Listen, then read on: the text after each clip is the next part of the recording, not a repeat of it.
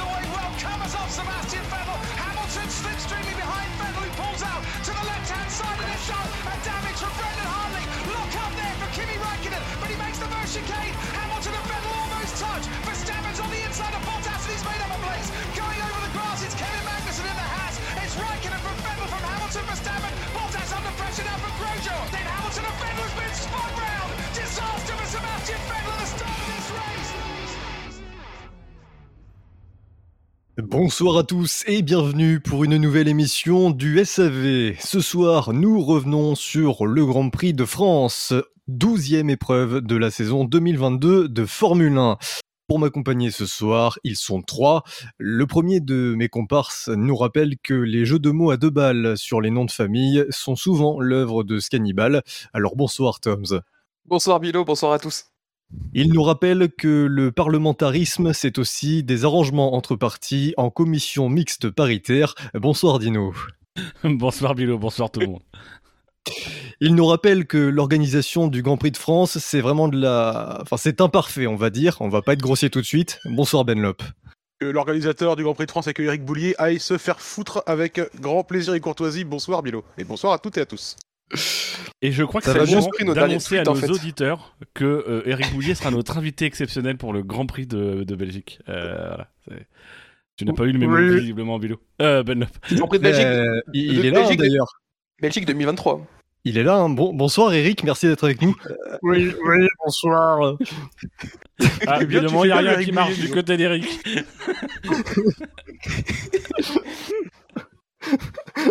J'ai mangé trop de viande. Euh, ça va bien, Toms? Je le, je le demande pas aux deux autres, hein, parce que je me doute de la réponse. Bah écoute, euh, Bah Ah. écoute. On s'écoute. Ah, bon, bah, voilà. Il n'y a rien d'autre qui sort. Écoute. Ok. il a pas dit qu'il allait faire un bruit, il t'a demandé d'écouter. Euh, voilà. C'est vrai. j'ai pas dit dans combien de temps ça venait. Non, je dis juste, t'as juste pris notre dernier tweet pour faire, un- pour faire une intro. Je dis vraiment, on est de moins en moins original au niveau des intros, c'est fantastique. Très bien, merci. Bah écoute, euh, ce sera moins un pour le jeu de ce soir. Et pourquoi tu, Non, nous, c'est- tu, nous- tu nous demandes pas, nous? Mais parce que je, je me doute que Benlop et Dino, ça va moyennement, quoi, si on se réfère au, Grand Prix qu'on qu'on a eu Alors hier. moi, ça va très bien. J'aborde cette fin de saison sans aucune pression. Euh, voilà, sans aucun stress.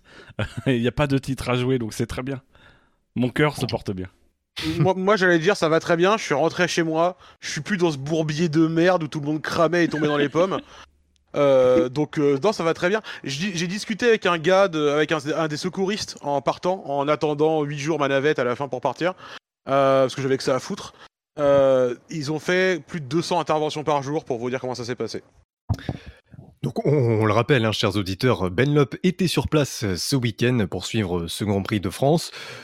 Alors Benlop, je te laisse le choix. Soit tu parles de l'organisation maintenant, soit tu attends euh, la rubrique drive-through qui, je pense, sera très à propos pour euh, ton analyse. Je- je- J'aimerais, enfin, euh, pour les drive-through, j'aimerais les garder pour le côté euh, parler de la course, etc. Donc ouais, je peux vous faire un petit inventaire quand même et vous parler un peu de l'organisation du Grand Prix de France en général. Attends, si tu veux, on peut te mettre ton drive-through. Alors, on vous laisse avec Benlop pendant une petite heure et puis on se retrouve donc à, à 22h15 pour euh, le- les notes du Grand Prix. Vas-y Benlop. Zéro, ça part très très fort dans le mur là à gauche. Shoshi et Dino et Eric et Zéro qui sont déjà hors course là. Ça part très très fort. On a vu un énorme accident là derrière. Donc l'énorme accident, c'était effectivement l'organisation du Grand Prix de France. J'aimerais juste préfacer ça en, en disant que je comprends la difficulté que c'est d'organiser un Grand Prix, euh, un événement où, où tu attends des, des centaines de milliers, alors je sais pas combien il y avait de spectateurs, j'ai pas vu de chiffre de fréquentation, euh, mais sur un, un circuit aussi isolé où littéralement le seul accès c'est une départementale de montagne qui monte en lacet. Euh, donc voilà, je, je, je, je comprends très bien la difficulté majeure que ça présente euh, d'organiser ce genre d'événement. Euh, et du côté de tout ce qui était transport et euh, acheminement au circuit, ils avaient fait, ils avaient été plutôt originaux. Ils ont eu beaucoup d'idées. Ils ont mis en place beaucoup de choses. Ils ont énormément limité l'accès aux voitures individuelles. Euh, il fallait nécessairement euh, avoir un pass particulier pour pouvoir rentrer, euh, enfin pour pouvoir même s'approcher et rentrer sur les routes qui mènent au circuit. Euh, Quelqu'un qui voulait y aller en voiture en fait devait se garer sur un un parking, ce qu'ils appelaient des parkings relais, à partir desquels partaient ensuite des navettes qui t'amenaient au circuit. Donc tous les accès au circuit pour le public général se faisaient par, euh, par le biais de, de bus. Moi, en ce qui me concerne, j'avais choisi de payer une somme supplémentaire parce que je suis un gros pigeon, comme chacun sait, euh, pour pouvoir Un utiliser bourgeois. des navettes. euh, un bourgeois, bien entendu, euh, et, et, et un, et, et un gros pigeon, hein, vraiment, j'insiste, euh, pour pouvoir utiliser ce qu'ils appelaient les navettes express, les navettes GP Express. Euh, qui nous emmenaient directement du centre de Toulon, de la gare de Toulon, euh, jusque au circuit euh, Paul Ricard. Euh, C'était quand même un trajet intéressant dans le sens où euh, en voiture, faire Toulon, circuit Paul Ricard, ça prend une demi-heure normalement. Euh, le trajet samedi matin, samedi soir, euh, dimanche matin et dimanche soir, on a pris quasiment deux heures. Euh, parce que pour des raisons euh, diverses et variées, on va dire, euh, on faisait une espèce. de- je- je- franchement, je ferais que vous ouvrez Google Maps et vous, vous prenez Toulon, vous regardez où se trouve La Ciotat et vous regardez où se trouve le circuit Paul Ricard et vous me dites si c'est un trajet normal de faire Toulon, La Ciotat, Paul Ricard et puis Paul Ricard, La Ciotat, Toulon. Voilà, ouvrez Google Maps, regardez et vous revenez vers moi, vous me dites si vraiment ça rallonge pas un tout petit peu le chemin peut-être. Mais il n'y a pas Euh, une gare à La Ciotat? Bah bien sûr, et on peut y filmer le- l'entrée euh, de train d'ailleurs, en gare de Tout La. Ciotat. Tu as tout à fait raison. Ouais. Euh, et euh, c'était long et chiant globalement, et euh, ils font passer donc des, des bus, des autocars énormes en grand nombre euh, dans des, des des routes de montagne en lacets et des mini bleds où on n'arrive littéralement pas à croiser des voitures, et on a assisté à certains accrochages euh, bus-voitures assez intéressants d'ailleurs. Euh, bref, c'était compliqué. Mais au-delà du problème de transport, et ça, ils ont fait ce qu'ils ont pu, comme ils ont pu, donc je leur en veux pas trop. Je m'y attendais un peu. Euh, J'y allais en connaissance de cause. Par contre, les trucs qui sont intolérables, c'est. euh, j'étais, moi, dans la tribune euh, Pierre Gasly, donc j'étais dans la chicane nord. Comme de par hasard. Comme de par hasard. Et, et cette. donc, honnêtement, meilleure tribune pour suivre le Grand Prix. Parce que tu, j'ai vu littéralement, enfin quasiment tous les dépassements de la course, sauf ceux où les pilotes s'endorment à la fin des virtual safety cars. Euh, mais euh, j'ai vu quasiment tous les dépassements euh, de la course. Euh, on voyait très bien les écarts se créer, se réduire, etc. Donc vraiment meilleur endroit pour suivre le pour suivre la course. Tribune non couverte, d'où mon état de brûlure euh, avancé. Euh, le truc qui, qui- qui est vraiment, qui était vraiment très compliqué, c'est globalement sur, sur tout ce côté-là du circuit, sur tout, la- tout le côté nord du circuit, je pense que j'ai dû compter peut-être 4 points d'eau sur l'ensemble de la distance du circuit. C'est quand tu organises une course le 24 juillet dans le Var, ça me semble totalement intolérable de de- de- de- d'aussi mal équiper l'endroit. Surtout euh, sur le circuit Paul Ricard. Ne pas avoir d'eau sur le circuit Paul Ricard, c'est quand même. euh, C'est tout doublement scandaleux, on est oui. bien d'accord. Et du coup, il y avait des buvettes dans lesquelles on pouvait acheter de l'eau, comme vous l'aurez bien deviné. Euh, 2 euros la bouteille de cristalline euh, en 50 centilitres. Euh, bon. C'est du coup on a du coup tout le monde a passé son temps à acheter des bouteilles d'eau donc en termes d'impact écologique je vous laisse imaginer que c'est fantastique parce que du coup t'avais littéralement des ils étaient plutôt bons dans le fait de vider les poubelles etc donc t'avais rarement des tas de détritus partout mais la quantité de déchets et de plastique qui ont dû être produites euh, ça devait être absolument démentiel tout ça parce que les mecs ont fait les, grosses pinces et on part, on part rajouter plus de points d'eau pour qu'on puisse remplir des gourdes. Donc tous les points d'eau étaient évidemment pris d'assaut continuellement. T'avais des files d'attente, fallait littéralement attendre 45 minutes pour pouvoir remplir une bouteille d'eau. Euh, et c'était très compliqué. Ils avaient installé à deux trois endroits autour du circuit des brumisateurs aussi, euh, avec des espèces de tuyaux qui passaient au-dessus de passage. Donc tu te mettais en dessous et puis ça, ça coulait un peu sur toi, etc. C'était plutôt sympa. Le vendredi, ces trucs-là tournaient toute la journée sans, sans discontinuer. Le samedi, ils se sont dit non, on va faire on-off, on va les éteindre régulièrement, euh, histoire de faire chier les gens, j'imagine. Et donc c'était particulièrement délicieux d'arriver sous un brumisateur, une espèce de truc un peu comme ça, où tu te dis oh ça y est, je, genre, ça va sauver ma vie parce que je brûle depuis le début de la journée. Tu te mets en dessous et le truc s'arrête et en même temps tu regardes sur le côté, tu vois un jet privé partir.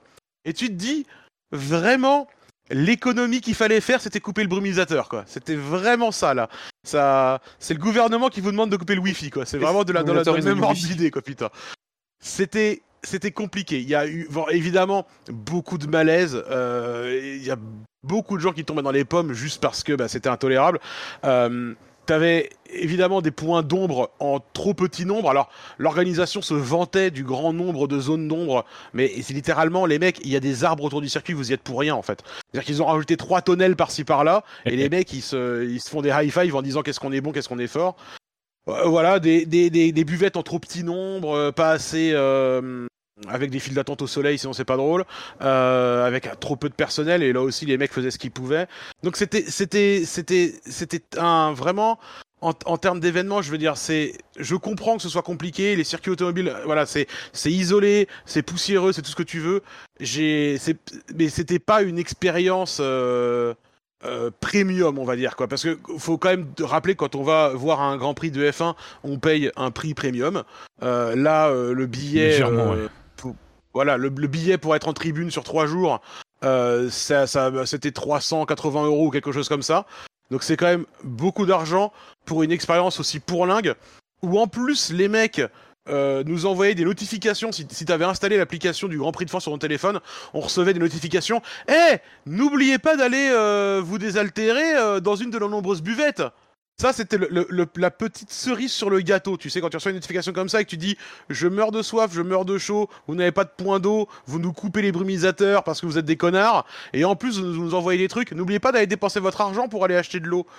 C'était c'était un peu un peu délicat. Donc euh, donc voilà, je- beaucoup de choses à dire. La fan zone un peu désertique euh, en termes de bah là aussi de ressenti de chaleur et de points d'eau. Il faisait en moyenne euh, entre 31 et 33 degrés tous les jours, vendredi, samedi et dimanche. Euh, donc c'était euh, vraiment vraiment très compliqué. Je, si euh, cette année euh, marque le dernier Grand Prix de France au Paul Ricard, je euh, je vais pas, euh, enfin, j'aurais aucun regret, quoi, vraiment. Ils méritent de se faire retirer l'organisation du Grand Prix parce qu'ils sont vraiment, vraiment trop nazes. Moi, j'ai j'ai eu la sensation de me revoir jouer à Thème Hospital quand j'étais gamin, quand je montais volontairement la température dans l'hôpital pour vendre les boissons plus chères, tu sais. C'était, c'était littéralement ça qu'ils faisaient les mecs, sauf que là c'est avec des vrais êtres humains, même pas des gens en pixels quoi. Et donc les gens font littéralement des malaises et se retrouvent au centre médical parce que bah en fait c'est intenable quoi. Donc euh, c'est rétrospectivement tu vois c'est marrant, c'était une aventure etc. Mais alors euh, vraiment c'est c'est tellement c'était c'était c'était vraiment très compliqué. Et comme en plus donc les, les navettes express nous amenaient le matin, on avait les navettes existaient entre 7h et 10h du matin pour aller au circuit et repartaient à partir de euh, à partir de, de, de, de 19h. Donc tu étais obligé de passer tes journées entières au circuit. C'est-à-dire que tu pouvais pas t'en aller et revenir.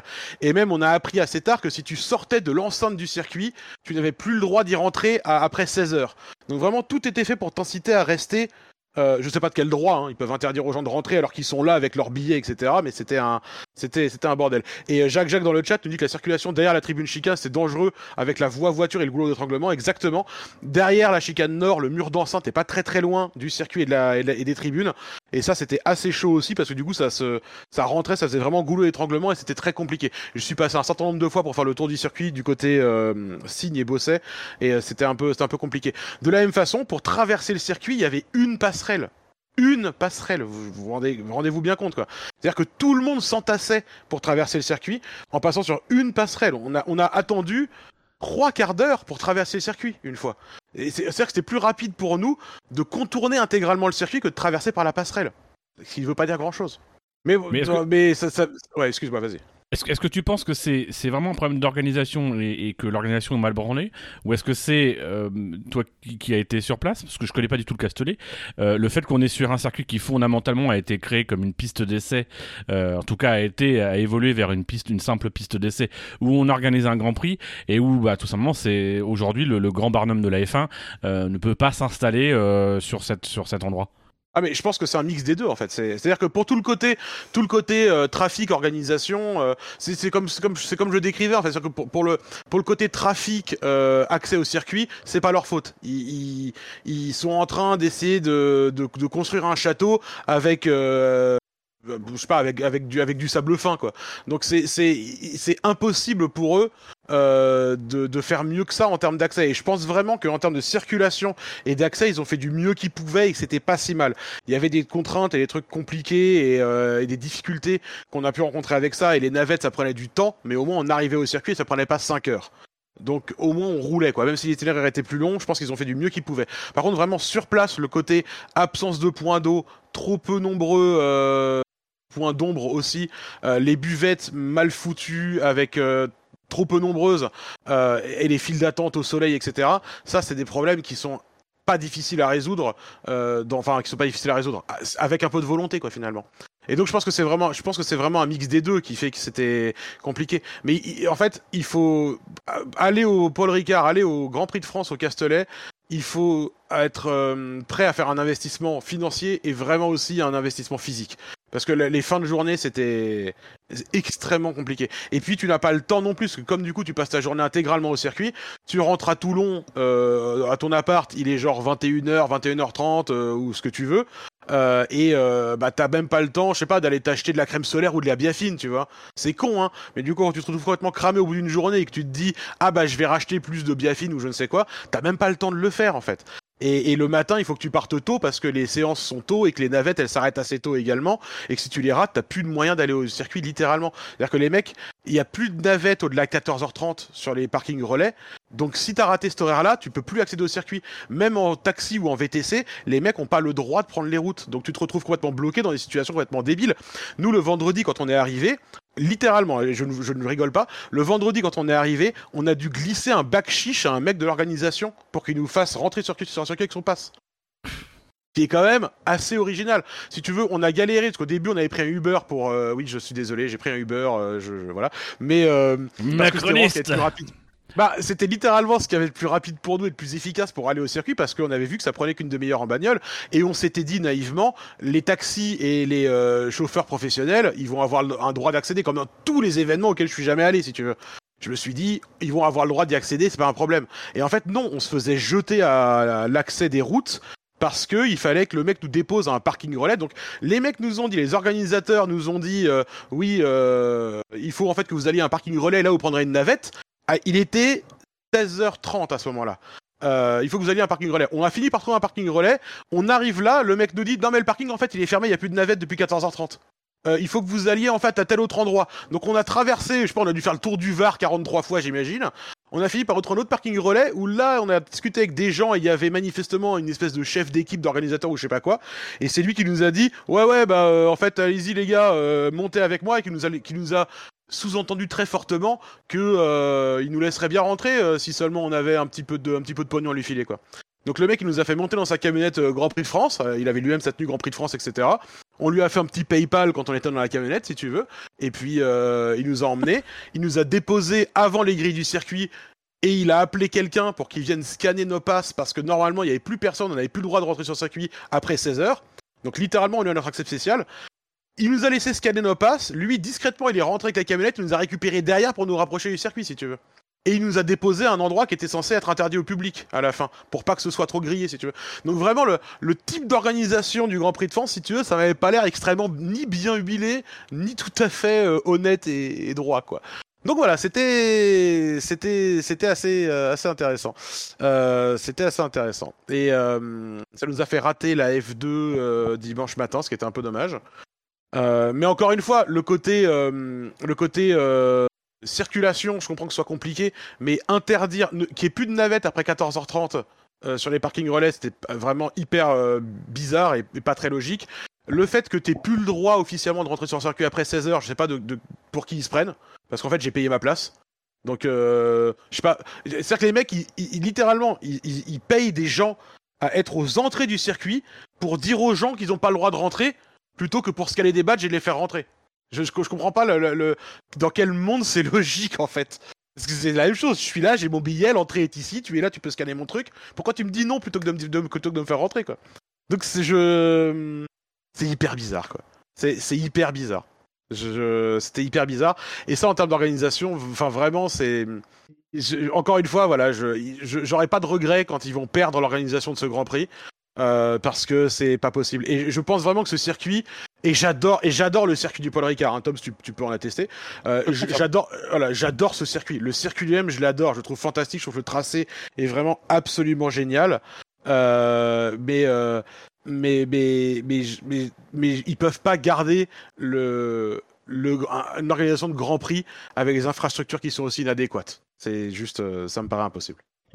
Eh bien, merci Benlop euh, de nous avoir livré ton ressenti sur l'organisation euh, du Grand Prix de France.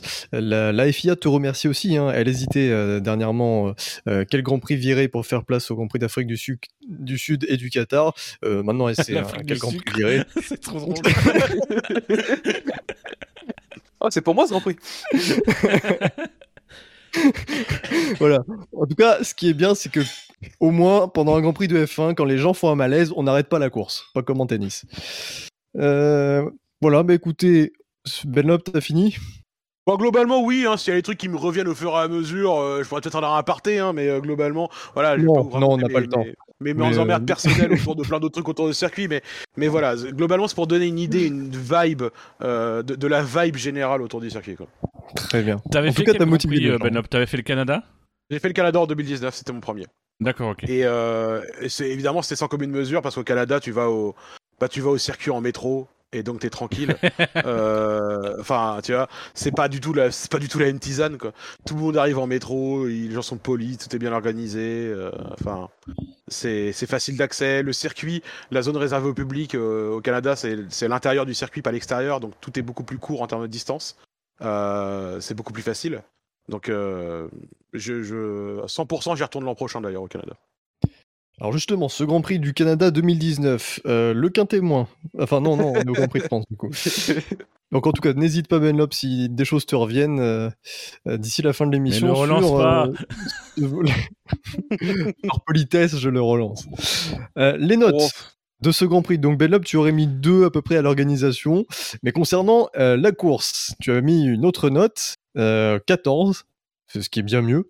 J'ai mis 11, Fab a mis 12, McLovin 14, Shinji 11 et Toms, tu as mis 12,5. La moyenne du public, c'est 12,51. Vous avez été 86 à voter, nous vous en remercions, pour une moyenne générale de 12,43. C'est une moyenne euh, un peu, un peu faiblarde, euh, à peu près comme Miami. Voilà. Dans la seconde moitié du, euh, du, du plateau euh, cette année. Mais c'est un Vos 12. impressions générales sur ce Grand Prix? C'est c'est typiquement une course qui vaut 12, c'est-à-dire que c'est c'est pas c'est pas une purge parce que c'était une bonne course, c'était assez intéressant. C'était pas une course folle, c'était la base de ce qu'est une course de F1 quand on s'y fait pas trop chier. Donc bah, un 12. Effectivement, généralement on dit un 12 c'est la moyenne. Bah voilà, là, c'est je pense que la, la note elle est assez logique quoi. Ouais, c'est bah, c'est ça. Je pense qu'on aurait pu avoir bien plus euh, niveau note. euh. En fait, par avec un élément, c'était euh, la, euh, toute l'histoire pour la tête de la course, c'est la bataille Leclerc-Verstappen, qui s'est malheureusement trop vite soldée pour le suspense de la course. En... Ça a duré, ça nous a tenu en bouche même pas une dizaine de tours, le temps de l'arrêt de Verstappen. Ensuite, bah, il y a le la sortie de Leclerc, et derrière, les personnes étaient au niveau pour aller challenger pour la victoire. Après, euh, voilà, 12, 12 et demi, que j'ai mis, c'était parce qu'on a quand même vu des belles batailles.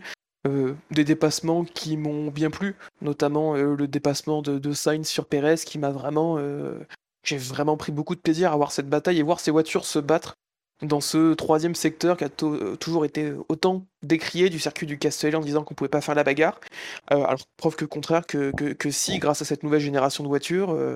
Attends, Après- t'as as pris plus de plaisir à voir le dépassement de Sainz sur Perez ou le déplacement de Russell sur Perez? Les deux. Moi j'avoue que Mais le dernier m'a bien plu.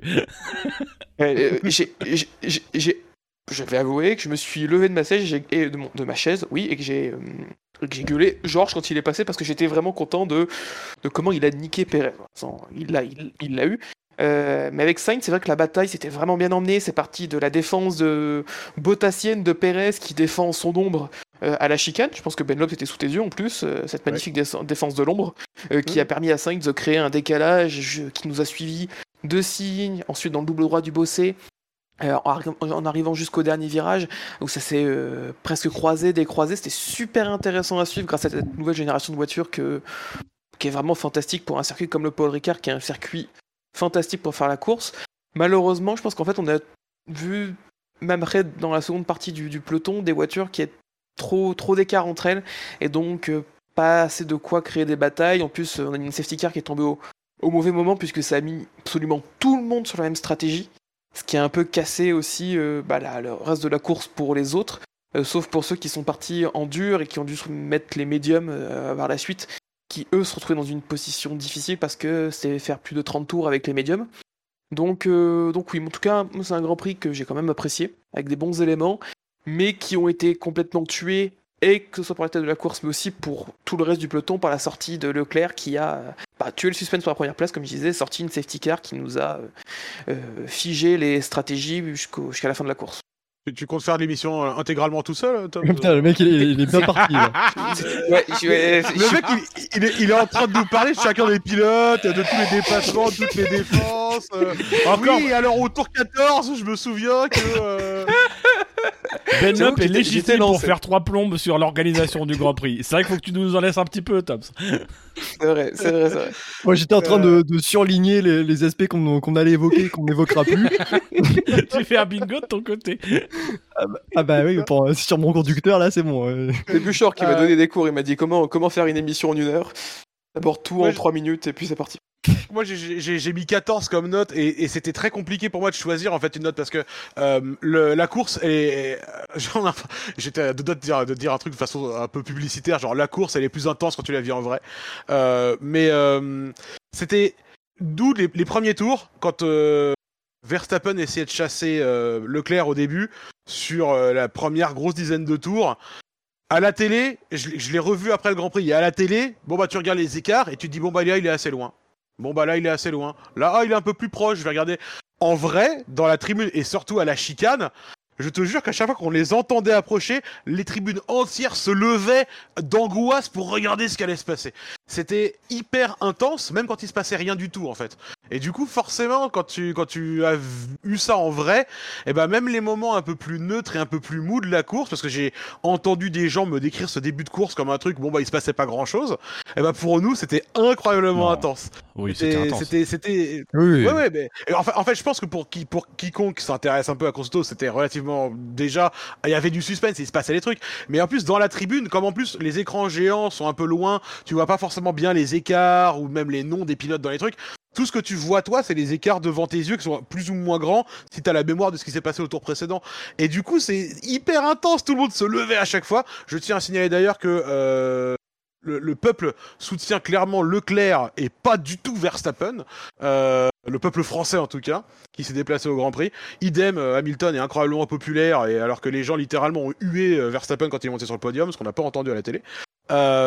mais mais du coup, c'était tout le monde était vraiment debout euh, à chaque fois qu'il passait. Et, euh, c'était du coup ça, a beaucoup ajouté d'intensité à, à, la, à la course. Du coup, je pense que tu as raison, Dino. C'est-à-dire que c'est on est plus proche d'un 12 en termes de ce que la course nous a vraiment donné. Et forcément, du coup, je le surnote un peu parce qu'il y a le, le feeling de d'avoir partagé ce moment-là avec des gens qui étaient euh, qui se dressaient devant le devant l'excellent Leclerc. Et il y a eu des dépassements à la chicane Parce que moi j'ai eu le sentiment que ça dépassait pas forcément trop à cet endroit-là, c'était plus effectivement euh, euh, après que, que, la différence se faisait. Si, hein. en, fait, en fait, en fait c'était intéressant parce que on, la, majorité des dépassements et des attaques se faisaient à la chicane et des défenses aussi. Euh, donc on, a vu vraiment là, je pense, la majorité des dépassements euh, devant nos yeux. Et le truc, c'est que si les dépassements se faisaient après la chicane, bon, on voyait le move se construire à la chicane. Par exemple, ce que Tom évoquait tout à l'heure, euh, enfin un des trucs que Tom évoquait tout à l'heure plutôt, euh, qui était euh, les, défenses, la défense fantomatique. bah moi, je me souviens notamment, en vrai, je me souviens beaucoup de celle de Russell, une défense pour pour rien bah, sur Sainz justement. Et, et Sainz qui construit très très bien son attaque mais du coup, moi, je tournais la tête et je continuais à les voir, du coup, s'attaquer et être à deux de front dans la ligne droite qui suivait. Et euh, du coup, je, ratais vraiment rien de ça en réalité. La, chicane, vraiment meilleur endroit pour pouvoir suivre ce qui se, ce qui se, ce qui se passait entre pilotes parce que c'est là que la plupart des moves se construisaient en réalité. Dino, tu veux ajouter quelque chose? Non. Donc, euh, Profitez-en, je vais faire court. vous, vous, allez empêcher Dino de faire des monologues. Moi, je veux pas que vous, vous attaquez à ce. Ouais, il y a une marque déposée, les gars. Vous aurez mon avocat demain. non, mais en, vrai, euh, oui, les 15 premiers tours très intenses. Hein. Il euh, y, a, y, a, un duel en tête. Dire ça se tient en une seconde, c'est pas tout le pas tout le temps qu'on a ça, quoique cette année ça arrive quand même assez souvent. Mais voilà, une bagarre comme ça en tête, euh, on, en redemande. Plus voilà, la différenciation stratégique qui pouvait être très intéressante. Mais comme vous l'avez dit, ça, a été coupé à partir du 18e tour. On va rentrer de plein pied du coup dans euh, les résultats du quintet plus ou moins.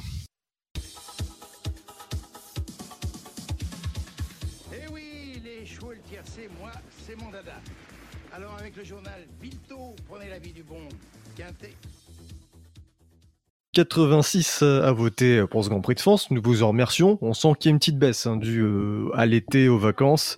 Non, non, le Covid. Mais ou Covid, oui, c'est possible également.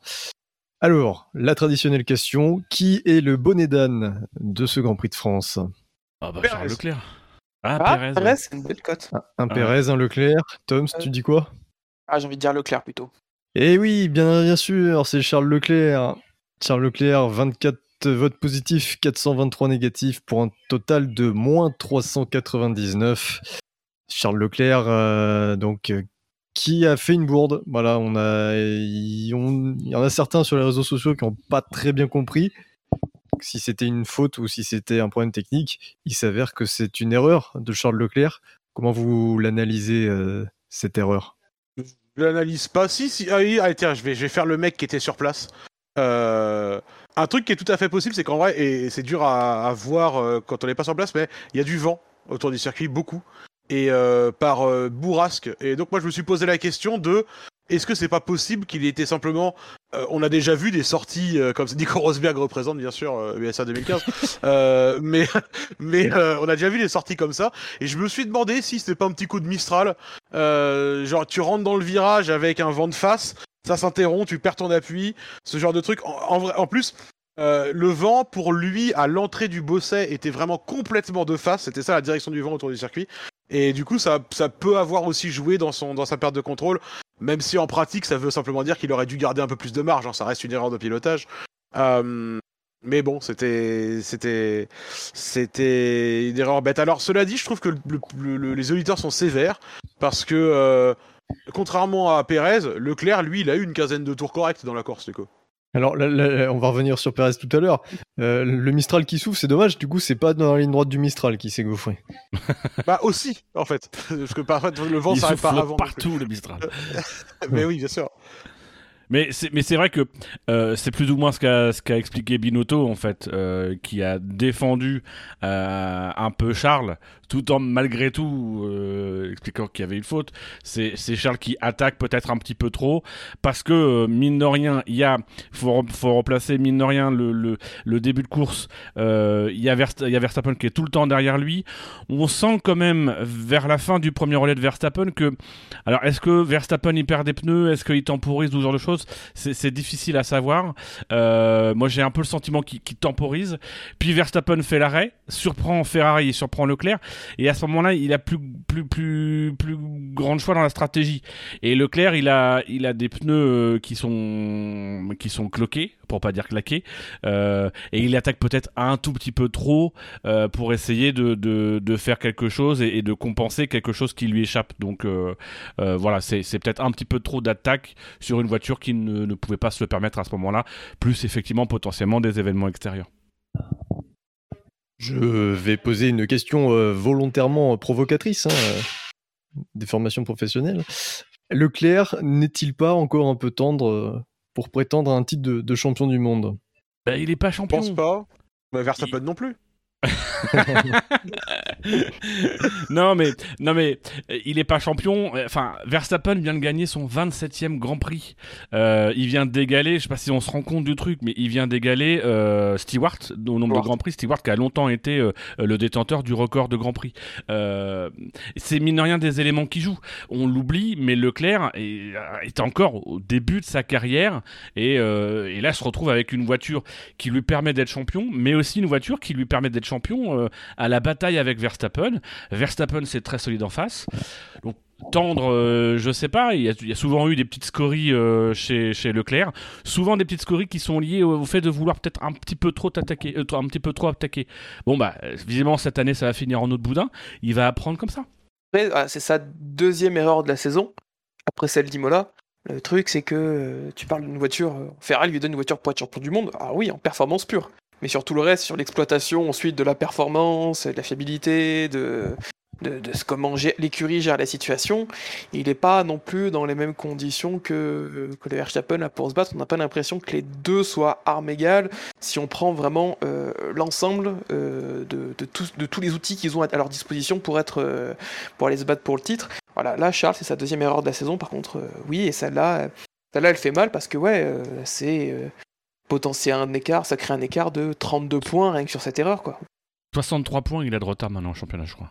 Ouais. Euh, 60, C'est ça. Bah, Si, il faut il- pour, pour être champion, en gros, il faut, hum, peu un peu sans, sans compter, prendre en compte le résultat de Verstappen, il faut qu'il gagne toutes les courses.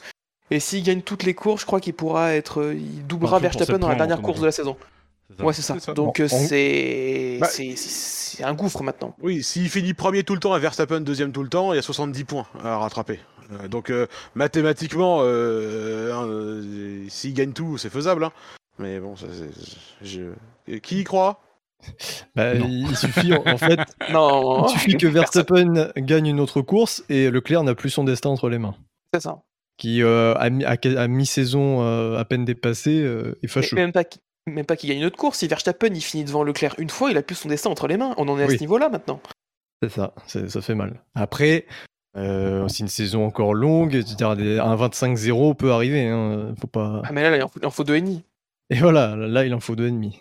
C'est arrivé en début de Euh. saison. Euh, Ça, ça, ça arrivait en début de saison, c'est arrivé il y a quelques années euh, en, en 2006, euh, converti au barème, de, au barème actuel, euh, l'écart Schumacher-Alonso est à peu près similaire et Schumacher a su revenir. euh, avant que le moteur Ferrari dise non en plein de pubs sur TF1 à 6h du matin. Il faut pas rappeler ça.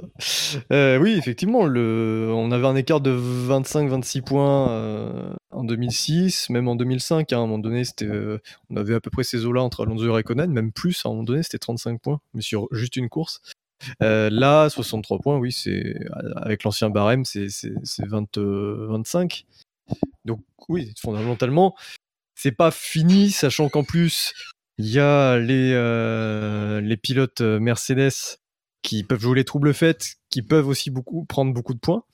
Mais euh, très clairement. Mercedes est à euh, 44, po- à 44 points de Ferrari au championnat constructeur, alors qu'ils sont à une C'est seconde. incroyable. C'est- Ah, incroyable. C'est... En Mais fait, on a a- le a- après, je pense que c'est dur de se prononcer sur quoi que ce soit pour la fin de saison avant d'être en Belgique et de voir ce qui va se passer avec les directives techniques pour moi. Oui, c'est vrai. Pour, pour moi, c'est ça qui va être le truc déterminant. En Hongrie, si- bon, si Ferrari gagne pas en Hongrie, bon, c'est foutu, quoi qu'il arrive. Parce qu'en Hongrie, euh, ça devrait complètement être leur maison. euh, Ils vont avoir une voiture qui va être bien meilleure là-bas. J'ai Ils de la pluie pour ce week-end. Oh ta mère. Oh, voilà, on sait Non, comment mais ils vont Bottas faire. partira c'est de loin. Euh, ça va. Une stratégie, une glissade dans le mur, voilà. Tout, tout est Ah, possible. Euh, bah, tout est possible. En tout Euh, cas, je pense que le truc déterminant, c'est ce qu'on verra en- se produire en Belgique et, et si ça change des tendances ou quoi que ce soit, à partir de là, on aura un peu plus de lisibilité. Pour l'instant, euh, on a le droit d'être désespéré hein, parce que euh, voilà, si, si vous êtes si vous êtes comme moi et que vous avez soutenu euh, euh, Ferrari et Vettel dans les années euh, dans les années 2017-2018, vous allez être malheureux encore cette année probablement. hein, voilà. non, Dino, toi, c'est pas exactement la même chose. Tu as soutenu Ferrari tout court, que- quel que soit les Oui, mais quand même. ah, C'est oui, du coup, c'est vrai que quelque part, quelque part, c'est encore plus dur. Effectivement. Non mais je, te- je te, je te rejoins, il y a à la fois le, la directive technique et puis il y a, il y a ce, ce triple header là qui sera assez fou euh, avec euh, d'abord la Belgique, ensuite il y aura les Pays-Bas et puis on finira à Monza. Je pense que Ferrari va continuer jusqu'à Monza euh, et va peut-être maintenant tout miser parce que c'est un peu une tradition sur Monza et puis euh, ils feront ils le bilan à Monza et ils plieront les goals s'il y a besoin de plier les goals euh, ou de se concentrer sur la saison prochaine même si je pense que déjà il y a pas mal d'équipes aujourd'hui qui compte tenu aussi du, budget capé, commence plus ou moins à, faire un planning de temporisation jusqu'à la fin de saison. On parlait des, des points de retard qu'a- qu'avait Verstappen euh, en début de saison. Il avait 46 points de retard après euh, Melbourne. Eh bien, euh, 9 grands prix plus tard, il en a 63 d'avance. Donc il a marqué 109 points de plus que Leclerc. C'est ça. Le, le- Leclerc qui a marqué euh, 99 points depuis l'Australie. euh, c'est Hamilton a marqué 99 points depuis l'Australie aussi. Donc les- il Ouais. a marqué autant de points qu'Hamilton sur la même période alors qu'ils sont pas dans les mêmes voitures euh, et tous les pilotes euh, Sainz, euh, Perez, euh, Russell ont marqué plus de points que que Leclerc sur la même Leclerc. période. Et ouais, Leclerc a Et même pas marqué 100 points en cette course. Verstappen c'est plus de 200, c'est 208 exactement. Donc oui, c'est Ce qui est problématique, c'est la dynamique. Euh, c'est-à-dire que euh, on sortait malgré tout de deux grands prix, et notamment en Autriche, un grand prix assez surprenant où il gagne, euh, alors qu'on était sur les terres de Red Bull et on pensait que Red Bull gagnerait. mine de rien, la Ferrari a, paru très fringante en début de course et l'a été parce que quand on voit Sainz, voilà, c'était Sainz a fait une très belle course. Donc on se dit finalement, alors si c'est une erreur de Leclerc parce qu'il a trop attaqué, est-ce que justement, et c'est là la question de, de, la, de, la, de la maturité, est-ce que finalement peut-être l'intérêt de Leclerc n'aurait pas été finalement de se dire bon bah ils ont tenté un coup euh, stratégique du côté Red Bull, ils vont finir premier, mais tant pis, j'assure la deuxième, je maintiens le momentum, et puis après c'est la, la, Hongrie, je maintiens cet écart, euh, même s'il est important, je maintiens cet écart. Est-ce qu'il en a pas trop fait peut-être pour essayer de, de compenser euh, une stratégie qui lui filait entre les doigts ou peut-être enfin voilà c'est difficile de. Euh, moi j'aimerais être chez Ferrari là cette semaine des discussions qu'il va y avoir avec Leclerc parce qu'on peut pas non plus isoler euh, cette, cette sortie de la dynamique qui s'est enclenchée euh, ces dernières semaines autour de Charles Leclerc où voilà Verstappen marque beaucoup mais c'est surtout du côté de Ferrari et du côté de Leclerc où ça a très très sous-performé alors qu'à chaque fois ils ont, ils ont été là donc c'est ça que tu te dis si à un moment donné ils arrivent juste à enclencher correctement une bonne dynamique. Et là, c'est ce qui est un peu dommage, c'est qu'ils auraient pu l'enclencher. Ça peut peut-être changer les choses, euh, mettre le doute du côté de Red Bull. Là, en l'état, euh, ça va être très difficile de, mettre du doute. Quoi.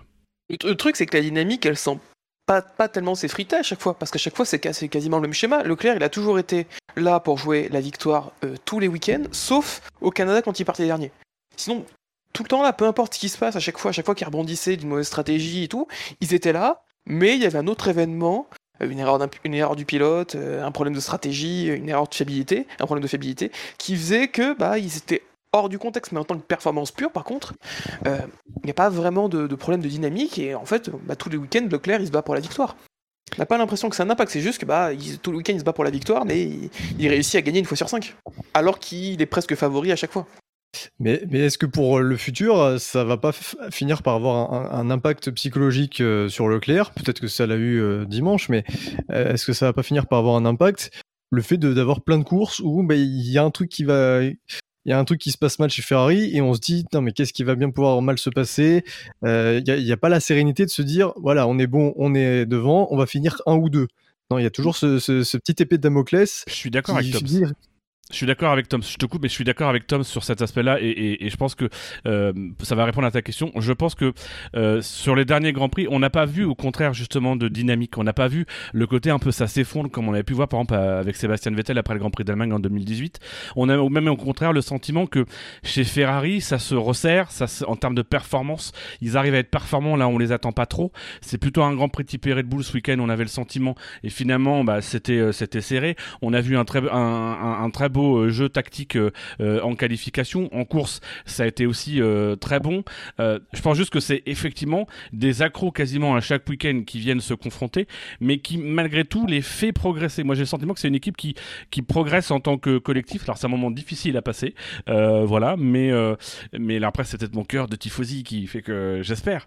Mais, mais effectivement, on voit pas une, une dynamique de défaitisme comme on, comme on a pu voir par le passé ou comme on pourrait s'y attendre. On sent plutôt que ça les, ça les revigore pour essayer de prendre le prochain Grand Prix et de, et de, de, de, de, rompre en fait une dynamique euh, négative, mais négative dans le résultat seulement. En, en, mettant un petit bémol quand même, c'est que euh, honnêtement, quand tu vois, et on va en reparler après, mais quand tu vois la, la course de Sainz, j'ai du mal à imaginer. Enfin, ils sont pas prêts, Ferrari, quoi.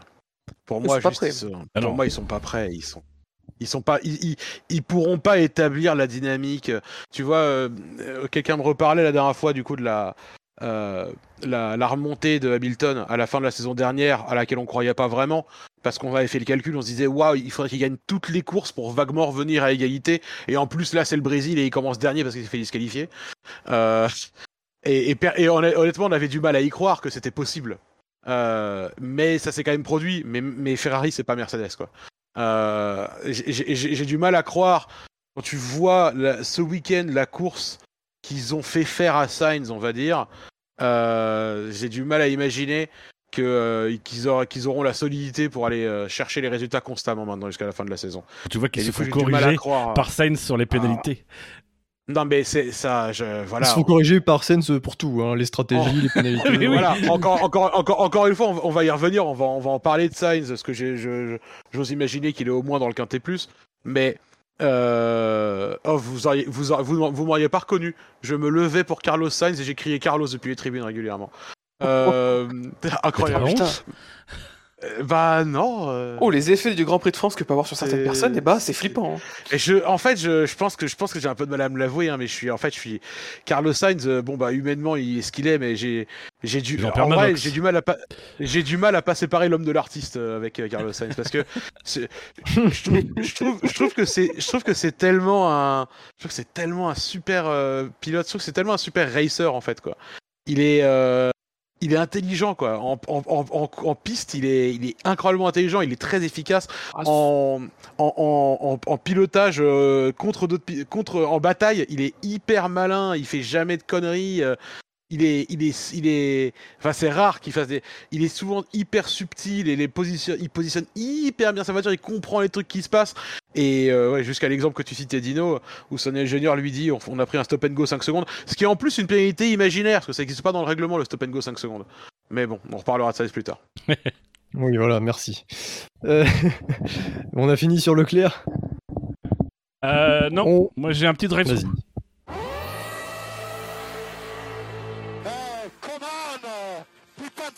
Savance J'ai un petit drive-through à l'attention. Euh...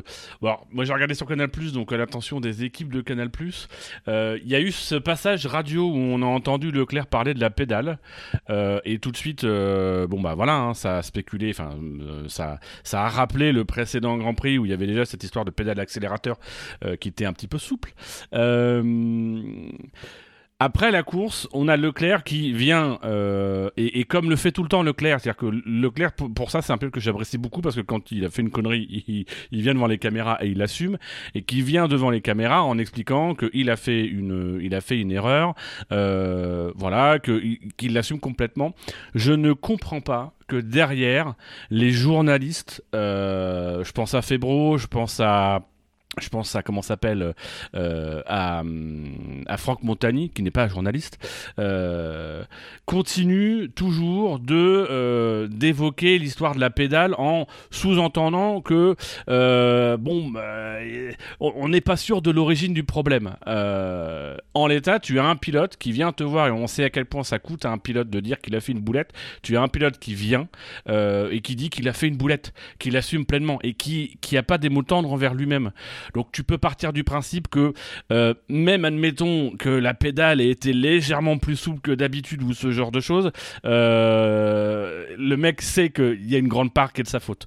Euh, moi, je, trouve que c'est de la part de notamment de Febro, qui est journaliste, qui a un, qui a normalement, qui est censé euh, avoir une vision d'information euh, précautionneuse, de quand même malgré tout, alors que je suis écouté par euh, par des millions, enfin des centaines de milliers de personnes, que tu es Julien Febro, ce que ça représente dans la communauté F1, de continuer malgré tout derrière à avoir ce discours qui, qui vise quasiment au complot parce que du coup on sous-entend plus ou moins que bon Leclerc il s'est un petit peu jeté euh, sur place publique euh, mais peut-être qu'en fait en plus il a été long à venir au micro donc ça se trouve ça a discuté au sein de Ferrari etc pour cacher un problème technique.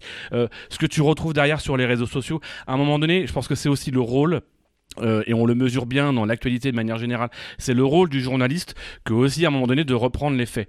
Certes, il y a Charles Leclerc qui à un moment donné, dans une phrase dont on n'a pas le contexte, dit à la radio parle de la pédale, mais on ne sait pas exactement de quoi sur ce moment-là. On a Charles Leclerc qui vient dire qu'il a fait une boulette. Bon bah, on fait confiance à la source première, on fait confiance à Charles Leclerc et on arrête d'évoquer l'histoire de la pédale. On attend peut-être qu'il y ait un, on, va creuser après, durant la semaine ou le week-end prochain, on va poser quelques questions, on va les gratouiller et là on viendra ramener sa phrase en disant ah mais moi j'ai des sources du côté de Maranello qui me disent qu'il y a eu un problème de pédale.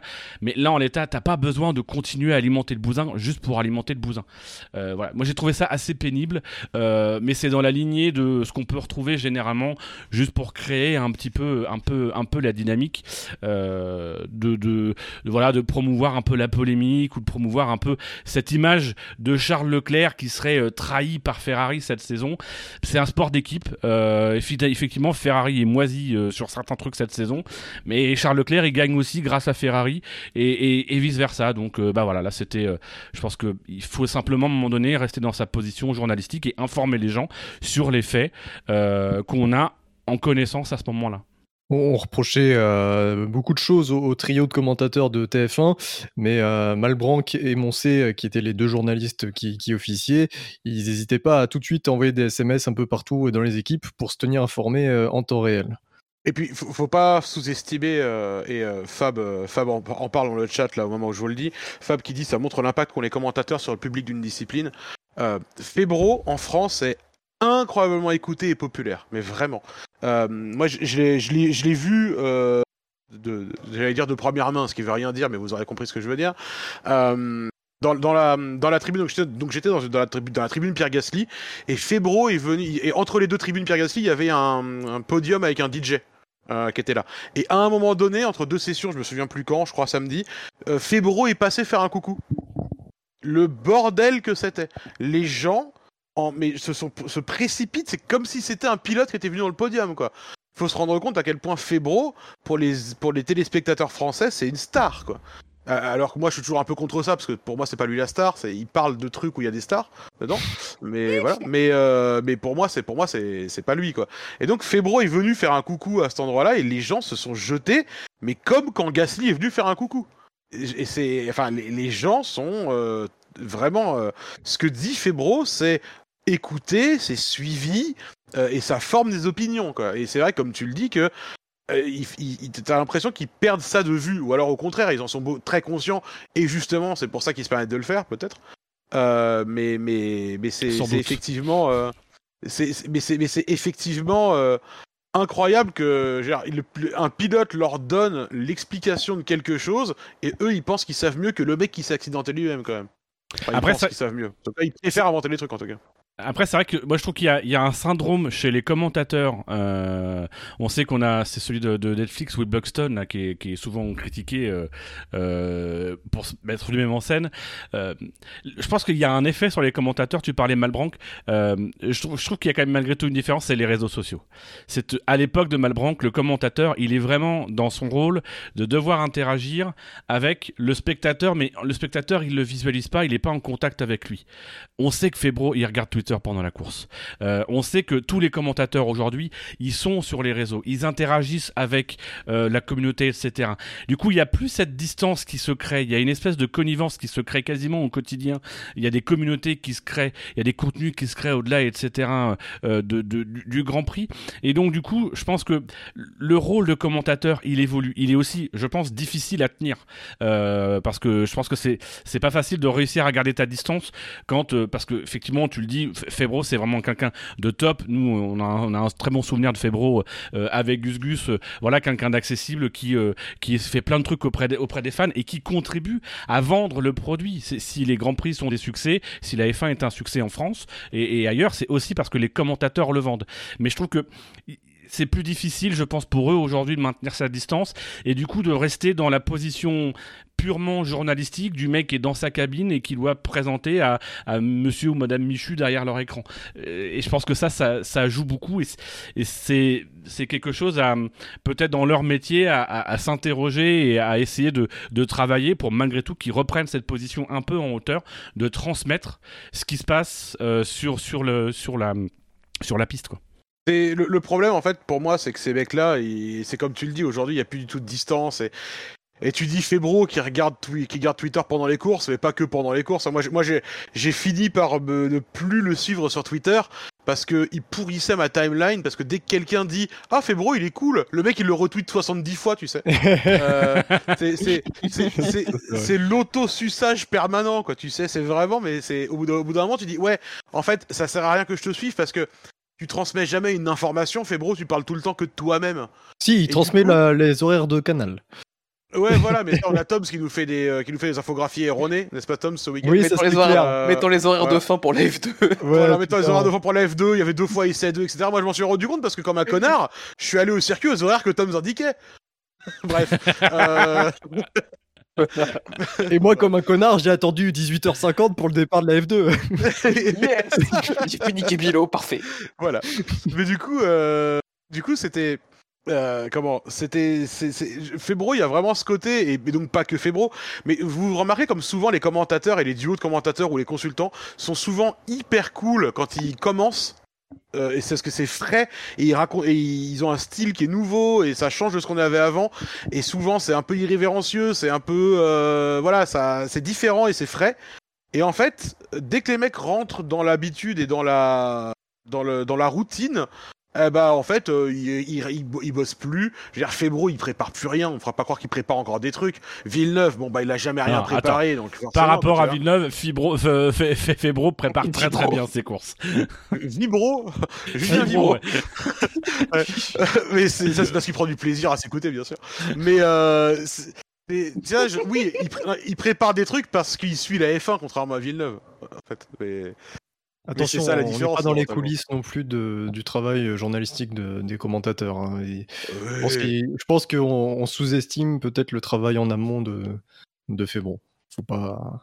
En tout cas je suis sûr que je sous-estime pas celui de Villeneuve par contre Non mais je, te- rejoins Bilo, je te rejoins Bilo sur le côté de, je pense que c'est surtout c'est qu'on on, a une vision du métier de Febro aujourd'hui qui est plus qui est plus métier de commentateur tel que nous on l'a connu quand on a découvert la F1. Je pense qu'il prépare ses grands prix, mais il les prépare différemment euh, pour proposer un contenu différent de ce qui était euh, demandé, ne serait-ce qu'au tout début.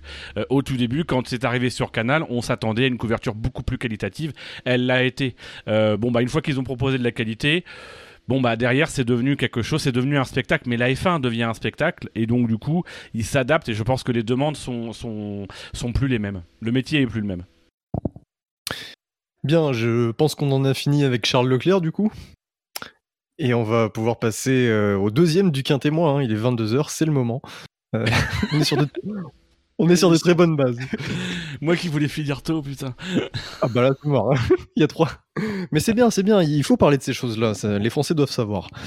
Euh, vous, avez, vous aviez évoqué en potentiel euh, dernier du quintet euh, Sergio Pérez. Eh bien, il est avant-dernier finalement, Ah. deuxième du quintet moins, avec un score total de moins 257, euh, dont 9 positifs seulement. Sergio Pérez, qui Putain, ça a fait réussi merde. l'exploit. Qui a réussi l'exploit déjà de terminer à la régulière derrière les deux Mercedes. Voilà. Moi je l'ai trouvé une course, pourri euh, sur ses défenses, pourri. vraiment Ah, dégueulasse. mais- même mot pourri quoi Ah, il était, il était nul. Il s'est... une- Sainz lui a mis une leçon de pilotage sur tout l'enchaînement. Et il se tape même le luxe Sainz d'avoir le DRS quand ils sont les deux côte à côte dans la ligne droite de départ, alors que Sainz en profite pour prendre euh, l'avantage euh, dans le virage. Non, non, vraiment euh, nul. Non, moi je me suis, je me suis amusé à répéter des gens, euh, à répéter à des gens euh, que je croisais que vraiment ils avaient bien fait. Je sais que c'est ma marotte, hein, c'est mon marronnier, mais vraiment ils ont bien fait de pas garder Gasly ou Albon dans la voiture parce que Perez, quelle différence ça fait quoi, vraiment. D'avoir un Ah. mec qui, a- qui est vraiment aussi euh, aussi fort que ça. Parce qu'en plus, en plus, ça fait Perez, ça fait longtemps qu'on sait que c'est un pilote vraiment de, de haut de tableau, quoi, et qui, c'est un mec qui va aller chercher les titres. Donc vraiment, c'est, c'est, c'est, c'est important d'avoir mis ce mec-là plutôt qu'un pilote de après, l'académie où ils ont trop de gens. après, je trouve un peu dur, parce que là c'est vraiment le premier week-end où Perez, je le trouve vraiment pas au niveau par rapport à, à Verstappen. Parce que le reste de la saison, franchement, ça allait encore. Oui, Non, il, est- non, il était, il était non. pas mal. Il était derrière. Verstappen, mais il était pas mal, quoi. Il était. il, il est, il est vaguement plus proche que Albon ou euh, Gasly. Mais je veux dire, depuis, le- au début de la, depuis le début de la saison, Tom, combien de fois on a dit Ah, t'as vu, il y a euh, Gasly qui est, dans la, qui est dans la deuxième Red Bull? Euh, pas cette pas- année. Bah, Oui, alors pas forcément. Mais, mais, mais le truc, c'est que cette Ah, année, ça la balance des trucs en off. ça va, elle est dégueulasse. non, mais la, la, la, Ça se fait pas, année, ça, t'as pas le droit. Pardon. Non mais là, voilà, l'Alphatori, elle est, elle est, elle est, elle est, elle est de plus en plus dégueulasse, là, plus en, plus en avant cette année. Euh, mais, mais je veux dire, Pérez, il a plus de temps et il a manifestement hérité de plus de patience et d'investissement et d'équilibre dans la façon dont les pilotes sont traités que les deux mecs qui venaient de la filière, quoi. Là, je suis d'accord. aussi- faut aussi remettre les choses en contexte, c'est-à-dire que les deux autres, s'ils avaient été traités comme Pérez est traité, ils auraient aussi peut-être pu se mettre au niveau, une chance de, se- de- de se mettre au niveau, peut-être, tu vois. Je, enfin bon, je, je, j'ai pas, j'ai, j'ai pas envie de d'épiloguer particulièrement là-dessus. C'est juste que, c'est juste que, enfin, je comprends toujours pas que les gens là se, alors, bon, en plus, j'avoue que j'étais énervé parce qu'il y avait un mec en tribune juste derrière moi qui, euh, dès que Perez passait, était là genre Ouais, Carlos Alors que le mec était pas du tout fan de Perez, très manifestement. Carlos Parce que dès que. Checo. Euh, oh, Euh, Checo, pardon. Déjà, le spectateur, il est un bouffon, il connaît pas les prénoms des pilotes. Ouais, grave, il connaît même pas les prénoms, le mec. je- Carlos non, Perez. mais- ah, car, bien sûr, bah, c'est pas du tout raciste de ma part de confondre les prénoms espagnols, bien sûr. Mais, euh, mais non, mais le mec était là, oh Checo Alors que le mec, il, clairement, était pas fan de Perez. C'est juste que, parce que dès qu'il y avait Max qui passait, il faisait, ouais, Max C'est le seul de la tribune d'ailleurs. Mais, euh, mais le mec, enfin, si tu veux, euh, c'était. Perez, vraiment, je comprends pas pourquoi il y a des gens qui sont en mode ah c'est bien mieux que ce, qui- que ce que les autres ont fait parce que c'est pas du tout dans les mêmes conditions quoi. C'est pas du tout dans les mêmes conditions. On a franchi une génération de voitures en plus, donc là il l'aborde euh, de zéro comme les autres. Et euh, je suis désolé, mais il y a tout le temps un écart conséquent entre Verstappen et Perez quoi. Plus que dans n'importe quelle autre équipe entre, entre deux coéquipiers. Je suis. Non, non, Ricardo Norris. Mais je sais que ça fait mal. Mais. Ricardo Norris, je m'en- je m'en fous, de, je m'en fous de Ricardo Norris. Je parle pas des mecs qui roulent en Clio là. Enfin, tiens, je. C'est pas, Oui, c'est- alors, c'est- enfin, dans- c'est pas la même chose. Si on, prend les, si on prend les trois premières équipes, ok, je suis d'accord que c'est le duo le plus, déséqui- le plus déséquilibré. Mais Perez, pour moi, c'est difficile de lui taper dessus de cette saison parce que c'est vraiment, pour moi, vraiment le premier week-end où vraiment on se dit ah ouais, il est un cran en dessous. Euh, Peut-être au Canada, mais en- encore on n'a pas eu le temps de voir parce que bah, il partait de loin, il, s'est- il a fait son erreur en qualif et ensuite derrière en course, euh, sa mécanique l'a trahi. Après, sur le reste de la saison, euh, C'est- pas le premier en vrai. hein. Ouais, j'ai pas, j'ai pas grand chose à lui reprocher, moi, vraiment, sur, sur un week-end raté comme celui-là. Pour moi, c'est vraiment son premier de la saison. Bah, ça, là, on voit que c'est un week-end raté parce qu'il y a les Mercedes derrière qui sont pas loin. Et là, on, le voit en termes d'impact sur le résultat. Bahreïn, il navigue quatrième, mais enfin, il a la même, euh, il a la même distance euh, de Verstappen par rapport à, à ce week-end. Euh, Australie, c'était pas fameux non plus. Il s'est retrouvé à se battre avec les Mercedes.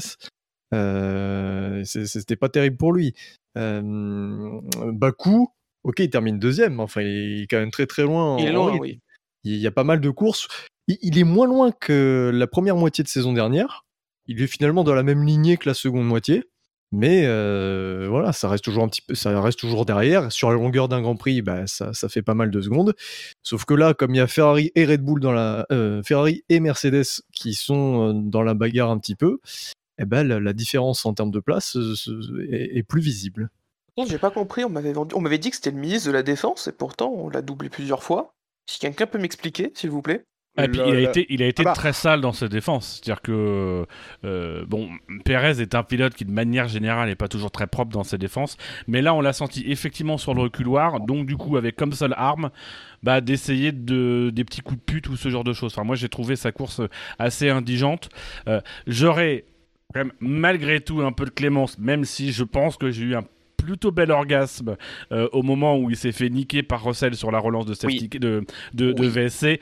Malgré tout, pour mettre à son crédit, je pense malgré tout que la gestion de cette VSC a été un gros point noir, euh, puisque la procédure de VSC, si je me trompe pas, c'est à partir du moment donné où on déclare euh, le drapeau vert, enfin en tout cas que ça va s'arrêter, il y a un délai de 10 à 15 secondes euh, pour que ça passe sous drapeau vert, et puis je crois qu'il y a un délai maximal de 30 secondes pour, que la- pour que les pilotes puissent reprendre normalement la course. Alors c'est très brouillon ce que je dis, mais, 44. mais, mais, mais, mais voilà, et là, voilà, ça a duré plus, de- plus de 40 voire 50 secondes. Euh, voilà, donc je pense qu'il se, fait surprendre, c'est-à-dire qu'il ne devrait pas se faire surprendre. Il se fait surprendre euh, comme un bleu par Russell, mais malgré tout, la situation est quand même complexe, donc j'ai envie de le défendre sur ça. Mais sinon, j'ai rien envie de retenir de sa course. Euh, ça a été indigent, il a été très longtemps, euh, enfin, il, a, il a rien pu faire, euh, il a rien fait même euh, sur, Hamilton, et quand il a dû défendre ses positions, euh, c'était. C'était assez cracra donc euh, donc voilà mais mais je, rejoins euh, Tom Sebilo c'est je pense malgré tout que sa saison c'est pas à l'image de sa saison qui est quand même un peu plus euh, un peu plus élégante que, que ce qu'il a fait ce week-end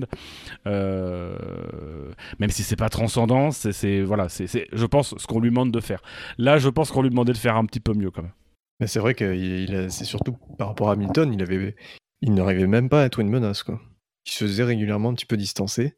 Donc ça c'était assez choquant. Je pense que la Red Bull était pas fantastique en termes de préservation des pneus euh, ce week-end et que ça lui posait des grosses difficultés dans le, dans le virage numéro 6 euh, parce qu'il fallait qu'il préserve très très fort les gommes. Donc le virage numéro 6 c'est Sandbaum. Euh, c'est le virage qui donne sur la, c'est l'accélération qui donne sur la ligne droite principale euh, qui te mène jusqu'à la chicane. Et j'ai eu la sensation que la Red Bull avait du mal et Ver- Verstappen avait la même difficulté au, début- au début de la course quand il était derrière Leclerc. Euh, ils avaient du mal à, avoir un, trouver le bon équilibre entre on sort du virage correctement avec un peu de vitesse et un peu de punch, et en même temps on préserve les pneus. Euh, je pense que ce qui a un, blo- un peu bloqué tout le monde, et Perez y compris, c'est que euh, cette année, au Paul Ricard, ils avaient, euh, ils avaient rallongé la pit lane, la limite de vitesse était toujours à 60 km/h, et en plus, ils avaient allongé très nettement la zone limitée, euh, histoire que, en fait, l'idée, c'était pour la sécurité, c'était que quand les pilotes sortent des stands, comme la ligne de sortie des stands est pile poil sur la trajectoire, que les mecs soient pas déjà trop lancés et puissent encore éviter s'il y a une voiture qui arrive en fait. Et il y avait aussi l'idée que, bah, que les derniers stands, en fait, les derniers stands sont occupés par les équipes de la F1 et que euh, la, la FIA voulait du coup euh, étendre, parce qu'à à, l'époque, enfin précédemment, ils étaient derrière la ligne de relance, mais donc pour éviter tout incident, mettre la ligne derrière les stands occupés par, euh, par la F1. Ce qui fait qu'en fait cette pit lane était effroyablement longue, peut-être c'est peut-être devenu du coup une des plus longues de la saison. Alors j'ai toujours pas compris pourquoi la pit lane en France est toujours limitée à 60 km/h parce que en 2018 elle était limitée originellement à 80, puis ça avait été baissé à 60 parce que l'entrée des stands avait été jugée dangereuse euh, pour faire le freinage parce que si tu ratais ton freinage tu fonçais dans les garages de Mercedes. Euh, donc ça avait été baissé à 60 pour ça, mais depuis ils ont construit une nouvelle entrée des stands qui t'oblige enfin qui- dans laquelle le freinage bah du coup la limite de vitesse commence plus tôt que ça et tu peux pas euh, te retrouver à, à foncer dans des mécanos si jamais tu te gourdes si jamais tu si jamais tu, tu te, tu te foires donc euh, je sais pas pourquoi ils l'ont pas remonté à 80 mais du coup maintenant ça fait vraiment une des pit lanes les plus longues de l'année ce qui fait que tout le monde était vraiment figé sur une stratégie à un seul arrêt et avec une obligation de préserver les pneus au maximum et du coup c'est un Surtout- peu, euh, un peu compliqué Surtout qu'elle a été encore rallongée ce week-end par rapport aux années précédentes. oui on venait de le dire Toms Oui. Tom qui est parti se faire une petite euh, injection. C'est exactement. En plus, j'ai- littéralement mon truc de diabète dans les mains. Donc oui. effectivement Non mais c'est vrai qu'elle a été rallongée de 4 ou 5 secondes je crois. Ah, je- J'ai cru voir le, le- le chiffre de 4 ou 5 secondes en plus. Ouais. D'ailleurs, Ouais, nous la- nous l'avons évoqué de façon très claire hein, dans le warm-up, euh, si vous étiez avec nous euh, dimanche matin. moi moi, j'ai pas pu l'écouter j'ai pas eu le temps Ceci était ironique, T'avais que bien ça à entendu. faire dans la navette. Eh, c'est vrai, t'as raison. T'aurais pu entendre 4 Non, parce fois le warm-up dans la navette. non, parce qu'en plus, les fois où on était en, galère, on quand on était au ralenti, quand on était au ralenti, parce, qu'il y avait- parce que les, les- sur les routes, ça bloquait de partout, les seuls endroits où on ralentissait, c'est quand il n'y avait pas de réseau du tout. On se faisait chier comme des rats morts, en plus. Pardon. Bon alors, t'es tout joyeux Ben Lop, mais on va essayer de te faire redescendre sur Terre puisqu'on va parler de Pierre Gasly. Mhm. Ah oui, la tribune où j'étais, donc. C'est le nom d'une tribune, c'est pas un pilote. Voilà, donc voilà, la, la- la tribune a été classée euh, troisième du quintémoin, donc c'était vraiment une sale tribune. hein. Bah, en même temps, euh, avec, avec des stars euh, commentateurs qui, qui viennent vous, vous mixer des, quel- quelques morceaux, tu m'étonnes qu'elle soit si mal classée. Euh, Pierre Gasly, 0 vote positif, 217 négatif. Bon, c'est un bon week-end, ça encore. Ouais. Euh, Gasly qui euh, a remporté quand même un truc, c'est l'applaudimètre du, du public français. Parce que personne n'en avait rien à foutre d'Esteban Ocon, mais d'une de ses forces. Donc c'est quand même assez rigolo. Ça se Euh, voyait même dans les, docu- dans, les reportages sur place. Les reportages sur place, dès qu'on montrait du public qui criait, ils criaient que Gasly, hein, ils criaient jamais au code. Moi, moi le seul, je- sans rigoler, le seul moment où j'ai entendu quelqu'un crier Ocon, c'était un spectacle, c'était en admission générale, c'était le la butte qui est euh, à gauche de Signe et de et de, et de, et de- du Bosset. Euh, je passe derrière, il y avait Ocon qui passait dans l'espèce de parade alpine là, donc il faisait coucou par le toit de la voiture. Et le seul fois où j'ai entendu un mec gueuler Ocon, c'est dire Ocon, Gasly est comme ça. Donc c'est la seule fois où j'ai entendu euh, j'ai entendu quelqu'un gueuler euh, le nom de Ocon quoi. Donc ouais non à l'applaudimètre Gasly a bien gagné par contre effectivement une course compliquée. Il est parti en pneu dur. Euh, la safety car provoquée par Leclerc sort vraiment au pire moment pour tous ceux qui sont partis en pneu dur parce que ça les a forcés à mettre les médiums et à avoir une course complètement sabordée par ça. Euh, parce qu'on pouvait faire qu'un seul arrêt à cause de la longueur de la pit lane euh, dont Tom de- de- devrait pouvoir nous parler bientôt. Euh, mais euh, c'est- c'est c'était compliqué comme course, il remontait pas vraiment sur qui que ce soit. Euh, il tente une attaque un peu euh, un peu kamikaze euh, devant nos yeux. On était tous très très tristes de voir euh, de voir son freinage trop tardif et de le voir passer par euh, par le, polystyrène dans la chicane. C'était c'était une course à, une course à oublier quoi. Je- avait des espoirs que les améliorations qu'ils avaient ramenées ce week-end leur permettraient d'être plus compétitifs, mais manifestement, malheureusement, ils y sont pas encore. Donc soit ça marche pas, soit ils savent pas encore comment l'exploiter. Bah, dire que quand t'es tes parents dans le, dans le garage euh, qui saluent un dépassement pour la 14e ou 15e place, je sais plus, euh, bon, c'est que c'est un week-end sans. Après, c'est parce qu'il a aussi dû faire un. Il finit loin aussi, je crois qu'il a dû refaire un second arrêt, si je dis pas de bêtises. Euh, Ah non, c'est ok. Non, il Non, non, il-. Contrairement à Sainz, il- il reste jusqu'à la fin de la course avec ses médiums, qui font du oui, coup ça, euh, mais 42 sinon- tours, je crois. Ouais, Il- parce que il- sinon, il... avec euh, la ligne la ligne descente qui a été rallongée, euh, je sais pas si vous avez, mais ça aurait été compliqué quoi. Gasly nous servira effectivement plus tard dans l'émission de point de comparaison pour un, certain relais de Carlos Sainz, effectivement. ouais. Il pourra nous servir, à- au moins il pourra nous servir à- pour ça. Mais Gasly, il termine pas très loin des points, hein, je crois. Il 12. termine quelques secondes. Il termine 12 et pas très loin des points, mais, euh, mais la, la course était pénible et vraiment ils sont. Enfin, je pense que le, le manque de performance vient plus de la stratégie qui s'est fait s'aborder par la safety car à nouveau. Euh, et euh, l'opinion négative qu'on peut avoir de la course de Gasly, elle est aussi euh, amplifiée par le dépassement, la tentative de dépassement raté à la chicane qui donne vraiment l'impression d'une course euh, où il a été un peu, un peu impuissant et un peu euh, incapable de vraiment faire ce qu'il voulait avec la voiture. Il y a aussi un truc où, et ça c'est le syndrome des grands prix à domicile pour les pilotes, parce que Gasly c'était vraiment son grand prix à domicile. Je veux dire, nous, il est venu nous voir donc dans les tribunes plusieurs fois. Il a fait une interview devant ces tribunes-là avant la course. euh, il y avait une boutique officielle Pierre Gasly. euh, on a on a vu sa mère. On a eu Pascal dans la dans la tribune aussi à un moment donné qui est venu un peu incognito voir comment ça se passait et tout. Je pense qu'il y y, a beaucoup d'investissement de temps et d'énergie quand c'est ton grand prix à la maison sur les mauvaises choses parce que tu veux en faire beaucoup pour euh, euh, ne serait-ce que c'est parce que c'est sympa avec ton public quoi et du coup tu as, beaucoup de dépenses de temps et d'énergie sur les choses qui sont auxiliaires et sur lesquelles peut-être tu devrais pas en dépenser autant. Je sais que Ricciardo très très longtemps en Australie a eu ce problème aussi. Il s'était exprimé à ce sujet là à l'époque où il disait que quand il, est- il avait beaucoup de mal en Australie à avoir des bons grands prix parce qu'en fait il passe son temps dans le grand prix à faire des, il passe son temps dans le week-end à faire des trucs qui sont pas liés à la performance en fait. Et, euh, et du coup c'est plus compliqué ensuite. Et que du coup que- ça a l'effet inverse. Tu te dis tu te dis je vais rouler à domicile les gens vont me pousser euh, ça, ça va me permettre de performer. Mais en F1 la performance c'est pas les gens qui crient dans les tribunes hein, c'est le travail que tu fais avec ces ingénieurs quoi. Et c'est vrai que pour, pour Ricciardo, c'est dur, hein, parce que cette saison 2022, que au Grand Prix d'Australie, est vraiment, vraiment problématique pour lui. il en parlait avant cette année si je peux effectivement préciser ça On passe au quatrième euh, du quintémoin. Eh bien, c'est Guan Yu Zhou. Là aussi, que des votes négatifs, 175. Guan Yu Zhou, qui a peut-être fait sa première course sale de l'année. Je me souviens plus de sa course tellement Moi, j'ai qu'en euh, j'ai qu'en tête son à la relance son petit accrochage qu'il a avec Schumacher euh, euh, qui lui coûte 5 Ah secondes oui. de pénalité, qui est vraiment pas de chance parce qu'il il prend un petit coup de il, il la perd, il essaie de la rattraper, sauf qu'à ce moment-là, il y a Schumacher qui est en train de lui faire l'extérieur et donc il touche Schumacher qui fait partir en tête à queue. Donc euh, ouais, c'est plus un moment pas de chance qui cause une pénalité, donc ça impacte la course de Schumacher aussi à la relance. À part ça, euh, je sais pas trop quoi dire. euh, la course de Joe qui abandonne en plus, si je dis pas de bêtises. Oui, tout à fait. Donc euh, Joe, il fait une course de toute façon euh, comme il peut avec l'Alfa Romeo, quoi. Je veux dire, euh, c'est qu'est-ce qu'ils ont marqué de points? Ouais, non mais voilà, co- co- combien de points est-ce qu'ils ont marqué Alfa Romeo dans les cinq dans les cinq dernières courses, quoi?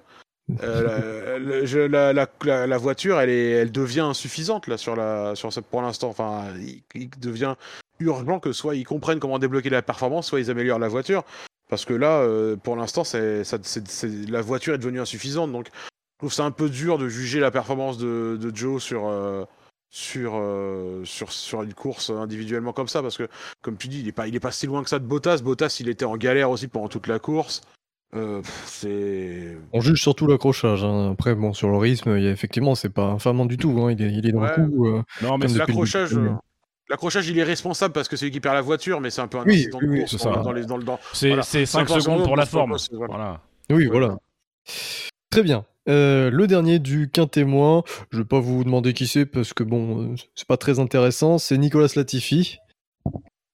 Est-ce que vous avez quelque chose à dire, hein, sachant qu'il a un score total de moins 173, donc euh, deux points devant euh, Joe Il a un capital sympathie auprès du public. Voilà, c'est tout ce que je voulais dire. C'est les gens le ironique ou trouvent pas euh, sympa. Non, non, pour de vrai, les, Ah, les d'accord, personnes. pour de vrai. que- con- contrairement à Lance Stroll où les gens le, le, le traitent euh, de, de sale bourgeois, mais euh, il le mais, mérite. euh, la- la- voilà, mais, mais Latifi, comme il est un peu sympa, il est rigolo, et puis quand il parle, il a l'air d'un un gars normal, bah en fait, les gens l'aiment bien, c'est pas très compliqué. Hein. Je tiens quand même, je tiens, je tiens aussi, alors c'est un aparté qui n'a rien à voir, mais euh, quand, quand, y a la, quand la parade des pilotes se fait, vous savez, il y a ensuite deux camions qui passent avec les bourgeois qui ont, qui ont payé le privilège de faire le tour du circuit euh, sur des camions là. Qui, en fait, ils suivent la parade des pilotes. Les mecs qui ont pris des billets F1 Experience. Et il faut savoir que ces mecs-là, ils ont quand même payé pour avoir le privilège de faire le tour du circuit derrière la parade des pilotes. Ils se font siffler et insulter par tout le public. Tout le monde, tout le monde gueule des trucs genre, euh, genre, euh, genre à poil les richoux quoi, tu vois. C'est. Si vous êtes c'est- sadomaso, c'est- l'expérience voilà, si euh, vous de êtes- la faire si vous expérience. êtes sadomaso, vous allez payer très très cher pour vous faire insulter par tous les gens qui sont en tribune, qui sont même des bourgeois, on va pas se mentir, parce que les, les, les, les vraies classes populaires, elles payent pas 400 balles pour s'être dans les tribunes pour regarder les voitures faire des ronds. hein. C'est euh, les mêmes les- qui les prenaient la navette depuis Toulon en passant par la Ciotat. exactement. Les- les- les- Mais en tout cas, voilà, les millionnaires insultent les milliardaires. C'est assez rigolo comme ambiance, euh, je trouve. Eh bien, dans ce cas, on va s'intéresser au quintet. Je vais vous donner le, classement euh, en, partant du, du 15e. Donc, 15e Magnussen, 14e Bottas, 13e Tsunoda, 12e Schumacher, 11e Stroll, 10e Ricardo, 9e Ocon, 8e Albon, 7e Vettel et 6e Lando Norris. Donc, comme d'habitude, si vous avez un petit mot à dire sur euh, certains de ces pilotes, c'est le moment. Je vous colle euh, avec efficacité euh, les noms dans le chat, hein, sans, problème de, copier-coller. Moi, je pense que l'écart entre Vettel et Stroll se fait juste sur le dernier virage, et que parce que il y a pas, enfin, moi, j'ai pas le souvenir de belles courses d'ensemble des deux Aston Martin. J'ai pas le souvenir que Vettel ait été impressionnant sur cette course, mais je pense qu'il y a eu un petit goût euh, quand même malgré tout sur ce dernier virage. Euh, euh, Vettel très classe qui dit mais, non, mais de toute façon c'est un point pour l'équipe, ça ne change rien. mais qui quand même a dû ça trouvé moins bien dans le volant parce que voilà la manœuvre de, de, de Stroll qui explique derrière en interview que il a défendu comme il défend sur tout le monde. Ouais, enfin t'as quand même défendu d'une manière qui a surpris ton coéquipier et qui aurait pu mettre en danger le point de la dixième place et provoquer l'abandon des deux voitures. Juste à 100 mètres de la ligne d'arrivée. Ça aurait été très beau. Moi je, voulais revenir sur la même chose que toi, de toute façon. Donc, euh, je trouve que la, enfin, les Aston qui font, euh, mais juste souligner vraiment une bien meilleure performance en course qu'en en qualification. Donc c'est plutôt. Il y, y a une lueur d'espoir pour Aston Martin euh, quant à leur rythme en course. Je voulais revenir rapidement sur les As aussi. Pareil, faire un petit lot pour les deux qui, se, elles aussi, se font totalement saborder par la safety car parce qu'ils avaient une stratégie qui s'est, où ils, ont, ils avaient trouvé un bel espace pour se décaler et euh, rouler à l'air libre euh, vraiment euh, en, et, et- quand la safety car sort bah du coup eux sont déjà arrêtés. Tout le monde peut s'arrêter quasiment gratuitement devant eux et du coup ça les met dedans pour le reste de la course euh, les As, j'aurais bien aimé voir ce qu'elles étaient euh, capables de faire parce que euh, Kevin Magnussen euh, prend un, je sais pas pourquoi je dis son prénom en plus, mais ou son nom, mais bref. Euh, Magnussen prend un, un- fait un super premier tour. À la fin du deuxième tour, il est, il est déjà remonté 12e, Magnussen. Donc il fait vraiment un départ euh, de, de gros maboule. Et donc c'est un peu dommage que, que leur stratégie leur ait coûté aussi cher. C'est complètement en dehors de leur, c'est complètement en dehors de leur contrôle. Mais mais c'est un peu c'est un peu c'est un peu dommage pour eux et ils se retrouvent dans le quintet mou de façon assez euh, assez normale. C'est vrai qu'au final, dans le quintet mou, tu, tu as euh, deux équipes qui ont des stratégies assez originales. C'est-à-dire que du côté des As, tu as une stratégie où au bout du 9 tour, on rentre les voitures pour arrêter avec les médiums et passer les durs. Donc tu te demandes ce que ça aurait donné par la suite. Euh, et du côté, du côté d'Aston Martin, alors là, on n'avait plus de pneus neufs. Du coup, on a fait la course que avec des pneus usagés. Et ça leur a plutôt bien marché. Donc voilà. Mais c'est les deux stratégies vraiment. euh, Enfin, il y en a deux autres qui se distinguent, mais les deux stratégies vraiment qui se distinguent dans la course. Pour vous, est-ce que les As aura- auraient fait une stratégie à deux arrêts ça- sans, sans tenir compte de la Oh. safety car? Ouais, ça y Non, ressemblait quand même. pas. Non. Non, enfin, Ah, je honnêtement, honnêtement, je pense pas. Parce que vraiment, deux arrêts vus, euh, je sais pas si Tom vous a déjà parlé de la longueur de la pit lane, mais, euh, mais euh, vu, vu, ce que, vu ce que coûtait un, un arrêt au stand, je pense vraiment pas qu'ils auraient, qu'ils auraient, qu'ils se seraient mis volontairement sur une stratégie à deux arrêts. Quoi. Je pense qu'ils étaient partis pour faire un long deuxième relais avec de la préservation, mais rouler à l'air libre, pour eux, c'était un meilleur calcul que de, que de rester dans le trafic. Donc Ah ouais euh, je, je- j'ai, j'ai du mal à imaginer une stratégie volontaire à deux arrêts vu la perte de temps de la pit lane. Bah, Il y a la perte de temps, certes, mais euh, en même temps, euh, 53 moins 8 à 45 tours, pff, c'est long. Et euh, surtout en dur, le train de pneu dur était pas terrible.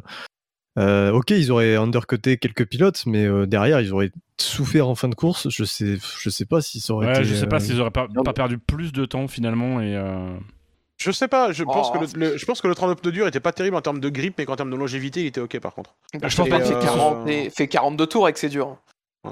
Je, je pense qu'il Oui. se, se donne la, la chance, en tout cas, d'essayer quelque chose, de voir en tout cas, de voir comment se dégradent les pneus et de et, et de, de soit faire un, soit faire un seul arrêt, euh, soit peut-être d'avoir un, un- un switch à un moment donné bien calculé euh, pour pas perdre trop de temps et peut-être finir euh, à fond de balle.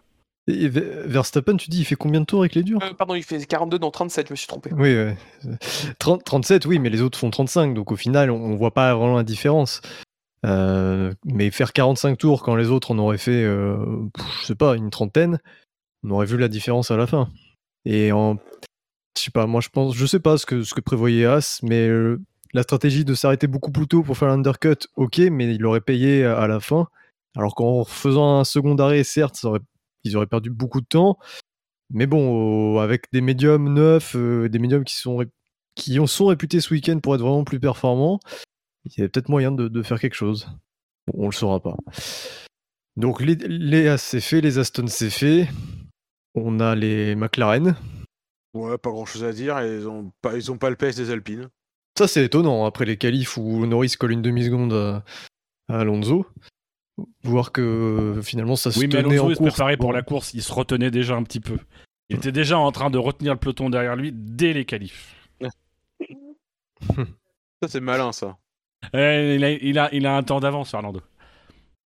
Mais ouais, Ri- Ricardo un peu plus proche euh, en termes de performance. Alors, co- co- co- Corrigez-moi si je me gourre parce que c'est pas un truc auquel j'ai prêté une grande attention quand j'ai revu le Grand Prix ensuite et que euh, en direct c'est compliqué à, à, à voir. Mais j'ai eu l'impression que Ricardo était quand même plus, plus proche du rythme de Norris et un peu Moins plus largué. dans le coup pendant la course. Mais ils ont donné l'impression de se battre, enfin de se suivre en fait. Ouais, c'est ça. D'ailleurs, ils sont séparés que par Ocon. hein. Ouais, moi, moi le souvenir que je- que j'en ai, c'est de voir souvent les. Enfin, je les voyais rarement seuls, les McLaren, je les voyais souvent une puis l'autre. En plus, je les je entendais arriver facilement parce qu'il y avait une fan de Norris derrière moi, elle était complètement folle dès qu'il passait, donc ça faisait une, espèce de sirène d'alarme à chaque fois. Euh, mais, euh, mais à chaque fois, il y avait une McLaren puis l'autre, systématiquement. Et donc ça m'a donné la sensation que ouais, Ricardo, il restait vraiment plutôt accroché, quoi, et c'était encourageant pour ça, mais alors sur le reste, en de performance pure et dure, il n'y a pas grand chose à. C'est pas hyper enthousiasmant, je trouve. Alors ça, c'est le cas en début de relais. C'est vrai qu'en début de relais, on a un Ricardo qui est tout proche, une, deux, trois secondes. Et alors en fin de relais, par contre, il perd énormément de temps. Euh, que ce soit le premier relais ou le, le second relais, à chaque fois, il, il lâche, euh, il lâche 6-7 secondes sur Norris. hein. voire À un plus. moment, il y a, même, il y a 10 secondes euh, d'écart euh, juste avant la, la, S- la- la VSC. Et Norris, en fin, de, re- en fin de course, ralentit. Et ça permet. Il y a 8 secondes d'écart entre les deux. Quoi. Ouais, donc euh, ouais, vraiment, il se fait... c'est 10 secondes en fait sur, un- sur un relais, donc euh, une vingtaine de secondes en tout sur la course. Ça reste toujours un peu compliqué pour Ricardo. Quoi. C'est moins largué qu'avant. Mais oui, après, c'est euh, l'écart. On a à peu près le même écart entre Ocon et Alonso. quoi. Même si Ocon a dû batailler et doubler, doubler Ricardo. Alors Esteban Ocon, justement, il est dans le quintet mou, tout comme euh, Yuki Tsunoda, donc euh, c'est le moment de, de parler de leur accrochage euh, au premier virage, enfin au premier tour, pardon. Ouais, Rien, rien de, rien de spécial à dire, c'est clairement la faute d'Ocon. Oui, puis lui-même a, lui-même a, a pas forcément contesté. Enfin, il a, Hmm. il a reconnu que, enfin, la pénalité, il a, il a assumé la pénalité, donc. Euh, bah, bah, J'ai bien aimé le jusqu'au boutisme d'Ocon parce qu'il il s'est vraiment bagarré pour euh, doubler Ricardo à deux reprises. On voyait les écarts euh, à, à chaque fois, un Ocon qui se trouvait à une seconde 2, une seconde 5, puis il remontait petit à petit et je voyais, euh, Et à partir du moment où il était en dessous de la seconde, ça y est, ça, lancé les hostilités pendant quelques tours. Ça naviguait 6 dixièmes, 4 dixièmes, 3 dixièmes, 6 dixièmes, euh, au, gré des zones DRS. Et donc, c'était, ça devait vraiment être une bataille euh, sympa à suivre euh, si on bah, si on n'avait pas accès à la réalisation du Grand Prix, en tout cas. Euh, malheureusement, on a loupé les dépassements en direct et les, batailles, mais euh, ça avait l'air, ça avait l'air vraiment sympa et euh, c'était une place euh, obtenue à la force euh, du poignet. Bah écoutez, je pense que vous n'avez rien à dire euh, ni sur Ocon ni sur les autres pilotes. Pas pour Tsunoda, si c'est bête, ça. Il avait, il avait un pace intéressant, en tout cas plus que Gasly sur ce qu'il a montré en, en qualif. euh, et en course, il a pas pu s'exprimer, donc, euh, donc ouais, c'est un, peu, c'est un peu bête pour lui, quoi. Mais sinon, à part ça, pilote du, du Quintet mou, sinon. Euh... par les Alfa Romeo, on l'a rapidement évoqué, mais non, il n'y a pas grand chose à dire, même ouais, Bottas, on l'a pas vu de la course. Quand même pas qu'on l'avoir l'avoir vu à l'image. Ouais, pas de Et, chance. si, et, et Albon, si, qui, qui est obligé de taper un gros frein dans les stands avec le unsafe release de Sainz. On le voit euh, bloquer les roues, donc, euh, donc on est quand même pas passé loin d'un accrochage, surtout que les, les mécanos de McLaren n'étaient pas très loin quand Sainz s'est libéré et que Albon arrive euh, sur la fast lane. Donc, euh, donc ouais. Oh, ça Bon va, il a pris sa 5 part. secondes, c'est bon. 5 secondes, enfin bon, je pense qu'on globalement Stop on and a go, toujours cinq été tous secondes en plus plus. ou moins. Ouais, le fameux stop and go 5 secondes. On, a, on 30. est- on a toujours été euh, plus ou moins euh, d'accord. euh, je pense au SAV pour dire que les pénalités pour les unsafe release ça a toujours été largement insuffisant. Moi, je, je, je serais toujours d'avis quand t'as ce genre de truc qui arrive, c'est un drive-through. Toujours parce que au moins un drive-through parce que c'est vraiment. Je veux dire, si si Albon n'a pas le réflexe de- d'écraser les freins euh, pour éviter Sainz euh, et qu'il le fait spin, littéralement la pit lane était remplie de mécanos qui étaient tous sortis à ce moment-là, donc ça peut être un strike monumental. 5 secondes de pénalité vraiment. Euh, D'autant plus que dans ce cas-là, tu sais, on a, coutume de dire c'est injuste de pénaliser le pilote pour une erreur que son équipe a faite. Alors moi déjà je trouve ça con parce qu'on appelle ça une équipe. Mais en plus là, Sainz est quand même ressorti de son propre chef quand le feu était encore rouge. Donc euh, littéralement c'est vraiment lui qui méritait la pénalité en plus. Donc C'est pour ça que Ouais, moi j'irais même jusqu'à les, à les condamner systématiquement à un stop and go de 10 secondes pour qu'ils aient bien le temps de réviser.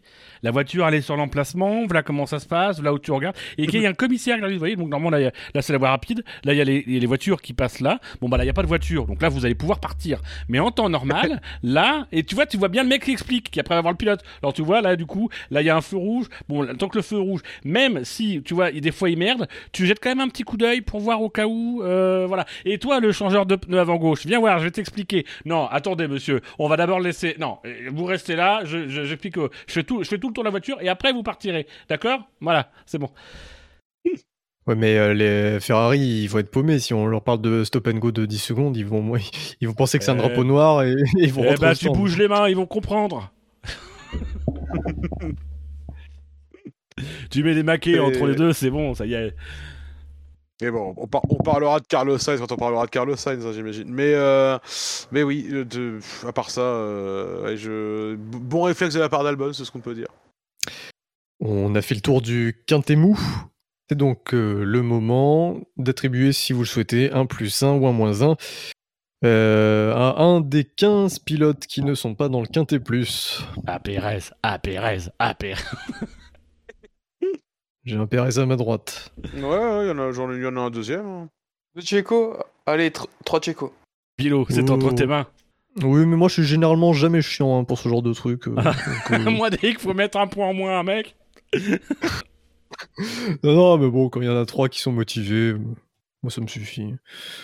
Donc, allez, on... ah ouais, mais non, faut le mettre dans le tableau et je risque de le casser. Donc non, on met, on met rien.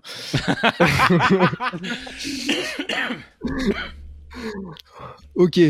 Bon, on acte le Ah, moins c'est pas 1. un C'est Je pas un le- copier-coller. Je le mettrai quand, quand j'aurai les, les idées bien en place. mais on acte le fait que Pérez se reçoit un moins 1. Je vais aller voir On si va je passer peux le mettre. Oh, mais c'est... Mmh. Bah Ah, non, je- je, me comprends. Je peux le faire, je peux le faire, mais c'est que voilà, j'anime l'émission, etc. Il faut que je sois focus. Alors, t'animes l'émission. Euh... Non, c'est vrai que t'es pas J'écoute, mal, euh. j'écoute l'émission, d'accord, mais ça me demande, de, ça me demande de, de la réflexion. Non mais là t'es pas mal, je trouve. T'es pas mal. Je trouve Ah que ben. si on peut juste faire une petite pause pour débriefer un peu ce début d'émission euh, de ta part, Mhm. Bilo. Je sais pas ce qu'en pensent Ah. les garçons, mais moi je trouve que c'est pas mal. Le, SAV de Bilo, très bien. C'est, il y a, il y a du dynamique, mais on sent qu'effectivement t'es un peu en retrait, tu écoutes, tu résumes pas trop les choses, euh, voilà. Et puis en même temps, t'as de temps en temps un peu l'initiative, tu recadres. Je trouve que c'est plutôt euh, sur l'échelle de Febro, c'est Ah, l'équivalent du virage 7. C'est c'est pas terrible le virage 7, mais enfin bon. J'aurais préféré le premier Ah virage. bah attention, lui il Non, a rendez-vous au premier virage, là c'est rendez-vous au septième virage, donc c'est un long plus, silence jusqu'au septième virage.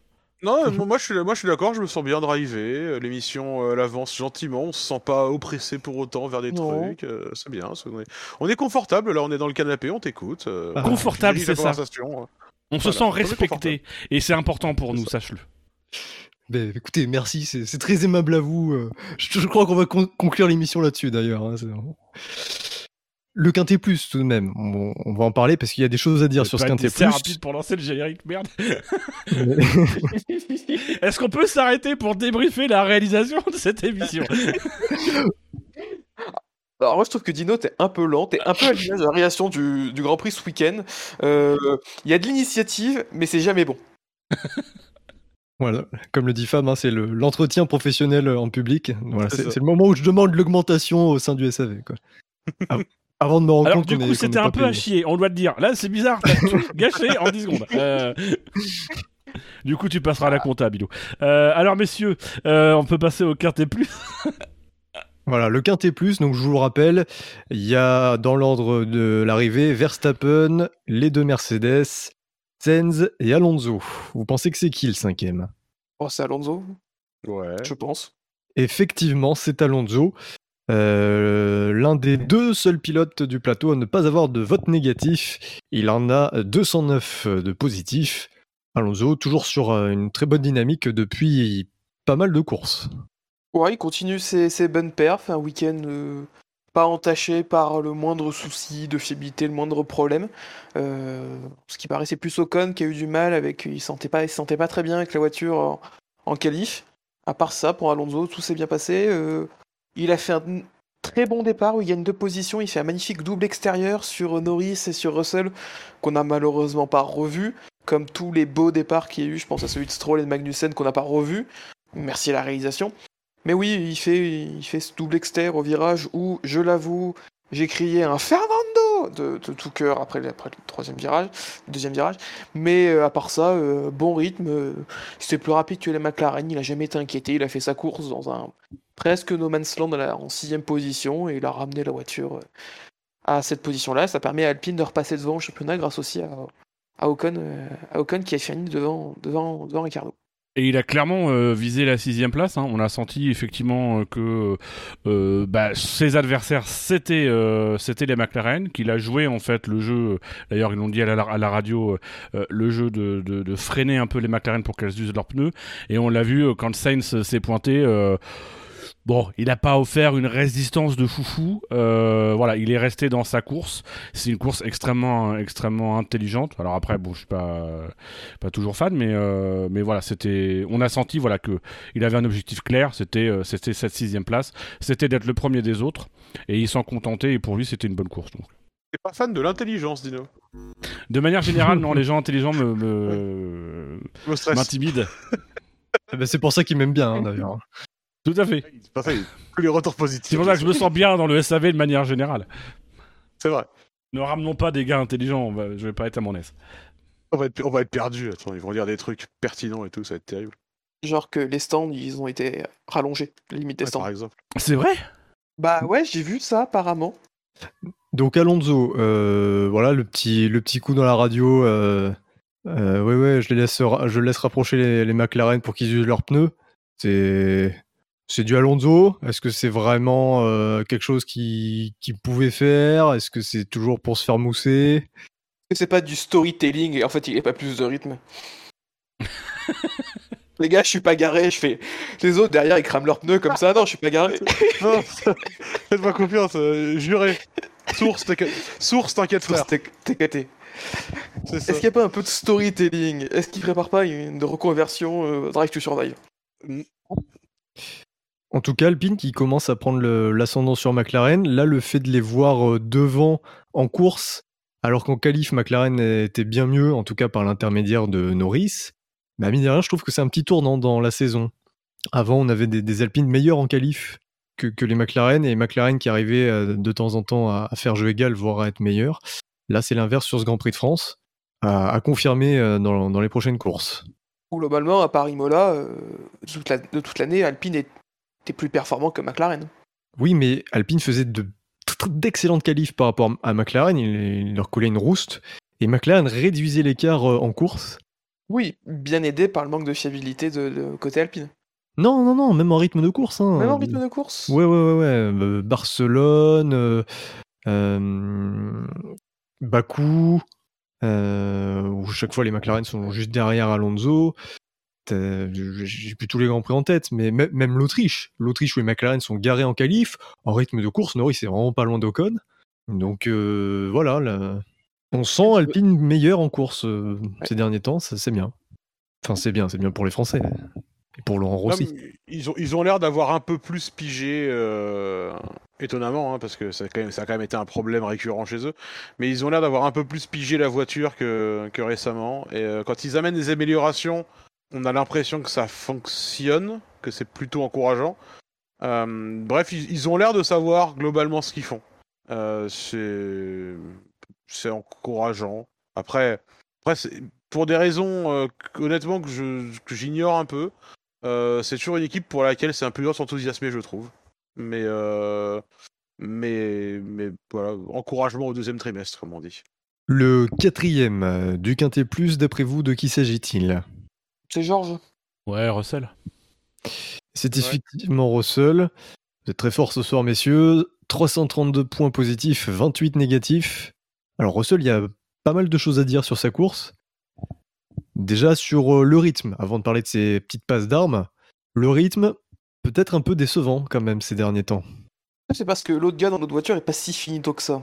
Certes, mais il faut quand même comparer, et même s'il s'agit d'Hamilton, bah, Russell, euh, on on voit peut-être certaines limites de Russell sur, euh, sur un rythme entier de course. Il est excellent en course, hein, mais c'est plus la même histoire qu'en début de saison.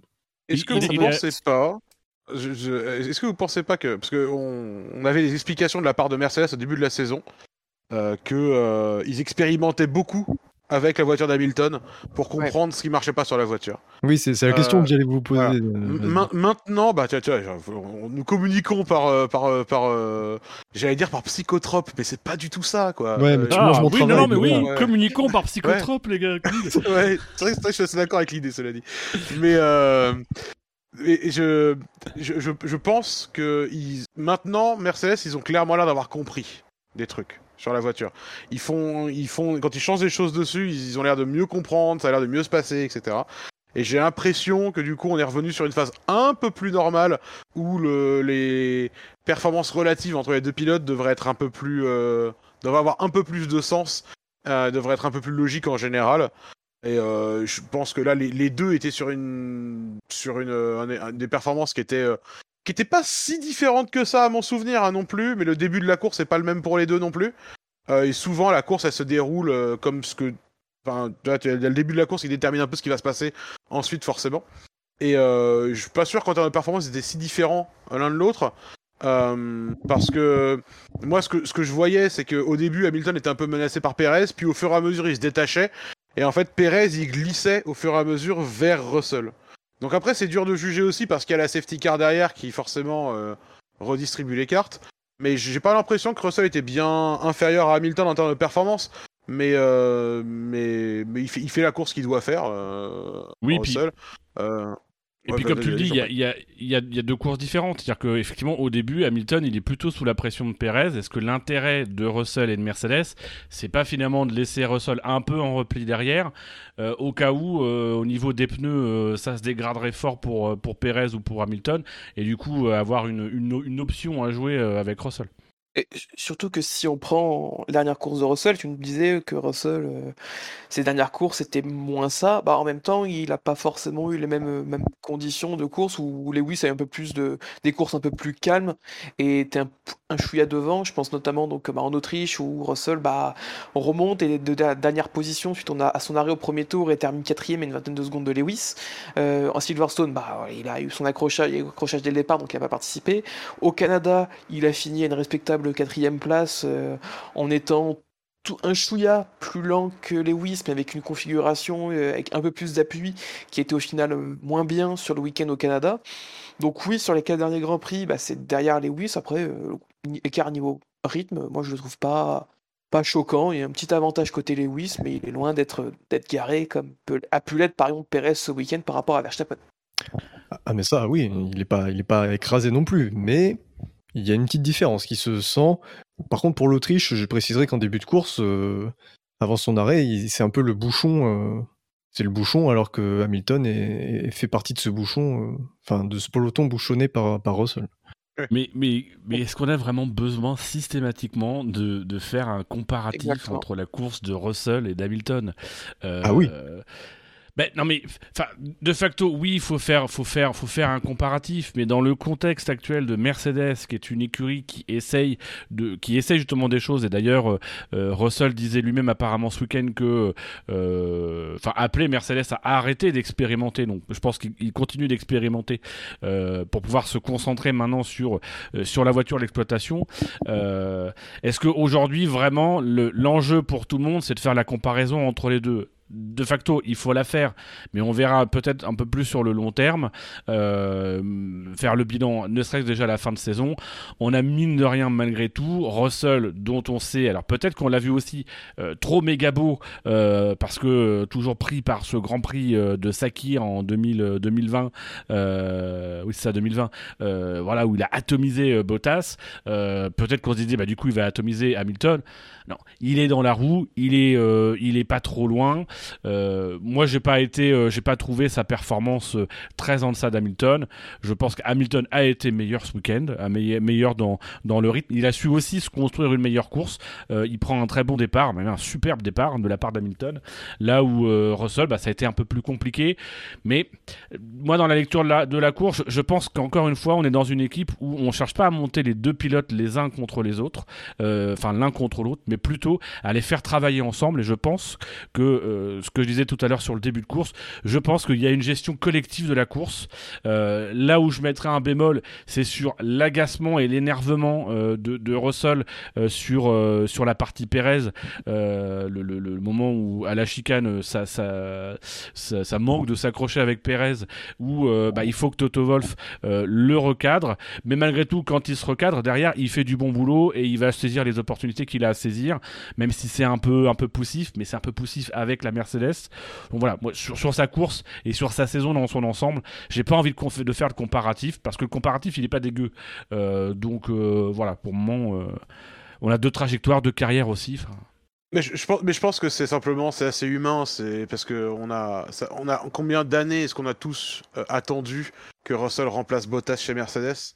Donc là, c'est l'année où ça se produit, donc forcément, on a tous un peu cette curiosité, et je pense que c'est un peu humain de vouloir regarder les choses par ce prisme-là, donc j'ai un peu de... Je comprends qu'on veuille dresser un peu le comparatif, euh, même si, euh, comme tu le disais, le, le, comparatif il est aussi brouillé par le fait que le début de saison de Mercedes euh, fait qu'en fait il est pas très faisable ce comparatif finalement. Mais mais c'est c'est dans mon à mon opinion c'est Russell c'est une superstar, c'est un, un pilote incroyable, c'est un mec incroyablement talentueux et c'est un super pilote. Euh, enfin, avec lui, c'est Lewis Hamilton. Euh, je veux dire, quiconque pense que pensait qu'il allait écraser Hamilton a oublié de regarder la Formule 1 depuis 2007, quoi. Euh, et le GP2 avant ça. c'était, c'était sûr. Pour, moi, c'est l'évidence que Russell, il allait, il allait pas être ridicule face à Hamilton, mais c'est Hamilton, quoi. Donc, toi et moi, Dino, on a suffisamment souffert. Hein, euh, moi, je me souviens, des... encore une fois, je, vais réévoquer ça, mais les années 2017-2018, combien de fois dans l'année j'en ai eu marre de dire ils sont vraiment beaucoup trop forts chez Mercedes, ils m'emmerdent. Hein Combien de fois, genre, t'étais là, genre, euh, Oui. au, au- au bord de, au bord de la victoire pour Ferrari, et puis en fait, euh, Hamilton il sort un truc de maboule, et, euh, et Mercedes sort une idée stratégique que, que t'as pas vu venir, et tu fais, ils font chier à être forts, c'est con, tu vois. Mais même là, C'est- cette année, cette Oui, année, oui, ils oui, sont d'une constance, enfin, ils sont d'une, ils saisissent ces opportunités, ça travaille bien collectivement. Euh, on, on parlait d'Alpine, je trouve que qu'Alpine travaille aussi bien comme ça. Je pense que ils savent, ils savent entre guillemets quel est leur truc, mais je pense que c'est encore plus le cas chez Mercedes. Ils savent dans quelle direction travailler et ils travaillent ensemble, quoi. Et de- Mercedes, ils ont tout optimisé cette saison quasiment, niveau résultat. Ils sont toujours allés chercher le résultat qu'ils pouvaient aller chercher au vu des conditions. Ah, ils ont, ils ont pour les deux pilotes. Et, ils, ont, ils, ont, Ouais. ils, ont, ils ont toujours tout optimisé, et ils ont une fiabilité à toute épreuve, ce qui est pas, ce qui compte pas pour rien, quoi. Alors qu'ils ont pas de ponton. Alors qu'ils ont pas de ponton. Mais ils ont la plus belle voiture du coup avec la Ferrari. Ah non, moi je la trouve dégueulasse. Mais alors je trouve les deux dégueulasses. Oh. Donc euh, Oh, d'accord, ok. Bon, Ok, monsieur, écoutez, vous irez. Est-ce que- pour est-ce moi que la plus que belle c'est j'appelle la Red Bull. Je suis ophtalmo désolé. La Red Bull et la Haas. Quoi? Quoi? La voiture, la voiture bibite? Parce que c'est pas ce qui est c'est pour ça. Ah non, mais ça je suis d'accord. Dino, avez-vous pensé à faire un test PCR, monsieur? Et Une perte de goût flagrante? Alors euh, j'en ai fait quelques-uns. Ra- rappelons que Lewis Hamilton a autant de podiums que Charles Leclerc. Et Aïe, Russell aussi du coup. aïe, aïe. Et ça, ça fait mal. Non, Russell en a un de moins que Hamilton. Hmm, Il en a pas 5 Russell cette année? C'était pas son Non, cinquième? il en a que. C'est son quatrième. Ah oui, c'est le quatrième Ah, consécutif d'Hamilton et le quatrième de Russell. Voilà. Ah, sur Russell, je voulais revenir rapidement sur un truc, parce que du coup, on, Oui, on la parle bataille de Russell, sa performance et la bataille avec Perez. Et donc le dépassement sur Perez. Euh, alors, euh, bah, La le- tentative? ce- Non, la tentative, ouais. Euh, je, je suis.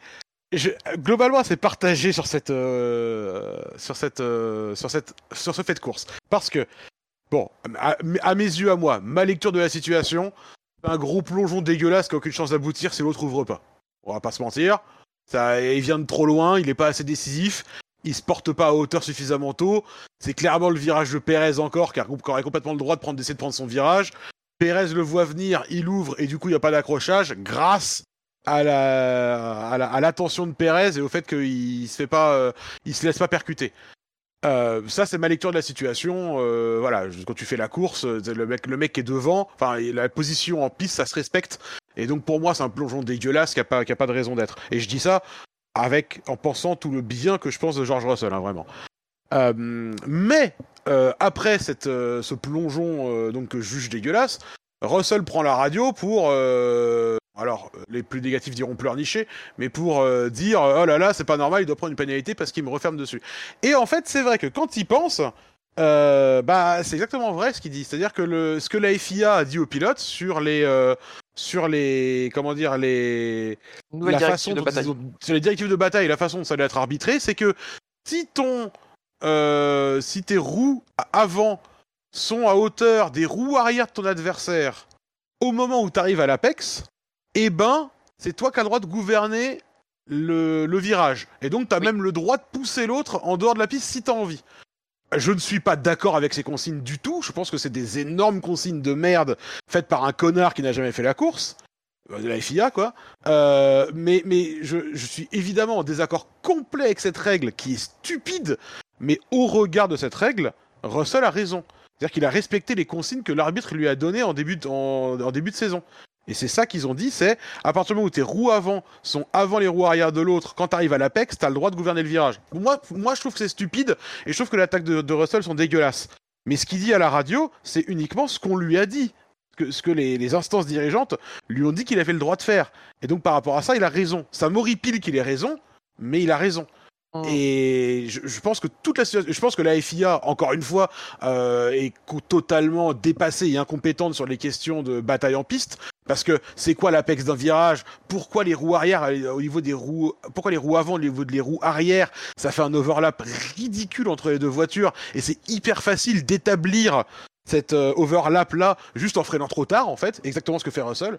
Euh, donc ça, ça tue toutes les toutes les possibilités de vraie bataille en piste finalement. Manifestement, c'est ça que la FIA veut, que les gens se poussent dehors. Bon, bah, c'est comme ça.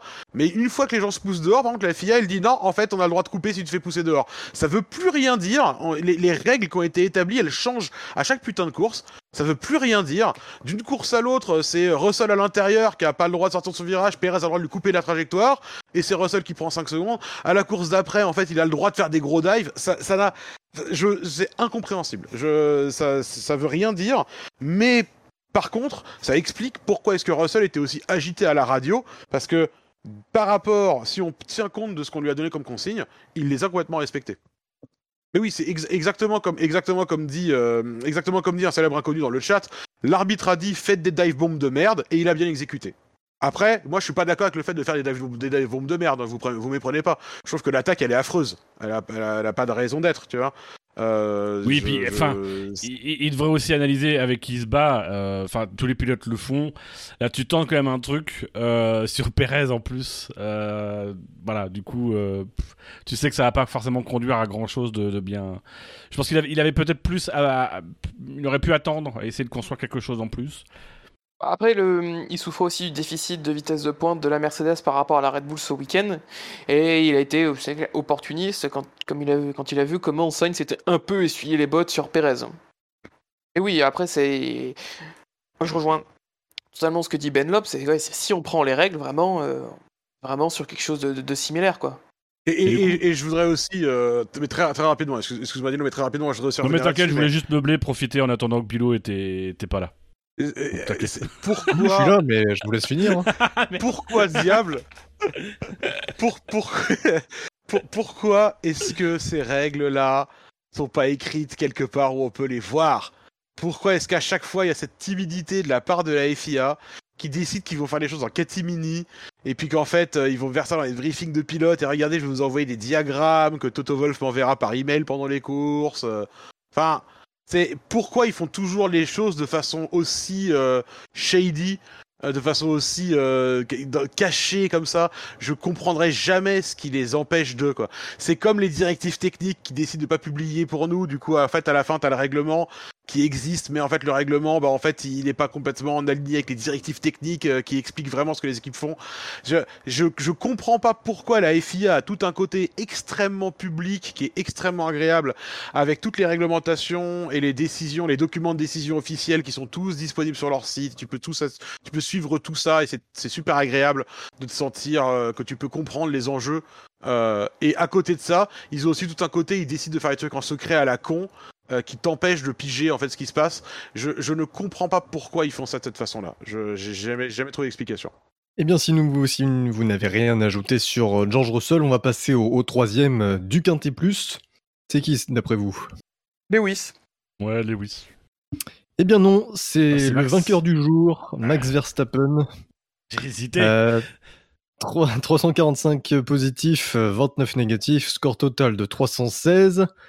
Verstappen, euh, donc qui, qui a, qui a tenté la, la stratégie euh, qui commence à être habituelle chez Red Bull, de, de s'arrêter un petit peu plus tôt que, que Leclerc. Mais bon, on n'a on pas vu euh, jusqu'où ça aurait pu aller. Ce que vous avez à dire sur son Grand Prix Et c'est du coup ce qui ouais, rend sa course difficile à lire. Et- Est-ce que c'est une vraie stratégie volontaire chez Ferrari ou est-ce que c'est parce qu'ils sont moins bons sur la préservation des pneus que Ferrari, tu penses? Ah bah, Je pense qu'il y a l'un et l'autre, mais oh, ils n'ont pas attendu que Verstappen soit largué à 3-4 secondes pour le faire entrer. Ouais. Je pense même que je pense même qu'en fait il se fait pas larguer. Je pense que quand il commence à, à se faire un peu distancer par euh, par euh, par Leclerc, à mon avis, il lâche un peu volontairement du rythme parce qu'il n'y a plus Oui. vraiment de push de sa part. Euh, à mon avis, ils sont derrière parce qu'au début ils se disent on va pouvoir dépasser. Ils se rendent compte que c'est pas faisable parce qu'ils n'ont pas la traction en sortant du virage numéro 6. Et donc ils décident de se garder un peu plus de marge pour préserver un poil plus les pneus, pour garder un peu de fraîcheur quand même pour la fin, pour la fin du stint. Euh, pour moi, ça ressemblait à ça, euh, plus qu'autre chose. Euh, Je suis, je suis Mais, d'accord euh, avec toi. Moi, j'ai le sentiment que c'est-. Mais comme on le voit assez souvent, cette équipe Red Bull, elle, elle euh, regarde. En fait, t'as l'impression qu'à chaque fois que la voiture passe la ligne d'arrivée, ils font un, un briefing entre eux. Bon bah voilà, où est la voiture? Comment est-ce qu'on fait? Comment est-ce qu'on s'ajuste? Qu'est-ce qu'on prépare? Et t'as l'impression que à chaque tour, ils, ils, ils- ils repensent en fait, ils s'adaptent. Euh, ce qui a pas du tout être l'air être être l'air le cas Non, ça ne veut rien dire. Ce qui n'est Ah, pas du ah, tout le euh, cas, euh, ce qui ne semble pas être le cas chez Ferrari, où euh, tu as 12 plans qui sont prévus, le plan A, le plan B, le plan C, puis à un moment donné, on décide de passer de l'un à l'autre. Euh, là, chez Red Bull, tu as vraiment l'impression qu'ils ils se remettent régulièrement à jour. Et, et moi, j'ai eu le sentiment effectivement que dans ce premier relais, il y avait effectivement ce côté, bon, on n'arrive pas à dépasser, du coup, on va prendre un petit peu, euh, peut-être, on va rafraîchir les gommes pour voir si on peut les emmener plus loin. Et puis peut-être qu'à un moment donné, ils ont basculé en disant, bah finalement, on va tenter l'undercut. Il y a une, vraiment une lecture de course chez Red Bull qui est assez fantastique, mais qui est historique. hein. Ils ont toujours réussi euh, euh, des coups stratégiques. Et là, je pense qu'on était sur un, sur un coup stratégique euh, bien senti de la part de Red Bull, plus que sur une dégradation des pneus. Mais j'ai pas de problème. Après, on, s- on, sent- on, sent- on semblait partir sur un schéma similaire à l'Autriche. Ouais, Avec, alors, euh, ouais, oui, oui, et en même temps, la, moi, la question que je me posais, c'est que, donc, quand, euh, quand Red Bull arrête Verstappen, il a une seconde 8, hein, grosso modo, je crois, si mon souvenir est exact, c'est un truc comme Ça. ça. Euh, et Ferrari choisit de ne pas réagir. Bon, pas longtemps, hein, parce qu'ils n'ont pas tellement eu le temps finalement. Mais au, au- au moins sur un tour, ils ont, ils, ils ont, ils ont pas fait rentrer Leclerc au tour suivant. Donc ils avaient manifestement choisi, comme tu dis Tom, ça ressemble- le scénario ça semblait se profiler comme l'Autriche, où ils avaient choisi de pas réagir euh, de façon épidermique euh, à, à la stratégie de Red Bull et, euh, de, de se- et ils avaient choisi de se faire confiance à eux-mêmes. Euh, après, j'ai l'impression quand même que Red Bull aurait pu passer plus qu'en Autriche parce que à- à- pour moi, Red Bull avait un meilleur pace, en, avait un meilleur rythme en course que ce qu'ils avaient en Autriche où Oui, vraiment Ferrari était au-dessus. Et, et- et là, je suis, et je, euh, tu vois, je, je pense que Ferrari avait choisi de pas réagir de façon épidermique, mais à mon avis, ils ont raté le coche parce que là, ils réagissaient après. C'est pas aussi facile de passer, de faire un dépassement en France qu'en Autriche aussi. Et donc, euh, s'ils se remettaient dans le mood, tiens, on va faire trois dépassements en course sur Verstappen, pas sûr que ça aurait aussi bien marché cette fois-ci, quoi. De toute façon, ça se voit. hein, sur, euh, pardon, excuse-moi Dino, ça, ça se voit sur le, le- la physionomie de la course entre l'Autriche et la France. Autriche, Verstappen rentre alors qu'il est en train de se faire distancer par Leclerc, euh, alors que là, il rentre, euh, mais on sent qu'il n'est pas non plus euh, en difficulté. Quoi. Et en même temps, c'est difficile parce qu'effectivement, bah, à partir du moment donné où Leclerc n'est plus là, et t'as même pas le temps de voir ce que Ferrari va tenter comme, euh, comme stratégie de réponse, euh, bah, c'est quoi les menaces pour Verstappen? Euh, Il est devant les deux Mercedes, son coéquipier. Euh, Sainz, il est loin derrière, donc en fait, il n'y a plus de menace pour Verstappen. Donc la fin de course de Verstappen devient anecdotique. Et en même temps, qu'est-ce que tu veux en analyser? On peut se douter que ça n'a pas attaqué euh, comme des fous, que ça a plutôt euh, géré. On a même senti un Verstappen plutôt détendu à la radio en fin de course. Donc, euh, donc voilà, il a, y a eu, y a eu le sentiment d'une course plutôt sous contrôle du côté de Verstappen du début à la fin. On n'a pas senti de panique, même, en, début de course, et clairement pas en fin de course. Il n'y avait rien, a aucun motif de paniquer en fin de course. Plus que détendu, on a même senti, en tout cas moi, comment je l'ai ressenti, j'ai ressenti un Verstappen déçu de pas avoir eu de bataille et d'avoir gagné euh, sur un plateau qu'on l'avait euh, en disant bah ok bah je suis premier, derrière ils ont pas le rythme, bah j'ai juste ramené parce que tout de suite il s'inquiète de la sortie de, Leclerc, il demande s'il va bien. Euh, ça aussi c'est un petit, je sais pas, on a eu la radio qui a été diffusée mais je trouvais ça sympa. Après, ouais c'est Après, je pense que le, dégagement est tellement long qu'il gagner- voyait pas en fait la voiture. Il savait pas du coup ce que la voiture avait parce que c'est il y a quasiment 3 km. Hmm. Euh, c'est toujours Ouais. gênant ça. La rotondité de la Terre euh, gêne à ce moment-là. Ah c'est pas plat, mince. Ah non. Mais c'est spécifique cas, au euh, Castellet. hein. Il y a qu'au Castellet que la Terre est ronde. Hmm. En tout cas, pour être bien clair sur ce qu'on dit, euh, on ne dit pas que Verstappen aurait forcément gagné ce Grand Prix, mais il y aurait le duel était vraiment euh, semblait être vraiment très serré entre les deux, euh, plus qu'en Autriche. Donc c'est c'est vraiment dommage. On passe au deuxième? À Hamilton, Bah oui. je pense. Ça retombe Hamilton. Lewis. Ah, j'ai un Lewis à ma droite par contre. C'est pas le même pilote? Bah, je crois pas. Je- Bah, de toute façon, peu importe, puisque c'est ni l'un ni l'autre, c'est Carlos Sainz qui est deuxième. Waouh Et oui, Oh. avec un score de 376, dont 12 négatifs. Alors, Carlos Sainz, grand espoir euh, de la remontée, pilote du jour, pilote intelligent, réfléchi, de, de beaux compliments aussi euh, qui sont venus de vos bouches euh, ce soir. La bouche de Bundop, essentiellement, c'est ce qui renforce les compliments. Ah oui. Euh, non, mais est-ce que vous avez commencé à évoquer un petit peu sa course? Mais là, on peut clairement euh, l'analyser. Moi, je, je- j'ai envie forcément de revenir alors, sur un truc que Dino disait il y a un instant. Euh, où Dino parlait de la, de la souplesse et de la flexibilité des, des stratégistes chez Red Bull, où t'as pas l'impression qu'ils sont euh, ultra attachés. T'as pas l'impression qu'ils sont. Tu vois, chez Red Bull, t'as pas l'impression, t'as l'impression qu'il se passe un truc, et, et en fait, ils sont pas surattachés à faire de la suranalyse constante et à dire attends, on a établi des stratégies avant, il faut que je sorte mon dictionnaire, mon grimoire des stratégies, qu'est-ce qui existe pour la situation, et puis huit tours plus tard, ils ont pris une décision, mais merde, c'est huit tours trop tard, tu vois. Et bah chez Red Bull, chez, chez Red Bull c'est comme ça, bah chez Ferrari, euh, chez Ferrari, regarde, on a appris aujourd'hui qu'ils regardaient même pas la course de leur pilote, quand même. Euh, je, je, je, alors, Carlos Sainz, il, il, il, il, a, il a remporté la course contre de nombreux autres pilotes et contre Ferrari aujourd'hui, enfin dimanche. C'est incro c'était incroyable. Le de place contre Ferrari. Non mais c'est c'est c'est fou. Et le mec il fait un il a fait un taf de dingue pendant toute la course. Alors en plus sur les pneus durs, il disait lui-même qu'il était pas euh, il, se sentait il se sentait pas très bien etc. Mais il arrivait quand même à, faire, à faire fonctionner ça. Euh, il, il fait une course de dingue.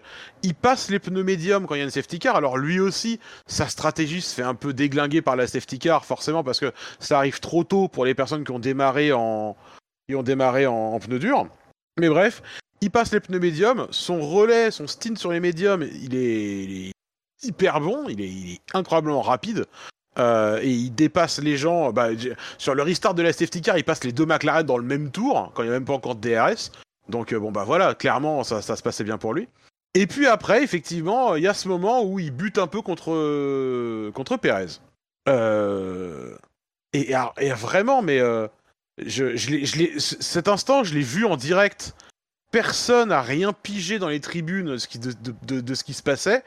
Et après, je l'ai revu à la télé en me disant non mais euh, ça va me donner des pistes, des, voilà, ça va me donner des, pistes pour mieux comprendre les tenants et les aboutissants de cette décision stratégique. Ah bah non, hein, pas du tout, ça restait de la merde. C'est, c'est, c'est, c'est. Donc le mec est se retrouve bloqué derrière Perez. Sainz finit de son propre chef par prendre la radio pour dire Je vais pas pouvoir le dépasser, c'est impossible, faut qu'on pense à s'arrêter et à faire un truc différent. La réponse classique Ok, copy, we come back to you. Classique évidemment.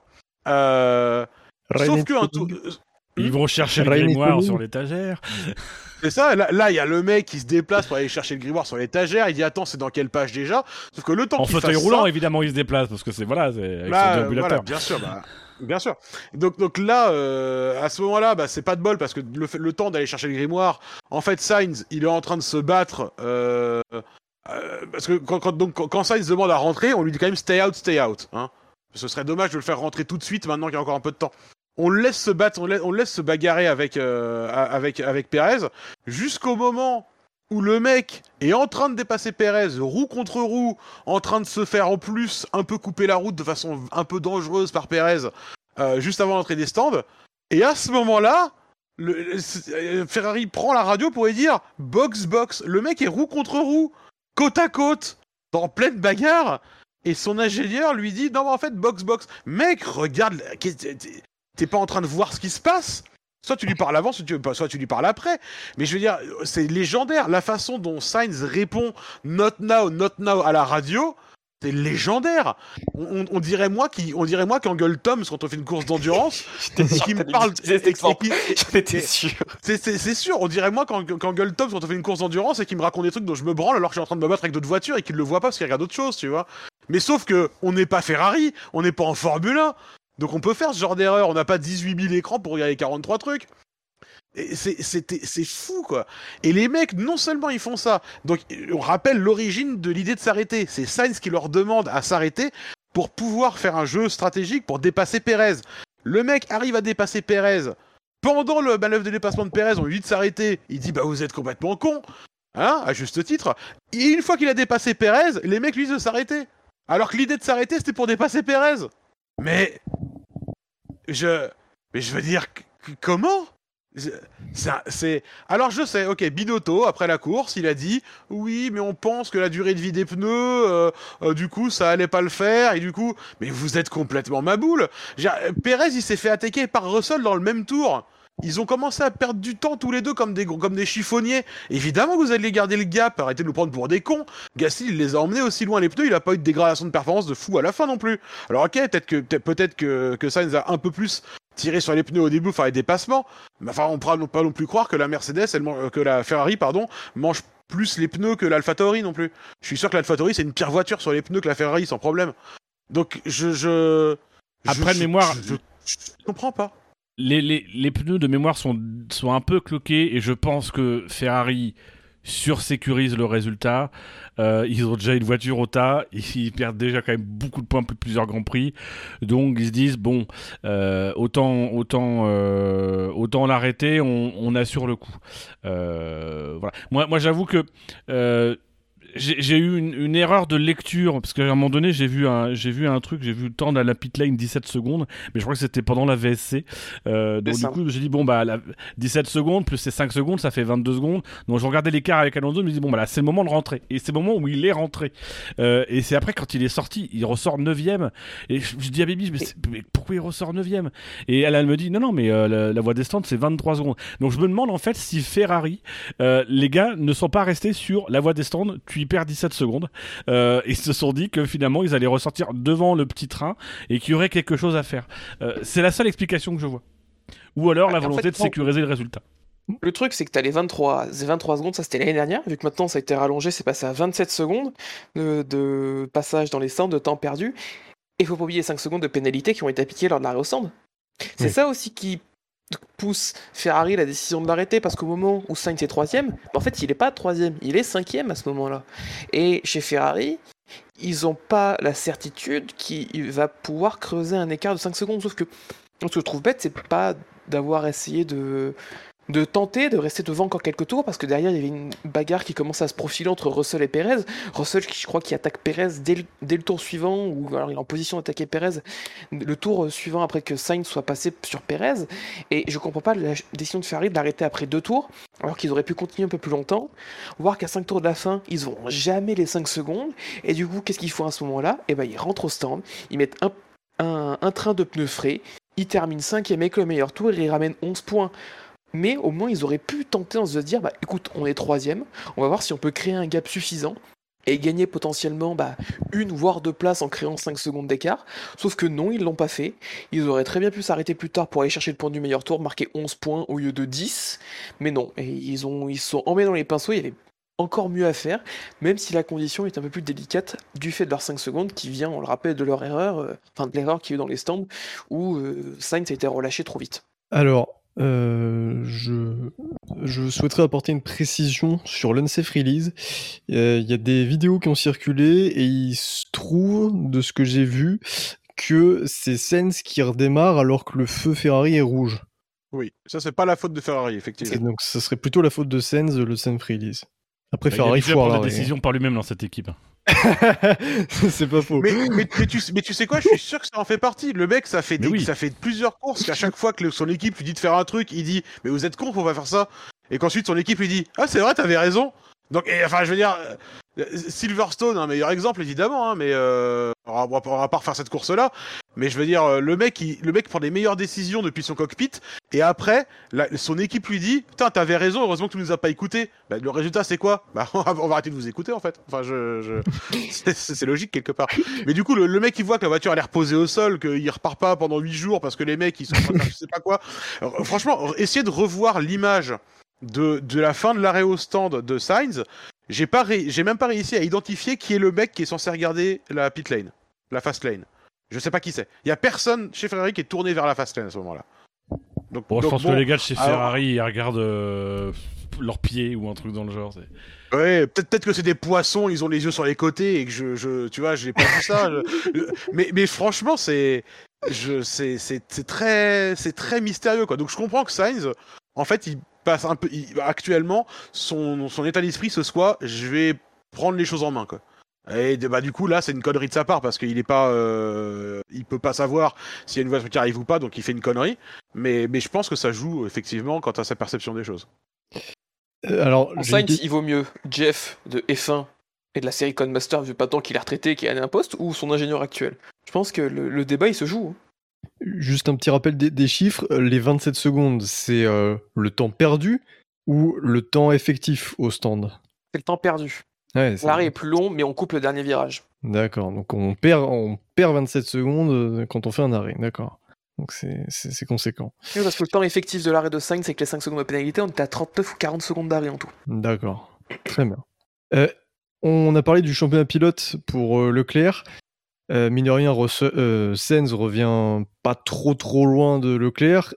Euh, Ferrari, n'est- est-ce qu'elle n'est pas un peu dans la, dans la sauce euh, à revoir Sainz pas trop loin de Leclerc au championnat, plus le fait que Mercedes soit pas si loin que ça au championnat constructeur, 44 points on le rappelle.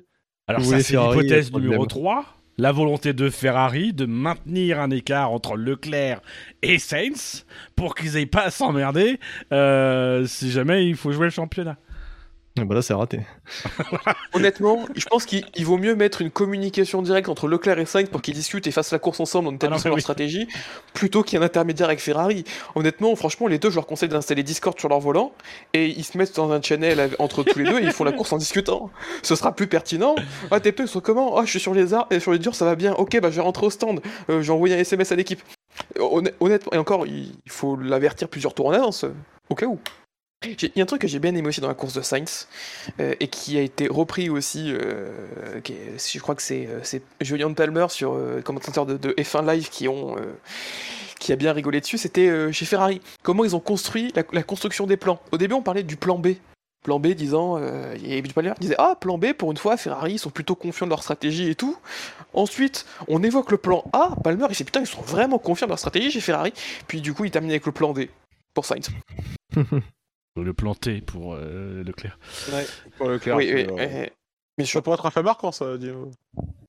non, Oh, j'ai déjà ce qu'il faut. ça- Ça, stock. ça, c'est un fait mar- c'est un fait marquant que Bilo va prendre sans aucune race. Moi, j'ai pas déjà ce qu'il faut, donc euh, Bilo, tu vas me laisser ce fait marquant, s'il te plaît. Bah, je vais rien te laisser puisque je passe avant toi. Ah merde. Et c'est moi qui passe en premier normalement. Avec Oui, un taux oui, de toi qui passe 50%. Non, mais du coup, euh, Ferrari, est-ce que vous les voyez troisième à la fin de la saison? Euh, Je me suis empressé.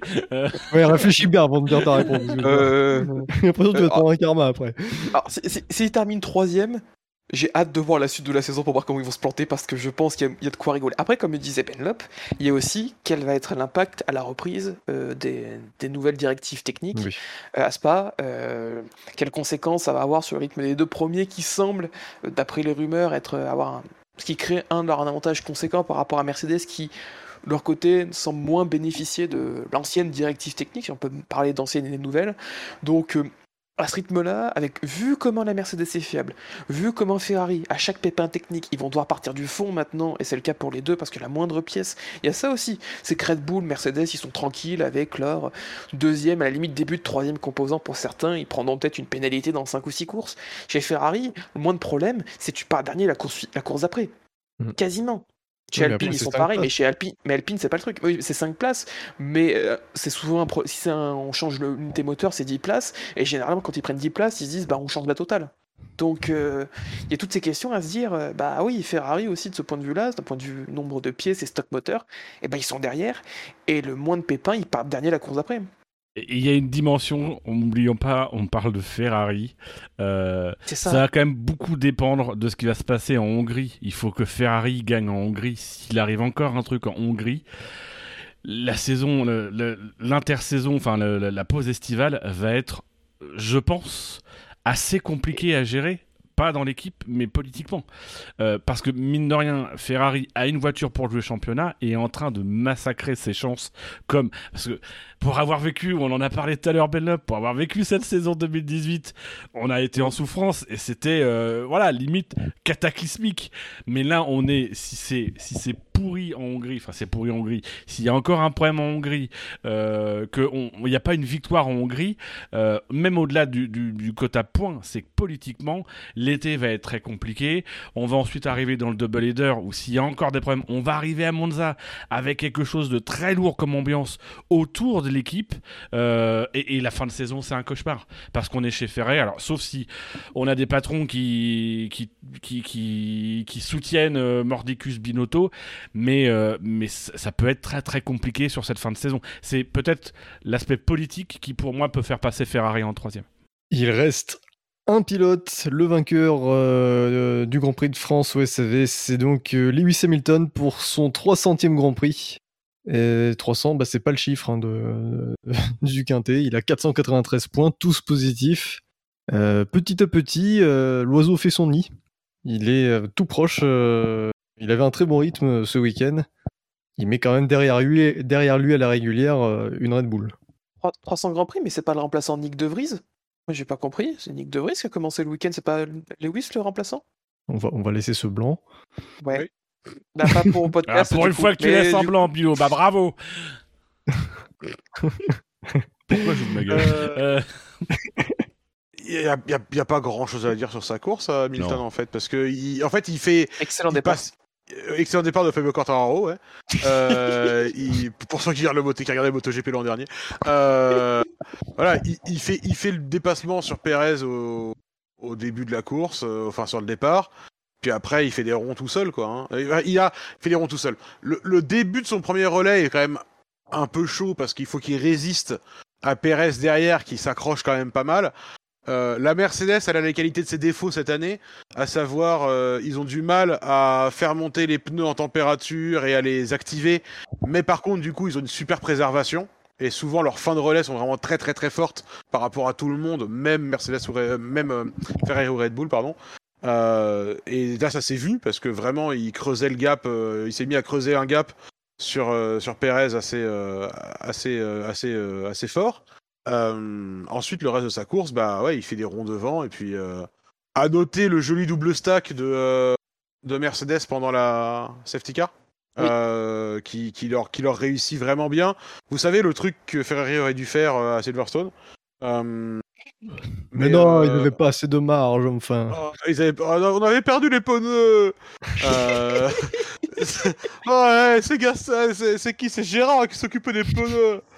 Bref, et bref. Et euh... du coup, voilà. À part ça, si souligner qu'il avait pas de, il a pas pu boire pendant tout le toute la course. Et alors, je tiens juste à vous partager que déjà dans les être assis en tribune, c'était physique en buvant. Mais alors putain, faire la course dans la voiture, là par 33 degrés, avec le soleil qui tape, euh, sans boire, je... Oui, non, ces personnes-là sont... Ces personnes-là sont pas faites de la, de la même façon que nous, il n'y a, y a pas de doute. Sainz Ah, non plus qui a pas embarqué d'eau. Ok, bah bravo à Bah, lui Fer- aussi, alors. bah oui, parce que Ferrari lui a dit d'en embarquer, donc il a dit bah non. En fait, voilà, son ingénieur lui a dit eh, Remember to drink », il a fait « Non, c'est un piège, il y a une connerie là derrière. Ils sont empoisonnés l'eau, quelque chose. Ouais. Mais, Euh. mais euh, voilà, que, que, que veux-tu? Mais euh, à part ça, pas grand-chose à- je trouve pas grand-chose d'autre à souligner. Quoi. Sa course propre, bien exécutée, et puis voilà. Ha- Hamilton, euh, c'est- depuis le début de la fin de saison dernière, euh, qu'est-ce qu'il a réussi comme, euh, comme nombre de départs? Il est toujours, il gagne des places. bah, quand il a des pneus frais. bon, ce sera tout donc pour Lewis Hamilton? Bah, moi je suis d'accord avec. Enfin, oui. euh, Oui, non, mais t'es si t'es d'accord, pas de souci. c'est- hein, euh, c'est très bon dans l'exécution et c'est à l'image, c'est à l'image de Mercedes quoi. Voilà, c'est une équipe qui tourne bien et qui euh, euh, qui est positive en plus, qui est vraiment constructive dans, son raisonnement. Hamilton lui-même est constructif, donc euh, donc voilà, c'est que du positif. C'est une victoire méritée au final quand même, malgré tout. J'aurais j'aurais mieux vu Sainz, mais c'est quand même mérité sur cette course. Moi, je. Juste bah, très rapidement, du coup, pour revenir sur un truc qui est hyper palpable en vrai. et c'est assez intéressant parce que c'est vraiment euh, un, un excellent indicateur que Twitter, c'est pas complètement le monde réel. Et que c'est très facile d'envahir les réseaux sociaux quand tu es très vocal. Euh, c'est le, le niveau de popularité des pilotes. Et Hamilton, euh, bah, d'une part, clairement, il a un niveau de popularité. Des fois, tu vas sur les réseaux sociaux et t'as l'impression qu'Hamilton, tout le monde le déteste, tu sais que les gens disent qu'il est cuit, que euh, c'est fini, machin, etc. euh, et que tout le monde le trouve faux, hypocrite et insupportable. En vrai, il arrive et c'est le mec le plus applaudi de toute la grille. C'est le mec, quand il arrive en interview dans la fan zone euh, au début du week-end, c'est un bordel pas possible. euh, et et il, il- il pète l'applaudimètre euh, en, en permanence. Il interagit constamment avec les gens. C'est-à-dire que quand il est en interview, les gens disent des trucs en gueulant et il répond et il tient compte de ce que les gens disent et il, et il réagit, ça le fait rire, ça fait rire les gens et tout le monde est à fond.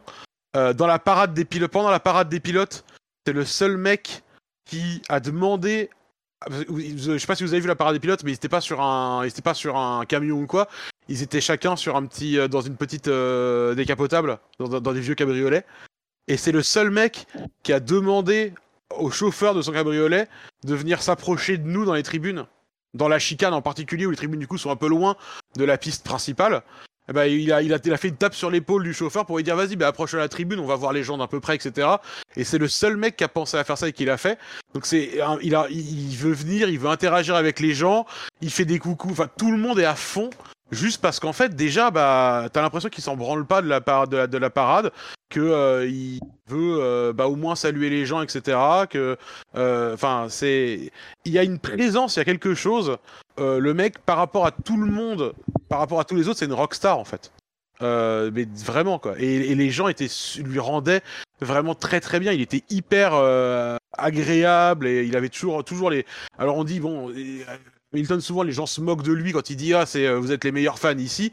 Euh, sauf qu'en fait, il dit pas forcément que vous êtes les meilleurs fans. Là, ce qu'il nous a dit au Grand Prix de France, c'est j'ai l'impression que c'est vous êtes la plus grosse foule qu'on ait jamais eu ici.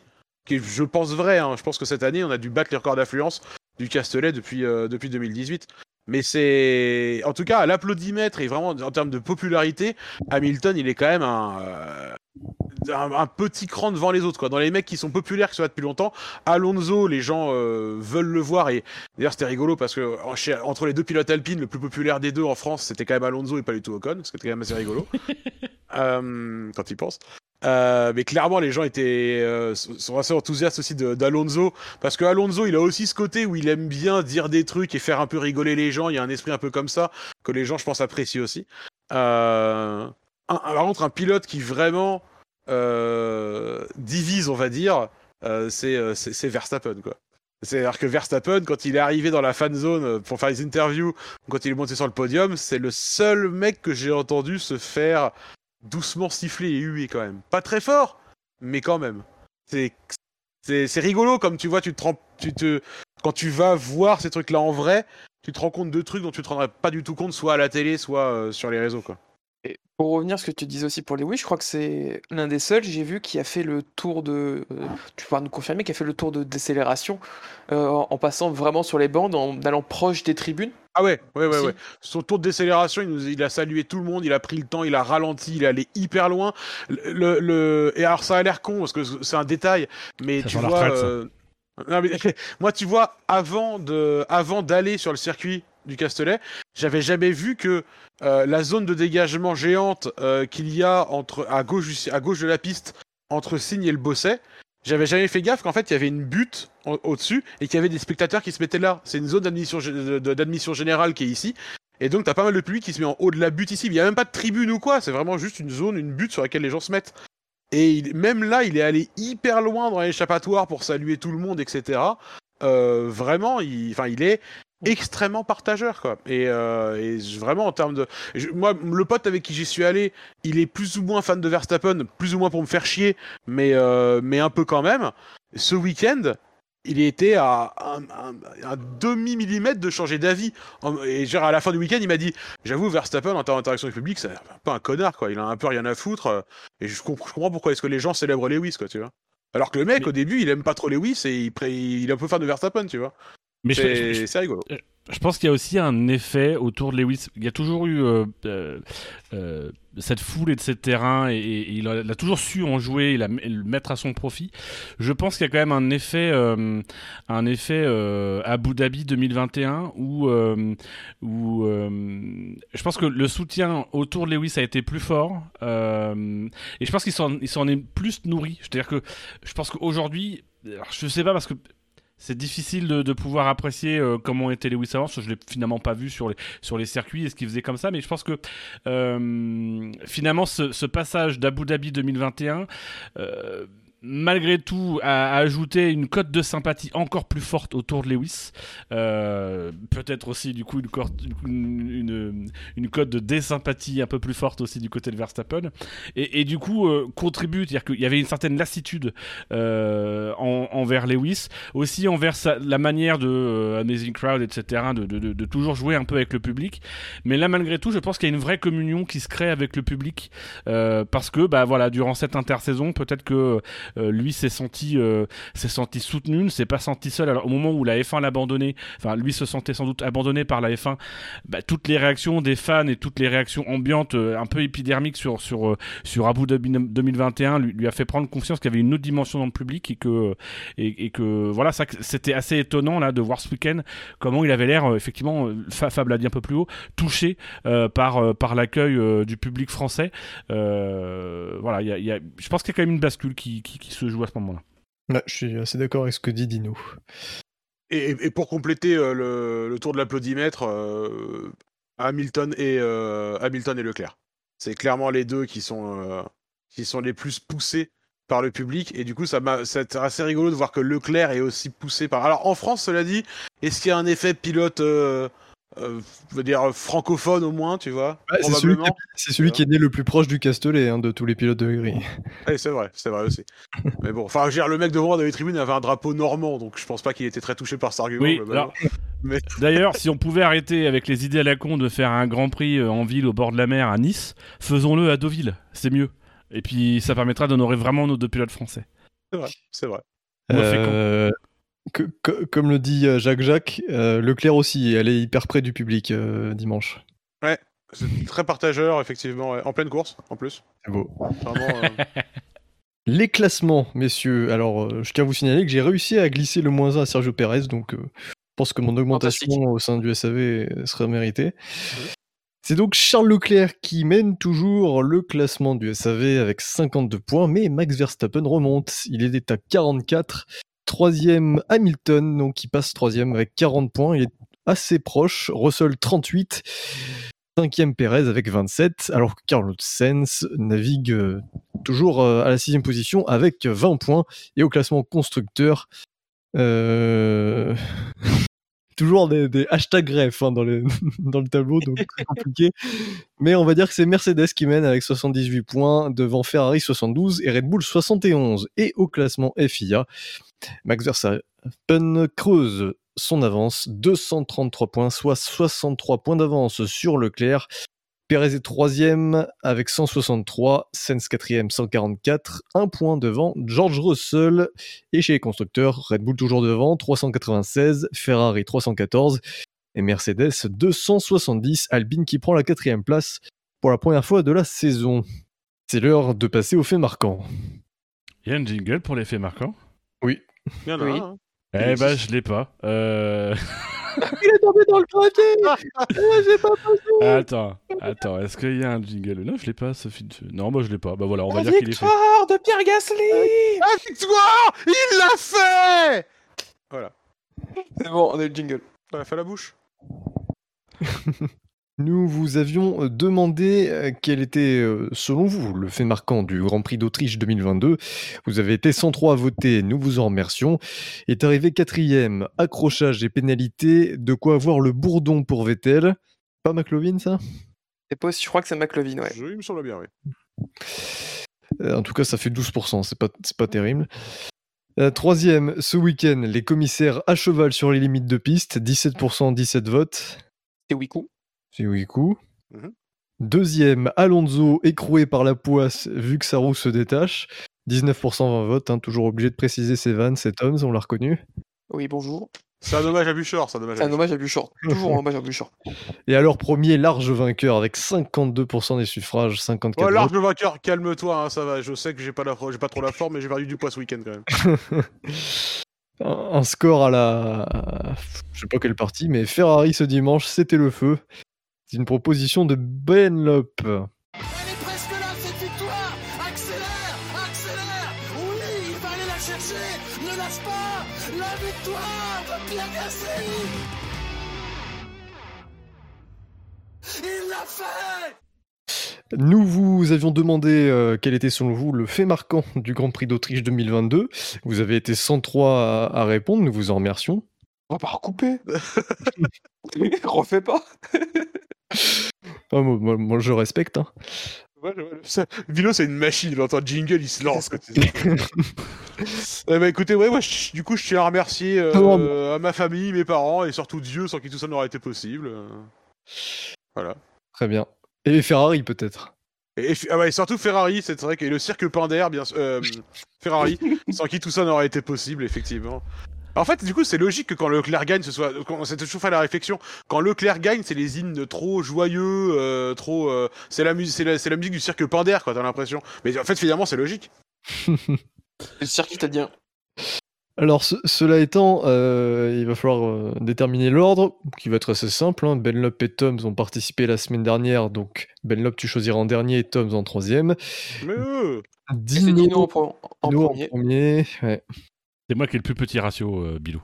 Oui, avec pourtant un ratio de 50%. De, Mais non, oui, non, mais pas. ce soir, c'est. En plus, mais parce que même Tom, enfin, non, Tom, c'est il est nul. Mais Benlop est, est- est fort. Ah, donc, du coup, euh, saison. Ah, mais là, les ratios, c'est 100% pour Benlop, hein, comme Shinji. Donc là, on, on sait que les mecs vont pas revenir de la saison. Et toi, Dino, t'es à 66%. Donc, euh, les- euh, 50, non? C'est moi, c'est parce que je t'ai ajouté Oh. direct, euh, je compte la France. Mais en vrai, t'es à 66 pour l'instant. T'es à 2 sur 3. D'accord, ok. Tu seras à 2 sur 4 si tu rates ce fait marquant. Du coup, j'ai pas le premier choix. Si t'as le premier choix. Puisque Ah, bah, moi, j'ai plus que toi. Voilà. Ah oui, parce que toi- pour toi aussi, t'as compté la France. Excusez-nous, chers auditeurs, c'est vraiment nul ce passage. On en a conscience. Mais en même temps, on, on assume. a pas tellement Euh, le choix, finalement. Euh, donc, du coup, moi, ce sera Charles Leclerc, le roi du Castellet. Oula, oula. Oh, joli. Jo- Habile. Ah, j'ai- j'espérais un peu au fond de moi que tu choisisses pas Leclerc. Ah, J'en avais un sur Gasly aussi. Euh... Alors. Bah, je vais le faire sur Hamilton, puisque euh, visiblement Hamilton est apprécié, donc je, je me dis que je vais peut-être avoir des quelques votes. Euh... Hamilton, 300, et inutile de demander quel est son métier. Ouais. Ouais, pff, ouais, non, c'est pas, c'est pas Qui très est bien. gladiateur. Waouh. Non, c'est pas terrible, en fait. Ah, mais ça, on aurait- c'était un hommage à Bouchard aussi, en fait. Non. Oh non, non, non. Oh, de Non, non, Bouchard- il faut mettre des Bouchard, ça aurait parenthèses. été- Non, Ouais, c'est vrai. Bouchard, ça aurait été euh, Hamilton, euh, belle Deux podium pour sa 300ème. Voilà. Non, l'arti- on a dit l'article de François posé comme une question. Euh, de- Hamilton, deux points, encore plus fort pour la prochaine, pour l'interrogation? Un, truc, un truc, euh, vraiment ça, lamentable. ça c'est Buchor, ça. Ouais, ça c'est très Bouchard, ça. Non, moi, c'est. euh, Alors, mon fait marquant, ça peut être un fait marquant lié à la course, mais c'est plutôt. Voilà, c'est lié au week-end, au Grand Prix. euh, Comment ne pas revenir sur la magnifique euh, tenue et le magnifique goodies distribués par le circuit, notamment porté par Valtteri Bottas. Et du coup, mon fait marquant pour le week-end sera simplement un petit Valtteri Bottas. Ouais, Valtteri Bobtas, c'est pas mal ça. J'aime bien. Je vais le coller dans le chat interne parce que j'ai collé dans le mauvais chat, c'est fantastique. On peut faire pareil, Bilo, ça m'arrangerait. Oui, bah, je, je réfléchis à la formulation en fait. Bah non, non, non, trop tard, tu l'as formulé, c'est fini. Euh, Ah, bah, pas du tout. euh, Non, non, non, non, laisse du temps à Bilo parce que moi j'ai pas d'idée du tout, donc euh, ça me laisse temps de réfléchir aussi. Stratégiquement, ça m'arrange un peu. Ah, j'en ai un si tu veux. J'en ai un sur Charles Leclerc. Ah, bah, vas-y, je, je- ouais. Je te l'envoie, je te l'envoie en MP. Par contre, Ah c'est oui. quoi le rapport avec le, le Grand Prix, euh, Toms? Bah, il était dans la course, Euh, Bottas. Il avait... Et puis il a porté ouais. un Bob Ricard. Pendant la course Ouais, Bah, pendant la avant. course, sous son casque, il avait un bob. Ouais. Oh putain, Oui. Dino, elle est. fa- ah, En plus, en plus, je cherchais un truc sur, euh, sur euh, Gasly, euh, qu'elle est parfaite. Putain, Euh, tu me l'as filé quand même. Ah, Dino, je suis désolé, mais en plus, je suis sûr que ça va gagner ça en plus. Donc, euh, merci infiniment parce qu'elle est, elle est fantastique. Donc, un grand merci à Dino pour ce fait marquant. Je vous propose, euh, je vous propose pour le Grand Prix de France 2022, Gasly, la Summer Race avec Sum écrit bien sûr comme ceci. Joli. Pu- Puisque c'était donc le nom que, que les organisateurs avaient décidé de donner à cette course. Et ça fait plaisir que tu l'utilises, parce que s'il y en a bien un qui le mérite parmi nous quatre, c'est toi.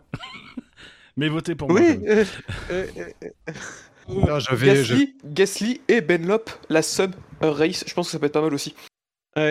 Je. Oui. Voilà. Ah, Je, je sais- je- je sais qu'il paraît qu'ils avaient fait une zone plage quelque part avec du vrai sable et tout.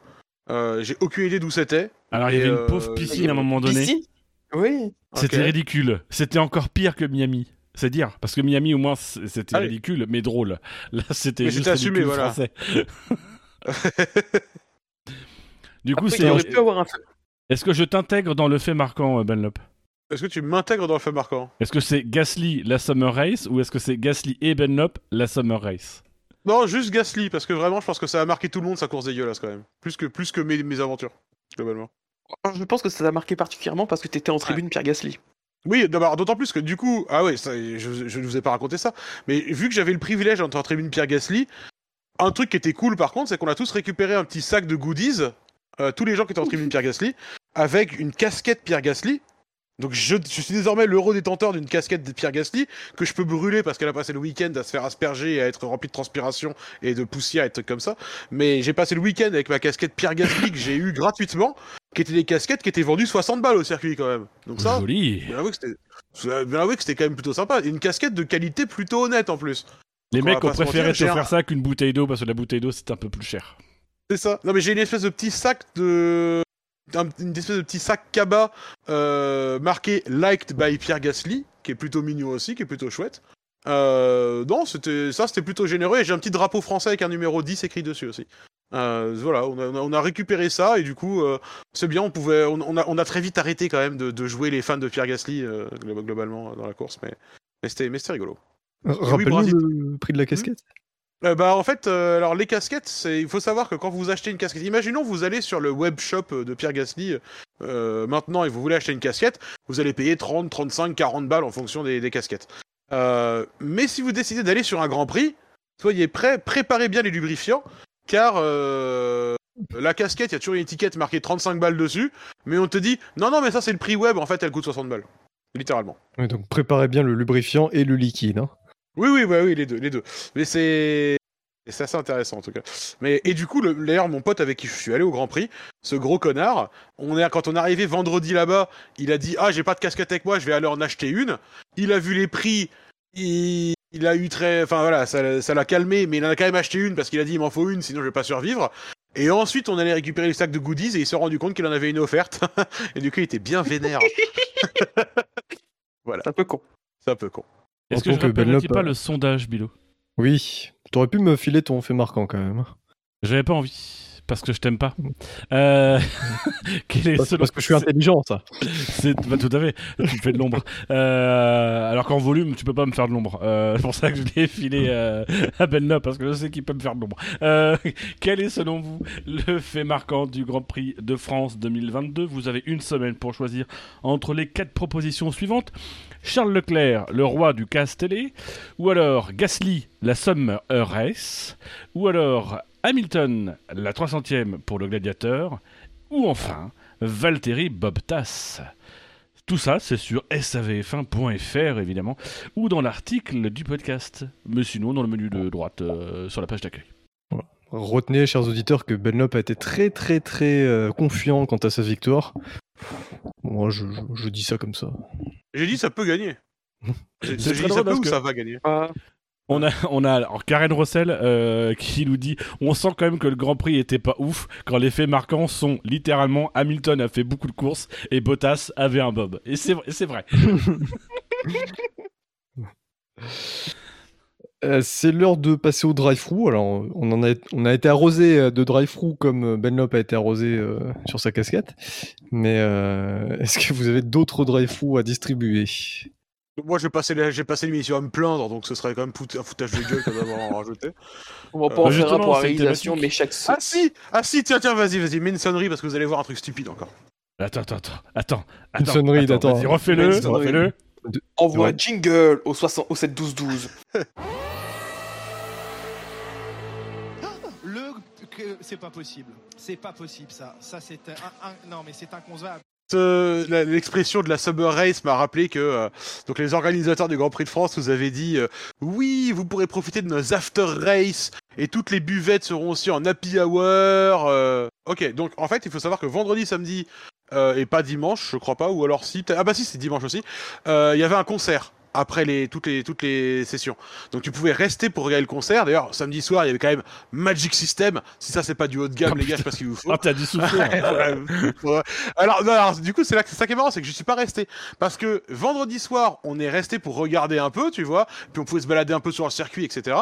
Mais en fait, les mecs, les- pour vous dire à quel point c'était formidablement bien, formidablement bien organisé, les mecs, ils mettent un concert, mais les dernières navettes, elles partent avant la fin pour te ramener chez toi. Et du coup, si tu restes pour regarder le concert, tu vas voir ensuite les mecs des navettes. Et les mecs des navettes, ils disent, bah, la navette, elle est partie il y a 10 minutes en fait euh, pour Toulon. Alors, du coup, on n'a pas de solution, vous pouvez pas rentrer chez vous. Et ensuite, du coup, tu galères avec eux, et ensuite, ils savent pas où, ils savent pas quoi te dire, ils savent pas où t'emmener, ils savent pas faire quoi que ce soit. Tu vas essayer d'aller choper un taxi, mais les mecs, ils te disent, bah, en fait, vous savez, euh, nous, les mecs de la sécurité, on va rentrer chez nous, là, dans 20 minutes, hein. euh, Mais les taxis, en plus, c'est fini, là, ils ont arrêté de ramener des gens.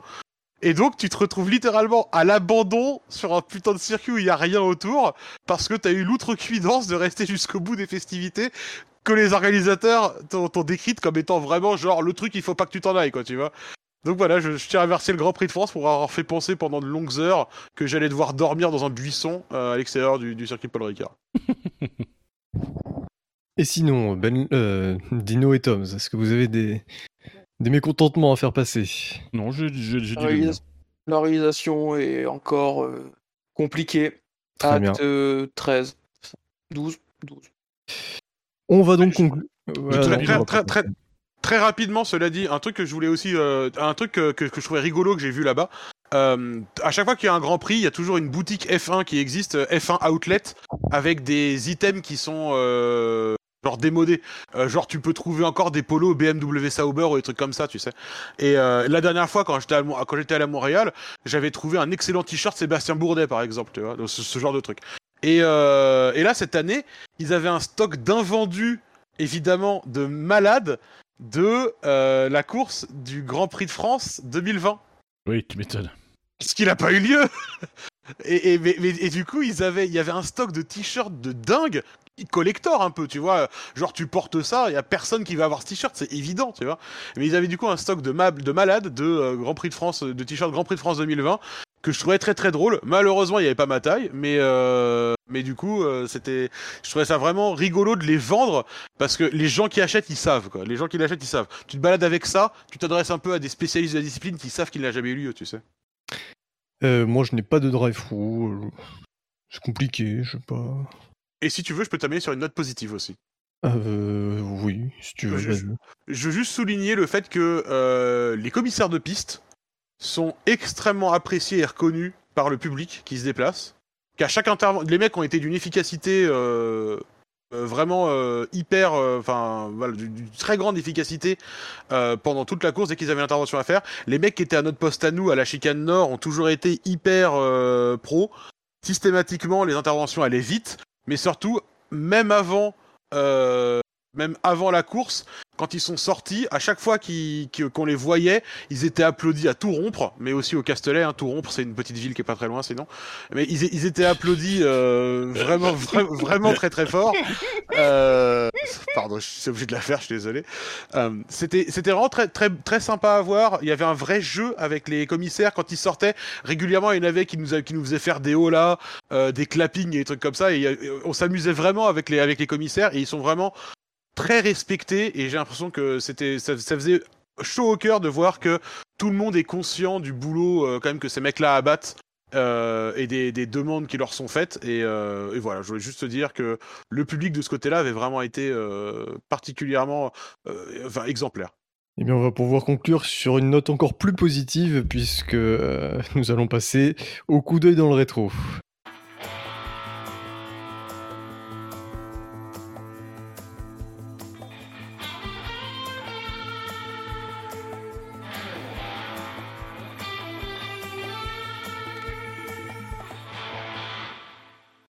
Nous étions donc le 24 juillet, un jour où sont décédés trois, trois pilotes. Alors oui, je disais que c'était une note positive, mais pas vraiment du coup. Non, mais Ouais, des morts. on ne les connaît pas. On va surtout parler des grands prix qui ont ça lieu. va tellement être beau comme hommage.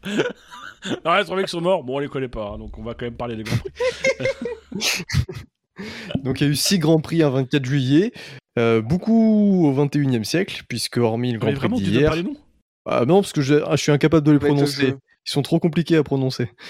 Oh là là. Euh, il y a- voilà, mais euh, sinon, il y a donc 6 Grands Prix un 24 juillet, dont 4 au 21e siècle. Donc, hormis le Grand Prix d'hier, qui n'est pas un nom de pays, mais c'est juste une temporalité, il y a le Grand Prix de Hongrie 2016, Victoire 2. mais non, mais en plus t'es con t'es con c'est pas le grand prix c'est pas le grand prix d'hier parce que hier c'est la ville à côté où il y a l'aéroport Oui, c'est le Castellet j'y ai pensé en plus. J'y ai pensé 2016, après. c'est pas Hamilton? Hamilton, Hamilton ou Rosberg. Hamilton, C'est ça. Oui, bien vu. Euh, Allemagne 2011. Euh, Weber? Ou Non. C'est Hamilton. Et Allemagne 2005. Raik- Ni, ni Weber ni Hamilton. Oui, Hamilton, il débutait pas, donc c'est. Ouais, c'est pour ça. Montoya? Non. Alonso? C'était Alonso. Je suis déçu que Tom n'ait pas trouvé la réponse plus tôt. Ouais, j'hésitais. Il a failli dire Raikkonen en plus, je crois. Oui, J'ai Raikkonen dit- qui avait abandonné un de ses nombreux abandons sur un problème technique. Alors, c'est un Grand Prix où Juan Pablo Montoya a remonté de la 20e à la 2e place. Très grosse remontée. J'aurais voulu faire un petit quiz sur les remontées, mais on va faire un pire et bide. Ça va vous faire plaisir. Un pyramide Ah. Pyramide. Faut que tu reconnaisses. T'as t'as- t'as 13, t'as- t'as 13 kilos de, de gras, euh, tu peux le mettre avec lequel que tu veux. C'est pyramide. Euh, voilà. Voilà. Tu veux le petit jingle? Ah. Ah.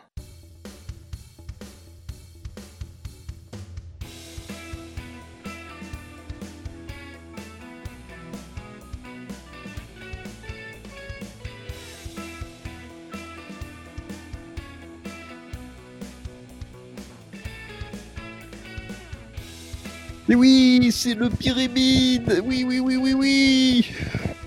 Non, ça c'est l'autre jeu. Alors, bon, je, je vous rappelle vite fait les règles du, du Pirelli, hein, vous les connaissez. Je vous pose une question, vous répondez duo, carré ou cash, et là, vous. euh, non, c'est pas celui-là. tellement bien Oh là. C'est tellement brillant. Quel comédien. Moi, je propose qu'on s'arrête, on fasse un petit bilan aux deux tiers de l'émission. Ah, de tiers, t'es t'es pessimiste. je veux dire qu'il nous reste une heure et demie encore de- de- d'émission. Ah, si seulement, si seulement. On est oui. capable. Donc, euh, chacun votre tour, vous allez de- devoir faire deviner cinq mots qui ont un, un rapport plus ou moins éloigné avec la Formule 1. Cinq mots à, à votre comparse. Euh, vous avez 13 pneus à votre disposition, donc vous, les- utilisez comme vous voulez. Euh, vous pouvez euh, vous annoncer d'abord combien de pneus vous utilisez pour faire deviner un mot. Si vous avez tout juste, ça vous fait 5 points, plus les points bonus selon le nombre de pneus que vous n'avez pas utilisés. Si vous avez ne serait-ce qu'une erreur, les pneus non utilisés ne compteront pas comme bonus. C'est bien ça la règle. Je sais pas, je t'ai pas Je écouté. crois, ouais. Très bien. Tout le monde est très investi. Allez, les, les pires participants, putain, c'est génial. Mais non, mais non, vous êtes très bon. Ah, c'est gentil. Cash. C'est pas vrai, mais c'est gentil. Alors, euh, pour, euh, on va pour savoir qui fait deviner à qui euh, machin. C'est là que c'est- Euh, c'est- c'est là que c'est long. Non, en fait, je veux juste vous poser une petite question. Et celui qui aura la bonne réponse décidera finalement euh, l'ordre de. Enfin, qui fait deviner à qui, tout simplement. Il y a le 24 juillet, c'était la naissance de deux pilotes, dont un qui euh, a roulé en Formule 1 il y a pas très longtemps. C'était euh, dans les années 2000. J'aimerais savoir de qui il s'agit. Je vais vous donner quelques indices. Jordan. Comment? T'as dit Euh, non, non, c'est pas, non, c'est pas ça. Euh, donc, vous, toi, t'as triché. T'as- T'as dit Jordan, j'ai pensé. Jordan, Ah, il a roulé dans les années 2000, donc Montero. C'est effectivement Thiago Montero qui a donc fêté ses 36 ans, podium au Grand Prix des États-Unis 2005. Euh, Dino, tu as donc euh, l'honneur de choisir à qui tu fais deviner et qui te fait deviner. Pas. C'est pas là où faut que je donne un thème à mon opposant, genre euh, la Non, les thèmes, au il y a- 13e siècle ou ce genre de choses Ah non, non, il n'y a pas de thème. hein. C'est que c'est un rapport avec la Formule 1. Il y a trois listes de cinq mots, c'est donné au pif. Ah, d'accord. Tu choisis- Lead. Voilà, J'étais resté sur l'autre jeu, excuse-moi. Je... Ah. je- Non, mais voilà. euh, c'est moi, c'est moi. Non, c'est toi. Euh, donc tu choisis finalement qui te fait deviner et à qui tu fais deviner, et tu choisis même l'ordre euh, dans, le- dans lequel tu passes. Alors, je vais passer premier, comme ça j'aurai le choix. Je vais faire deviner. Enfin, je veux que Ben Lop me fasse deviner et je vais faire deviner à Toms parce que j'ai un petit contentieux avec Toms. D'accord, donc tu veux que Benlop te fasse deviner. Ouais. Et euh, est-ce que tu préfères laisser Benlop et Toms commencer? Est-ce que tu préfères commencer à deviner ou commencer à faire deviner? Je veux commencer. Après, m'en demande pas plus. Je- tu te démerdes. Oh. Donc tu commences euh, à faire deviner, c'est ça? Je veux avoir le choix du thème. Et c'est là, je, viens de faire bugger Bilo. Bilo, il avait tout révisé sauf ça. Attends, qui commence? Qui choisit? Il fait quel thème? Enfin, c'est quoi le truc? Je vais choisir un thème, on est d'accord? Enfin, je vais choisir un truc. Une liste. Bilo? Bilo? Bellop Toms? En fait, j'ai fait bugger le logiciel. eh ben écoutez, euh, voilà, voilà. C'est le petit pépin technique de fin de route. Hop, euh, hop. Terrible. Vous, vous m'entendez, messieurs? Oui, Oui, on t'entend. Hop, et normalement le flux est revenu. Ah, tu nous entends aussi? Oui, je vous entends aussi. Parfait. Est-ce que l'enregistrement est vivant? L'enregistrement est vivant. euh, Il y aura un petit moment gênant où je lâche une caisse. euh, voilà, enfin, c'est. Mais voilà, tout ça sera intégré au montage, rassurez-vous. euh, voilà. Bien sûr. De toute façon, il n'y a que des moments gênants dans cette émission. Quelque part. Est-ce que c'est une compilation Ce serait pas une compilation de cringe finalement? Oui. Try not to be cringe. Non, mais ce qui est très drôle, c'est Euh, C'est qu'en fait, j'étais content de t'avoir fait bugger. Je me félicitais euh, très bruyamment de te faire bugger. euh, et en fait, euh, ça fait bugger mon ordinateur. Ah oui. Oui, c'est que tu m'entendais plus, donc tu croyais que j'avais bugué, alors que. Bah, voilà. C'est ça. ça, faut regarder cet enregistrement où tu parles tout seul. Euh, Et je pète. al- Les deux sont importants. Oui. parce que c'est- les deux sont d'un niveau qualitatif euh, équivalent. Très bien. Karen Russell qui nous dit que c'est Scani hein, qui se venge d'un énième Pirelli sans lui. Je vous avoue que j'ai choisi de faire un Pirelli ce soir parce qu'il n'y avait pas Scani. Tout à fait. Donc, je répète qu'il n'y a pas de thème, c'est sur la Formule 1. Je ne vais pas donner la- les listes puisque, évidemment, euh, Dino va devoir deviner l'une d'entre elles. Donc, je vais pas lui donner les réponses à l'avance. hein, c'est complètement con. Euh, euh, voilà, donc, Dino, tu as souhaité commencer à, à faire deviner. Donc, tu ouais, vas faire deviner. à faire deviner. Ah bah Et non, je fais préfère, je, deviner- préfère, je, préfère, je préfère deviner en premier. Tu préfères deviner en premier, d'accord. Je ferai Et deviner donc, c'est- après. C'est Toms qui te fait deviner, c'est ça. Non, c'est moi qui Non. fait deviner. C'est Ben. Ah, c'est Ben Ben Lop qui te fait deviner. Eh, essaye de suivre. Sérieux, prends un bout de papier, un Ouais. post-it, un morceau de PQ, prends un stylo, je sais pas, je, je sais pas, écris avec ton sang et prends des notes. Euh, l'en- L'entretien individuel qui se passe très mal, hein, pour moi. Oui. Le licenciement est pas loin, là. Ça avait bien commencé pourtant. Le courrier est déjà parti. Alors, Ben Lop, je t'ai envoyé cinq mots. Mhm. Je te rappelle que tu n'as pas droit au nom propre pour faire deviner, tu n'as pas le droit aux traductions non plus. De toute façon, si tu as un doute, tu m'envoies un message privé pour me demander si tu as le droit d'utiliser ce mot. Donc n'hésite pas, tu, tu- tu as tout le temps pour... Enfin, pas- t'as pas non plus 20 minutes, mais en gros, si tu as un doute, n'hésite pas à m'envoyer. Oui, ça Voilà. marche, bien sûr, bien sûr, bien sûr. Et j'aimerais que tu fasses deviner les mots dans l'ordre que je t'ai indiqué. ils sont... Bien sûr. Tu me donnes le top à la vachette Eh bien, top à la vachette alors. Hum, Oh. Combien de pneus? Euh, Pour le premier mot, je vais... Je vais dire trois pneus. Hum, Pilote, Écurie, euh, partenaire. coéquipier. C'est une bonne réponse. Un point. Je fais le deuxième directement? Ah bah oui, oui. Hum, Un pneu. Un pneu, pardon. Je vais dire gomme. Putain, ça pue le piège. Gomme, hein, t'as dit. Hein. Gomme. Pneu? Absolument. Euh, je suis obligé de compter faux parce que c'est pas pneu, c'est pneu. Ouais, mais c'est Franck Montagny. oh, en parlant de Franck Montagny, en, eh, en parlant de Franck Montagny, qui a regardé la F2 euh, de la feature race de la F2 Oui, moi. Montagny, il était encore éclaté de la veille, on est d'accord? Euh, je Il- m'a pas choqué. Il avait encore une vieille voix, il était arraché de ouf et tout, c'était trop drôle. Bref, je, je- je l'ai vu tout à l'heure dans le train, c'est pour ça ça m'a choqué quoi. Bref.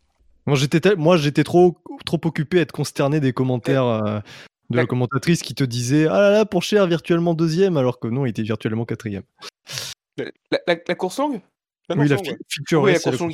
Il était éclaté, oui, je comprends. Il était arraché de ouf. Tu sais, tu la course longue, celle où t'as mis dans ton, dans ta, dans ton indication des, des informations qu'elle était à 14h le, le lundi. Oui, oui. Euh, le Et bah, troisième pour la semaine mot. prochaine, pour la semaine Pardon. prochaine, Bilo, tu vas me fournir les horaires du Grand Prix de, de Hongrie, du coup.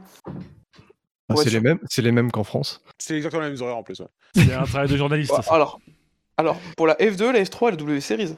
Il n'y a, pas de F- y a pas eu de S3 en France. Je crois pas qu'il y ait de W Series en Hongrie. Ouais, je, vais moi, faire, je vais faire le troisième mot, on parlera infographie plus tard. Voilà, Merci, il te reste Dunlop. 9, pneus. Euh, pour le troisième mot, je vais dire en deux pneus. Euh, sauver, Économiser. Grosjean. Je suis désolé, mais Grosjean est un nom propre. J'ai pas le droit? Je te l'ai dit en plus tout à l'heure, t'avais pas trop nom propre. Non, c'est Ah. gros Jean, c'est un, un gros Jean. Enfin, tu connais pas l'expression? C'est l'expression euh, dans le nord de la France, du côté de l'île. Ouais, Gros... Les- Grosjean, ouais, gros gens. ouais. C'est des gens qui sont un peu gros, c'est des gros gens. Voilà. C'est ça, c'est Grosjean. Non, en vrai, j'avais pas, j'avais pas droit à Grosjean. Je pensais que j'avais pas droit au nom qui était connecté à celui que je voulais faire deviner, mais. Euh... Bah, j'ai dit pas droit au nom propre, donc euh, du coup. euh, Oh, bah, bah, pardon, désolé, dis euh, Non, Qu'est-ce qu'on fait? Moi, ce que je peux propose, c'est que ça t'handicape de deux pneus pour la suite. Ça me dérange pas. Mais du coup, j'ai un point ou pas?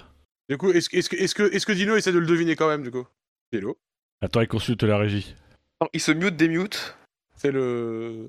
C'est le stratège Ferrari qui va voir chercher Il le appelle grimoire. Eduardo Freitas. il est en train de monter un escalier pour aller chercher le grimoire des règles du Pyrélides. Michael, I just sent you an email with the diagrams.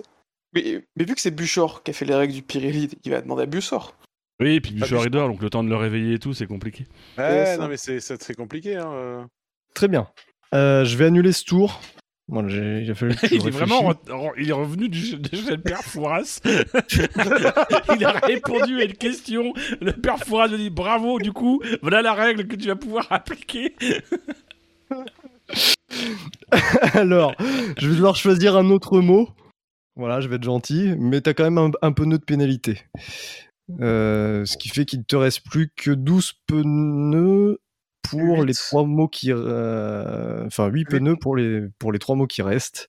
Donc tu peux commencer avec le quatrième mot. J'ai rien Euh, compris. J'ai l'impression de me faire enfler dans ce jeu. Benlop Bon, n'a ben. pas respecté une règle, il a un pneu de pénalité, c'est-à-dire qu'au lieu d'avoir un quota de 13, il a un, c'est un- c'est un quota de 12, mais on reprend un autre mot pour éviter euh, l'embrouille. Voilà. Et j'ai je nouveau, moi, choisis. 9, pneus. Non. Non, t'as 8 pneus du coup. Ah, donc ce- celui qui est déjà passé, il compte pas. Enfin, tu me le- tu me, tu me Il y a- l'imputes quand même. Benlop, alors, par- alors déjà sois poli, et, euh, et euh, Benlop a Moi, utilisé tu sais- 4 pneus. Moi, je veux juste finir, la- je veux juste faire l'émission. Euh, Euh, veux- Arrêtez de m'interrompre si vous voulez je finir veux me l'émission. venger, je veux me, me venger de Toms, donc voilà, euh, c'est tout. Euh, En fait, je suis, ok, en fait, je suis dans Benlop a ah, utilisé 4 pneus pour les deux premiers mots. Donc 13 moins 4, 9. Mais j'enlève encore un pneu de stock car euh, Benlop a fauté. Donc ça il reste 8 Ah, mais tu pneus. me pénalises moi pour- en fait, tu le pénalises pas lui. Ah, vous êtes en équipe, vous êtes coéquipier. Mais du coup, est-ce que, est que Dino a le droit d'essayer de deviner quand même le mot sur lequel on était? Non, non, parce que celui-là, on le vire. Parce que non seulement on le vire, et en plus tu me pénalises. Bah, oui, parce que c'est. Non, voilà, il te pénalise pas toi, il me pénalise moi en fait. Et en plus tu le pénalises bravo Bilomassi, bravo, bravo. C'est joli, Bilomassi, on dirait un truc un peu italien. euh. tu sais que tu changes trois lettres à Bilo et bah ça fait Massi. C'est vrai ça. Oh, Bon, ça suffit, messieurs, un peu d'ordre là. Oh, oh, on est où là? Ouais, ça fait. Donc, Moi je suis à Lille, Euh, c'est bon. je sais pas, Tom, si tu, tu en penses quoi Toi, t'es neutre. mais, euh, tu- Euh, bah écoute, euh, moi vu que j'ai l'impression que Dino a envie de sortir l'arme nucléaire pour me niquer en fin d'émission, euh, je pense que je ne vais rien me prononcer, je pense que cette décision est très juste. La direction a appliqué le règlement à la perfection. Bon, si je trouve une idée d'un autre mot, on, on le fera, mais sinon, tant pis. Donc, passe au quatrième mot, Benlop. Ok. En deux pneus. Ralentir. Freiner, Accident. décélérer. Ouais, non. Mmh. T'aurais dû prendre plus de pneus, je pense, Benlop. C'était Ouais, je- safety car. Mais c'est en deux mots Ouais, alors safety car en plus c'est en deux mots, donc c'est vrai que moi je suis pas d'accord avec euh, ce que tu fais Bilo. Mais en fait il a écrit safety car avec un tiret entre les deux. En fait, c'est vraiment Pyrémide qu'il est en train de faire. Alors, pardon, en, messieurs, en trois mots, pire et bide. Euh, messieurs, messieurs, pardon, est-ce que j'ai dit à un moment donné que vous avez qu'un seul mot à faire deviner à chaque fois? Non, ça peut être. euh, voilà, quoi.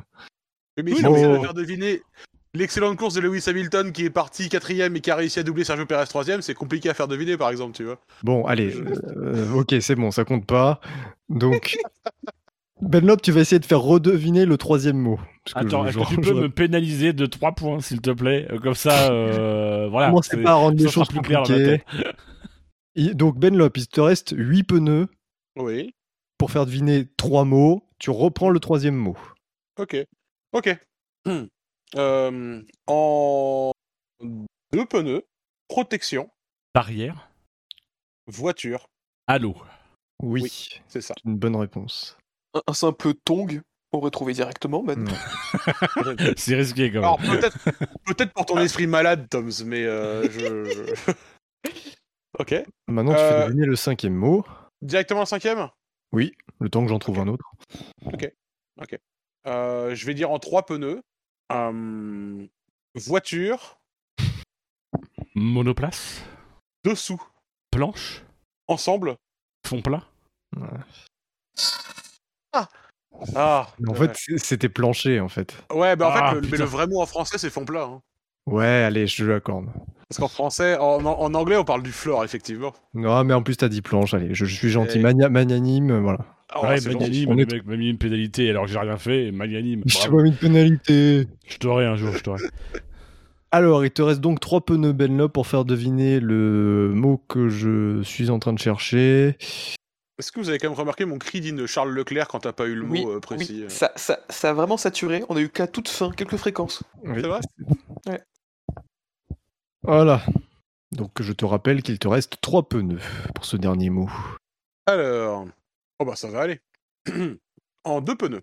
Regardez, Voir. derrière. Rétroviseur? Absolument. Et voilà, c'est un, c'est un sans faute.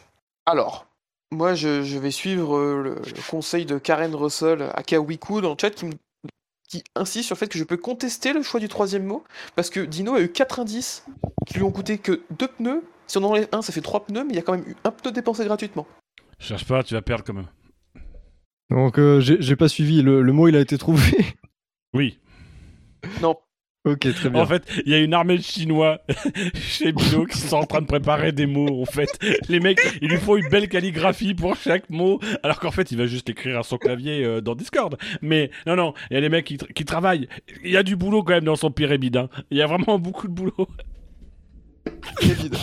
les pyramides de, Bi- de Bilo, c'est les pyramides à partir de maintenant, c'est officiel.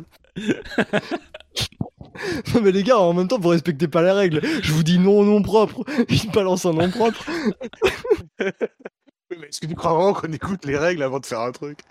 Enfin, pour qui nous Euh, prends-tu Bah, du coup, t'as- vous avez eu juste. c'est- en- Le mot, il a été trouvé, c'est ça? Oui. Très bien. Et donc, eh ben, il, restait, euh, il restait un pneu. Donc, euh, tu as un pneu bonus euh, Benlop. Ouais. Ensuite, Benlop, euh, tu fais. Non, Enfin, je c'est fais deviner à, je fais Tom- deviner à Ben. Ouais, ouais. quoi. Non, c'est moi qui fais deviner euh, à Toms. On peut aussi dans ce sens. Si tu veux du Bah, suspense, fais de, choisis. fais-moi deviner à Toms d'abord. Ah, d'abord, je fais deviner. à- D'accord. Je fais deviner d'abord, ok. Alors, Dino, je vais t'envoyer la liste. Soyez indulgents hein, sur le chat, je fais pas. Voilà, j'ai pas affaire aux meilleurs candidats. hein. Tu peux me rappeler combien il y a de pneus, s'il te plaît? Bah, il y en a 13. Eh, Ok, non, mais c'est une petite vérification. Il va prendre un premier mot en 13 pneus. Il fait plus pouvoir jouer. non, parce que je, je veux, je veux vraiment que tu aies une chance.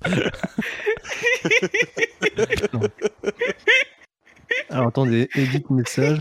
Ah ouais, non, non, mais en fait. Je non. comprends rien à ta liste.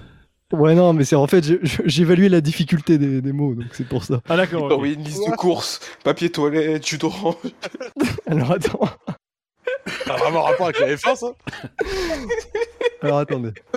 J'ai juste une photo de sa bite, c'est terrible.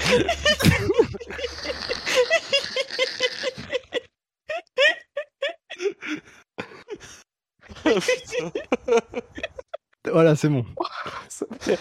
Tu veux que je fasse dans cet ordre-là? Euh, oui, s'il te plaît, oui. Euh, Le premier... Ah, le premier, il est dur. Allez, on Je une son petite marge. Je vais dire 9 pneus. Non, mais jouez sérieusement, par contre. Euh, Je joue très sérieusement. Ah non, mais là, je suis très sérieux. J'ai un contentieux à régler, je le règle. Donc en 9 pneus. Non, mais, Euh, en 9 pneus, je vais commencer. non, mais c'est pas cool. Vas-y. Euh, semoule. Mais non, mais non. Constellation. Euh... Étoile. Les champion. gars, j'ai passé deux minutes à préparer le jeu, respectez Bah, ce justement, mais la- la- laisse-nous, laisse-nous. Là, on te fait une belle séquence. Le, moins long ça dure, le mieux c'est pour les auditeurs. Donc j'ai dit champion. Ok. euh, Je sens que je t'ai un peu perdu. Euh, Corde. Bateau. Hmm, euh, 12. Hum, euh, travaux. Pas loin. Euh, Je vais redire semoule. Semoule. Mhm. Gravier. Ah bah gravier. Ah, gravier? Non, c'est pas le mot gravier, mais je te redis gravier. Ah, tu me redis gravier. Oui, pour te, pour te rapprocher euh, de, de la possibilité. Bac à sable. Ah bah, qui dit bac à sable dit semoule. Ah. Qui dit semoule dit Bosnie-Herzégovine. Ah putain. Là, j'en suis à 8 pneus. C'est chaud, hein? Ah, j'ai ah, J'ai bien fait de prendre de la marge. Ouais. Joséphine. Euh, C'est pas cool en vrai. hein. T'as dit Bosnie-Herzégovine. euh, c'est pas contre toi, Bilo, sache-le. Moi, je t'apprécie beaucoup. Euh, je vais dire Eurovision. Euh, hum, mhm. Est-ce que tout s'aligne Si on reprend constellation, étoile, gravier, gravier, semoule, Eurovision. Alors moi j'ai pas mieux que euh, que sandales. Et là, du coup, c'est mon neuvième et dernier pneu. Faut que je joue bien le coup. Je vais dire Godwin. Mais tu sais que tu te pénalises toi-même, euh, dis-nous. en faisant de la soupe Mmh. comme Moi, ça. la victoire ne m'intéresse pas. La vengeance est le seul prix qui fera ma soirée. Godwin? Oui, Godwin. Mhm. Alors, Euh, je suis désolé. Euh, alors, on pardon, excusez-moi. peu déporté. Oui. Bo- Bosnie-Herzégovine étant un nom propre, euh, je dois annuler ce, ce tour. On va devoir. re- Non, c'est moi qui n'ai pas le droit de dire Bosnie-Herzégovine. Lui, il a le droit. Bah non, non, non. J'ai dit on n'a pas le droit au nom propre, comme Grosjean tout à l'heure euh, qu'a Oui, proposé. on n'a pas, euh, le droit- Lop. on n'a pas le droit d'utiliser un nom propre pour faire deviner, Bilo.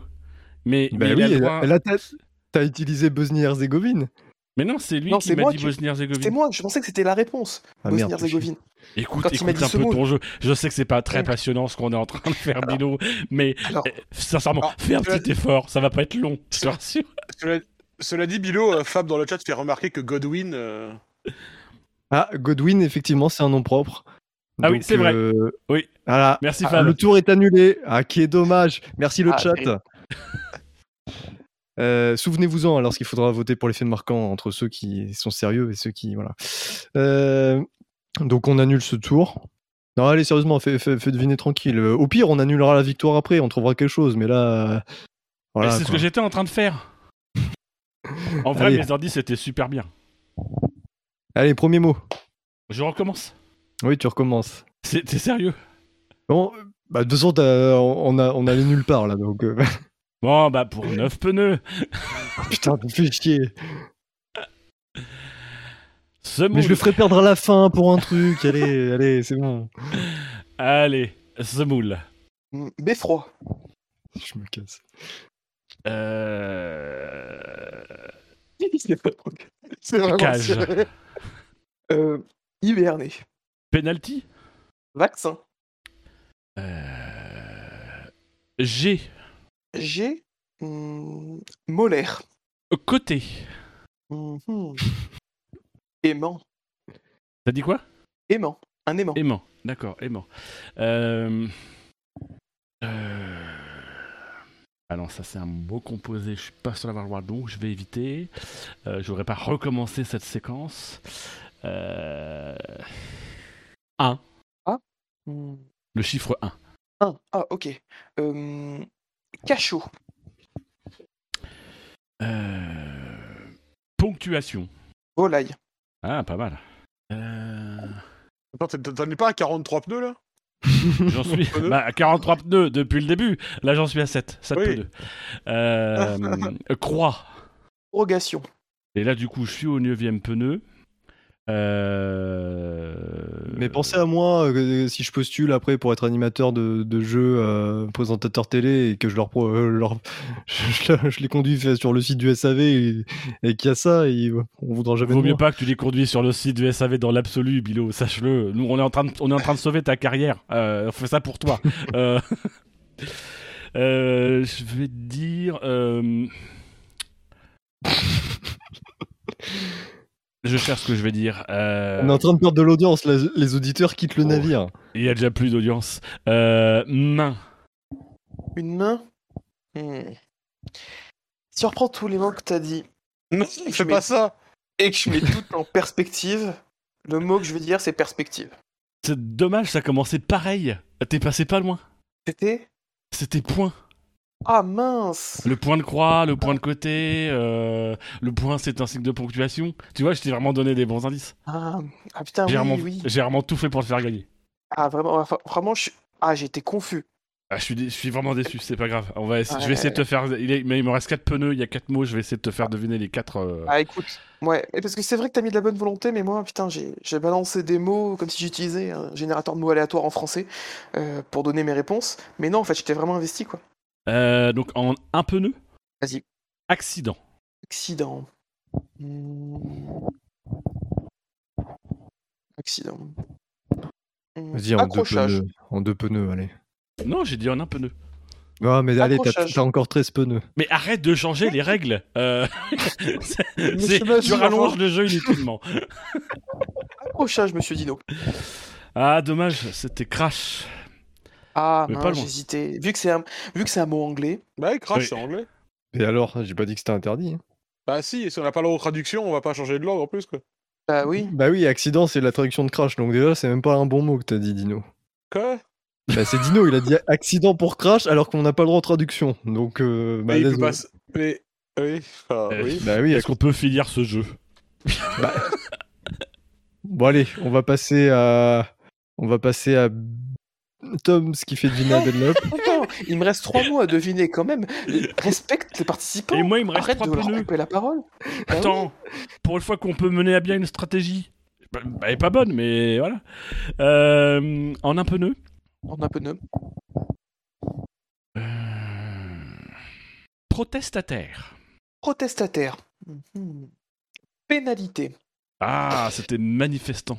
Oui, parce que j'avais Ah. préparé le pire ébide euh, pour le Grand Prix de Grande-Bretagne. Hmm. Et bah du coup voilà. T'as bien fait de le garder. Euh, euh, Ah, c'est con, pour le quatrième, j'ai pas le droit au nom propre. Il y en a un qui, qui me vient vachement bien. Euh, Alors, le quatrième, je vais dire en, en un pneu. Prends un carré du coup. Tout à fait. Euh... Marble. Hmm. Hmm. Alors je vais dire euh, race, parce que les marble race c'est très sympa. Si vous savez pas quoi faire sur YouTube, tapez ma- marble race, c'est très sympathique à, à regarder. Ouais, je devrais peut-être faire ça pendant que. Pendant que je joue Ouais. pas. Bah, non, Ah bien, oui. lance, Mais- lance, lance un partage Titanic. d'écran et regarde, on choisit Ouais. chacun une vie.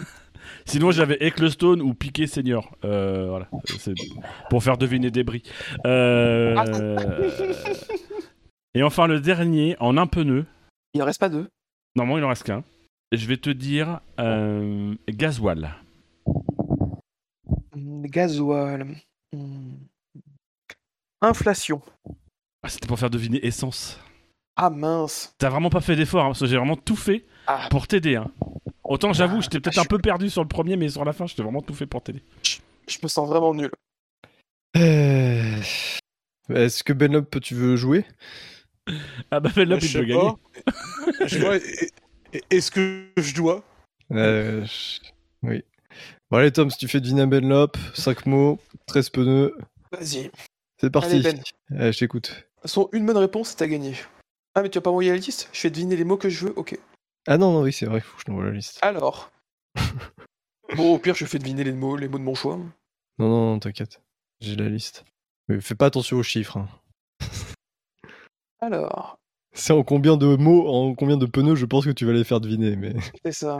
Euh, En. Deux. Mhm. Euh... mhm. Distance. Ah, on est obligé, on n'est pas obligé de faire dans l'ordre, on fait comme on veut. Alors, De- depuis depuis le règles depuis début, il dit dans l'ordre, quoi. C'est genre. euh, non, non, non, mais attends, tu- dis-moi au moins lequel, le combien, le quantième tu me fais deviner. À lui aussi de deviner. Non, mais à moi. Ah, Mais c'est pour Bah, toi l'occasion si de jouer aussi, Bilo. c'est ça, tu joues. Ah oui, non, mais c'est bon. Je Nous, on fait tout pour que tu participes à ce moment où tu dois te sentir un Bah, petit peu ça. écarté parce que c'est toi qui as organisé. Là, du coup, on te met un petit peu dans, dans, dans le jeu. En vrai, ça me plaisait d'animer, mais là. euh, non. Distance, Benlop. Freinage, Euh, unité, mètre. perdu. C'était kilomètre, kilomètres. terrible. Distance, Euh, toi, tu penses à freinage. T'as trop regardé la pub avec gros gens qui expliquent la distance de, de freinage, je sais pas quoi. Allez, Ah ouais. en trois pneus. Pilote, Conducteur, spin. Vettel? Oui. Putain, les gars, non, vous n'avez pas le droit. Pas après tout ce que vous avez fait. Non, pas ça, pas Mais- vous, pas maintenant. Moi aussi, ça me fait du mal, hein, tu sais. Euh, En vrai, il m'a donné Euh, chaud ce jeu. en, Allez hop, tous à poil. en, Et trois, en trois pneus tactiques. Stratégie. Pendant ce temps-là, Bilo Oui, voilà. gratte les couilles. Pas besoin de faire en trois du coup, mais c'était bien stratégie. Euh, ensuite, Pourquoi t'as. Oh. Euh, C'est quoi le. Pourquoi t'as pris trois pneus pour faire deviner stratégie Et en disant tactique? C'était le évident. mot tactique, il m'est venu après que j'ai dit trois pneus. Il était au niveau de Ferrari, Euh, tu sais, il y avait besoin Non, mais de... moi, moi- C'est ça, mais c'est ça, moi- honnêtement, je- j'allais partir sur Ferrari, nul, radio. Tu, devrais, tu- postuler chez Ferrari, vraiment, parce qu'on voit que t'anticipes Ouais. bien les trucs, tes plans sont bien Euh, huilés à l'avance. En plus, Oh, t'as le nom qui va avec. En D'ailleurs, comme, comme dirait Samuel Jackson dans Derrière 3, s'il est si bien huilé ton plan, tu sais où te peut te le carrer. En deux pneus, monsieur. Oui. Débutant. Rookie. Tsunoda. Rookie Tsunoda. Lol, pardon, je l'ai rien dit. Enfant. Enfant. Enfant. Enfant. Ouais, non, c'était nul, même mot Junior. Non, c'était c'était karting. C'était nul. Oh putain, oui. Non mais le mec doit faire deviner karting, débutant, enfant. Oui. Ça va, ça, ça va le, ça va le crack, Toms? C'est, c'est- C'est Dino, il m'a- il m'a déréglé. Ouais, quelqu'un a remplacé ta pompe à bite par une pompe à crack. euh, Par une Alors. pipe à crack, pardon. Une pompe à crack, ça existe pas. Une pipe à crack. Et, et- et le dernier en trois pneus. Tu peux retirer trois- ta caméra, s'il te plaît, Bilo. Du coup, en trois pneus pour le dernier. Mhm. Alors. Euh, Silverstone. Allez, pas le droit nom propre. Ah putain, merde, c'est. Euh, Mais non, c'est une traduction. C'est parce qu'il voulait dire pierre d'argent. Donc du coup, euh, voilà. exactement. Alors, Ça, on a le droit. Alors, du coup, Tout à l'heure, on a plus. utilisé euh, une traduction. euh, Bilo, il nous maudit, en fait. ah putain. Bon, euh, euh, Je crois qu'il il a même pas suivi les scores. ah non, c'est clair. euh, mhm. Ah, mais non, est-ce qu'il va me le compter ça comme une traduction Je sais pas. Bah, demande par MP. Si c'est dans une autre langue, oui. Du coup, j'imagine. Merci, Ben. De rien. Ça, ça- ça- ça me paraît être assez logique. Et tu croyais que c'était quoi euh? Ah, d'accord. Ah bah ok, il l'a pas compté. Policier. Connard. Virage. Ah, cops. Oui. Ouh, joli. Bien joué, bravo. Euh, du coup, vous avez deviné quatre mots. Enfin, Benlop a deviné quatre mots. Tout comme Dino a deviné quatre mots. Toms euh, n'a pas deviné beaucoup. Donc, Be- Benlop et Dino sont premiers ex aequo, Bravo à vous. Mais non, parce que Ben Lop, Ouais. il, a, il a fait deviner un mot en plus à moi. Ah oui. Enfin, il a gagné un point. Ah oui, c'est vrai. Bah, bravo Benlop, tu as gagné. C'est une belle victoire. hein. Ah, hurrah, hurrah, ouais. Voilà. Comme diraient les Monty Python, and there was much rejoicing. Yay. Ça fait quoi d'être dans la peau de. Verstappen, euh, Ben Lop? D'être Ah, champion, je mais que c'est pas mérité. euh, Bah, écoute, la semaine dernière, il y a deux semaines, il a gagné sans faire exprès. Là, il gagne sans que ce soit mérité. Belle Comment ça, continuité il a gagné sans faire exprès? Sur le l'undercover. À chaque fois, tu pensais, euh, tu t'es sauvé en accusant quelqu'un à tort, et ensuite, t'as découvert que t'étais l'undercover. Mais ça, est-ce que c'est pas un peu mon génie euh, caché, tu vois ou... Oui. Ça, c'est parce que moi je, moi, je suis un gars, je suis plutôt dans l'intuition, dans l'intuitif. Tu C'est pour ça que t'as pas pris de crème solaire le premier jour. Exactement, je suis plutôt dans l'intuition que ça allait bien se passer. C'est ça. En tout cas, il aura fallu 5 ans au SAV pour trouver la faille et, et, per- et faire en sorte que je n'anime plus aucune émission. Ça a mis du temps, mais ils ont enfin trouvé la, la solution pour que j'anime. Euh, cela dit, merci à vous, messieurs, de m'avoir accompagné. Ah, merci à toi, plaisir. Bilo. Merci à toi. Merci. On t'accueille Merci, la cher, euh, quand tu veux. Oui, merci, chers auditeurs, euh, d'avoir été présents, de m'avoir soutenu, d'avoir été toujours aussi. Euh, euh, euh, J'ai plus les mots. Attends, euh, entre un peu et- deux. Entre un peu deux, je vais te faire deviner. Euh, Semoule d'être toujours aussi pointilleux et, euh, et juste dans, dans vos propos. hein. Vous, avez, de bonnes, euh, des analyses assez pertinentes. Euh, on vous encourage à continuer à commenter, que ce soit pendant les lives ou, pour donner vos, vos, vos quintés plus ou moins, ou même, même entre les grands prix. hein. Euh, voilà. Et puis, euh, on vous donne rendez-vous dans une semaine pour le Grand Prix de Hongrie. On vous rappelle notre présence sur les réseaux sociaux, Apple Podcast, Facebook, Twitter, PodCloud, YouTube, Deezer, Spotify et Discord notamment. Messieurs, la F1 sur Internet, c'est sûr, Et ça va va faire faire un faire. Faire un point FR. parce que le SAV, c'est... Un endroit où on rigole bien. agréable. Semoule. C'est Semoule. The Allez. Hashtag le SAV, c'est semoule. À dans quelques jours, portez-vous bien et passez un bel été. Salut à tous. Salut à tous Ciao. et merci à toi, Bilo. Bisous. Merci Bilo.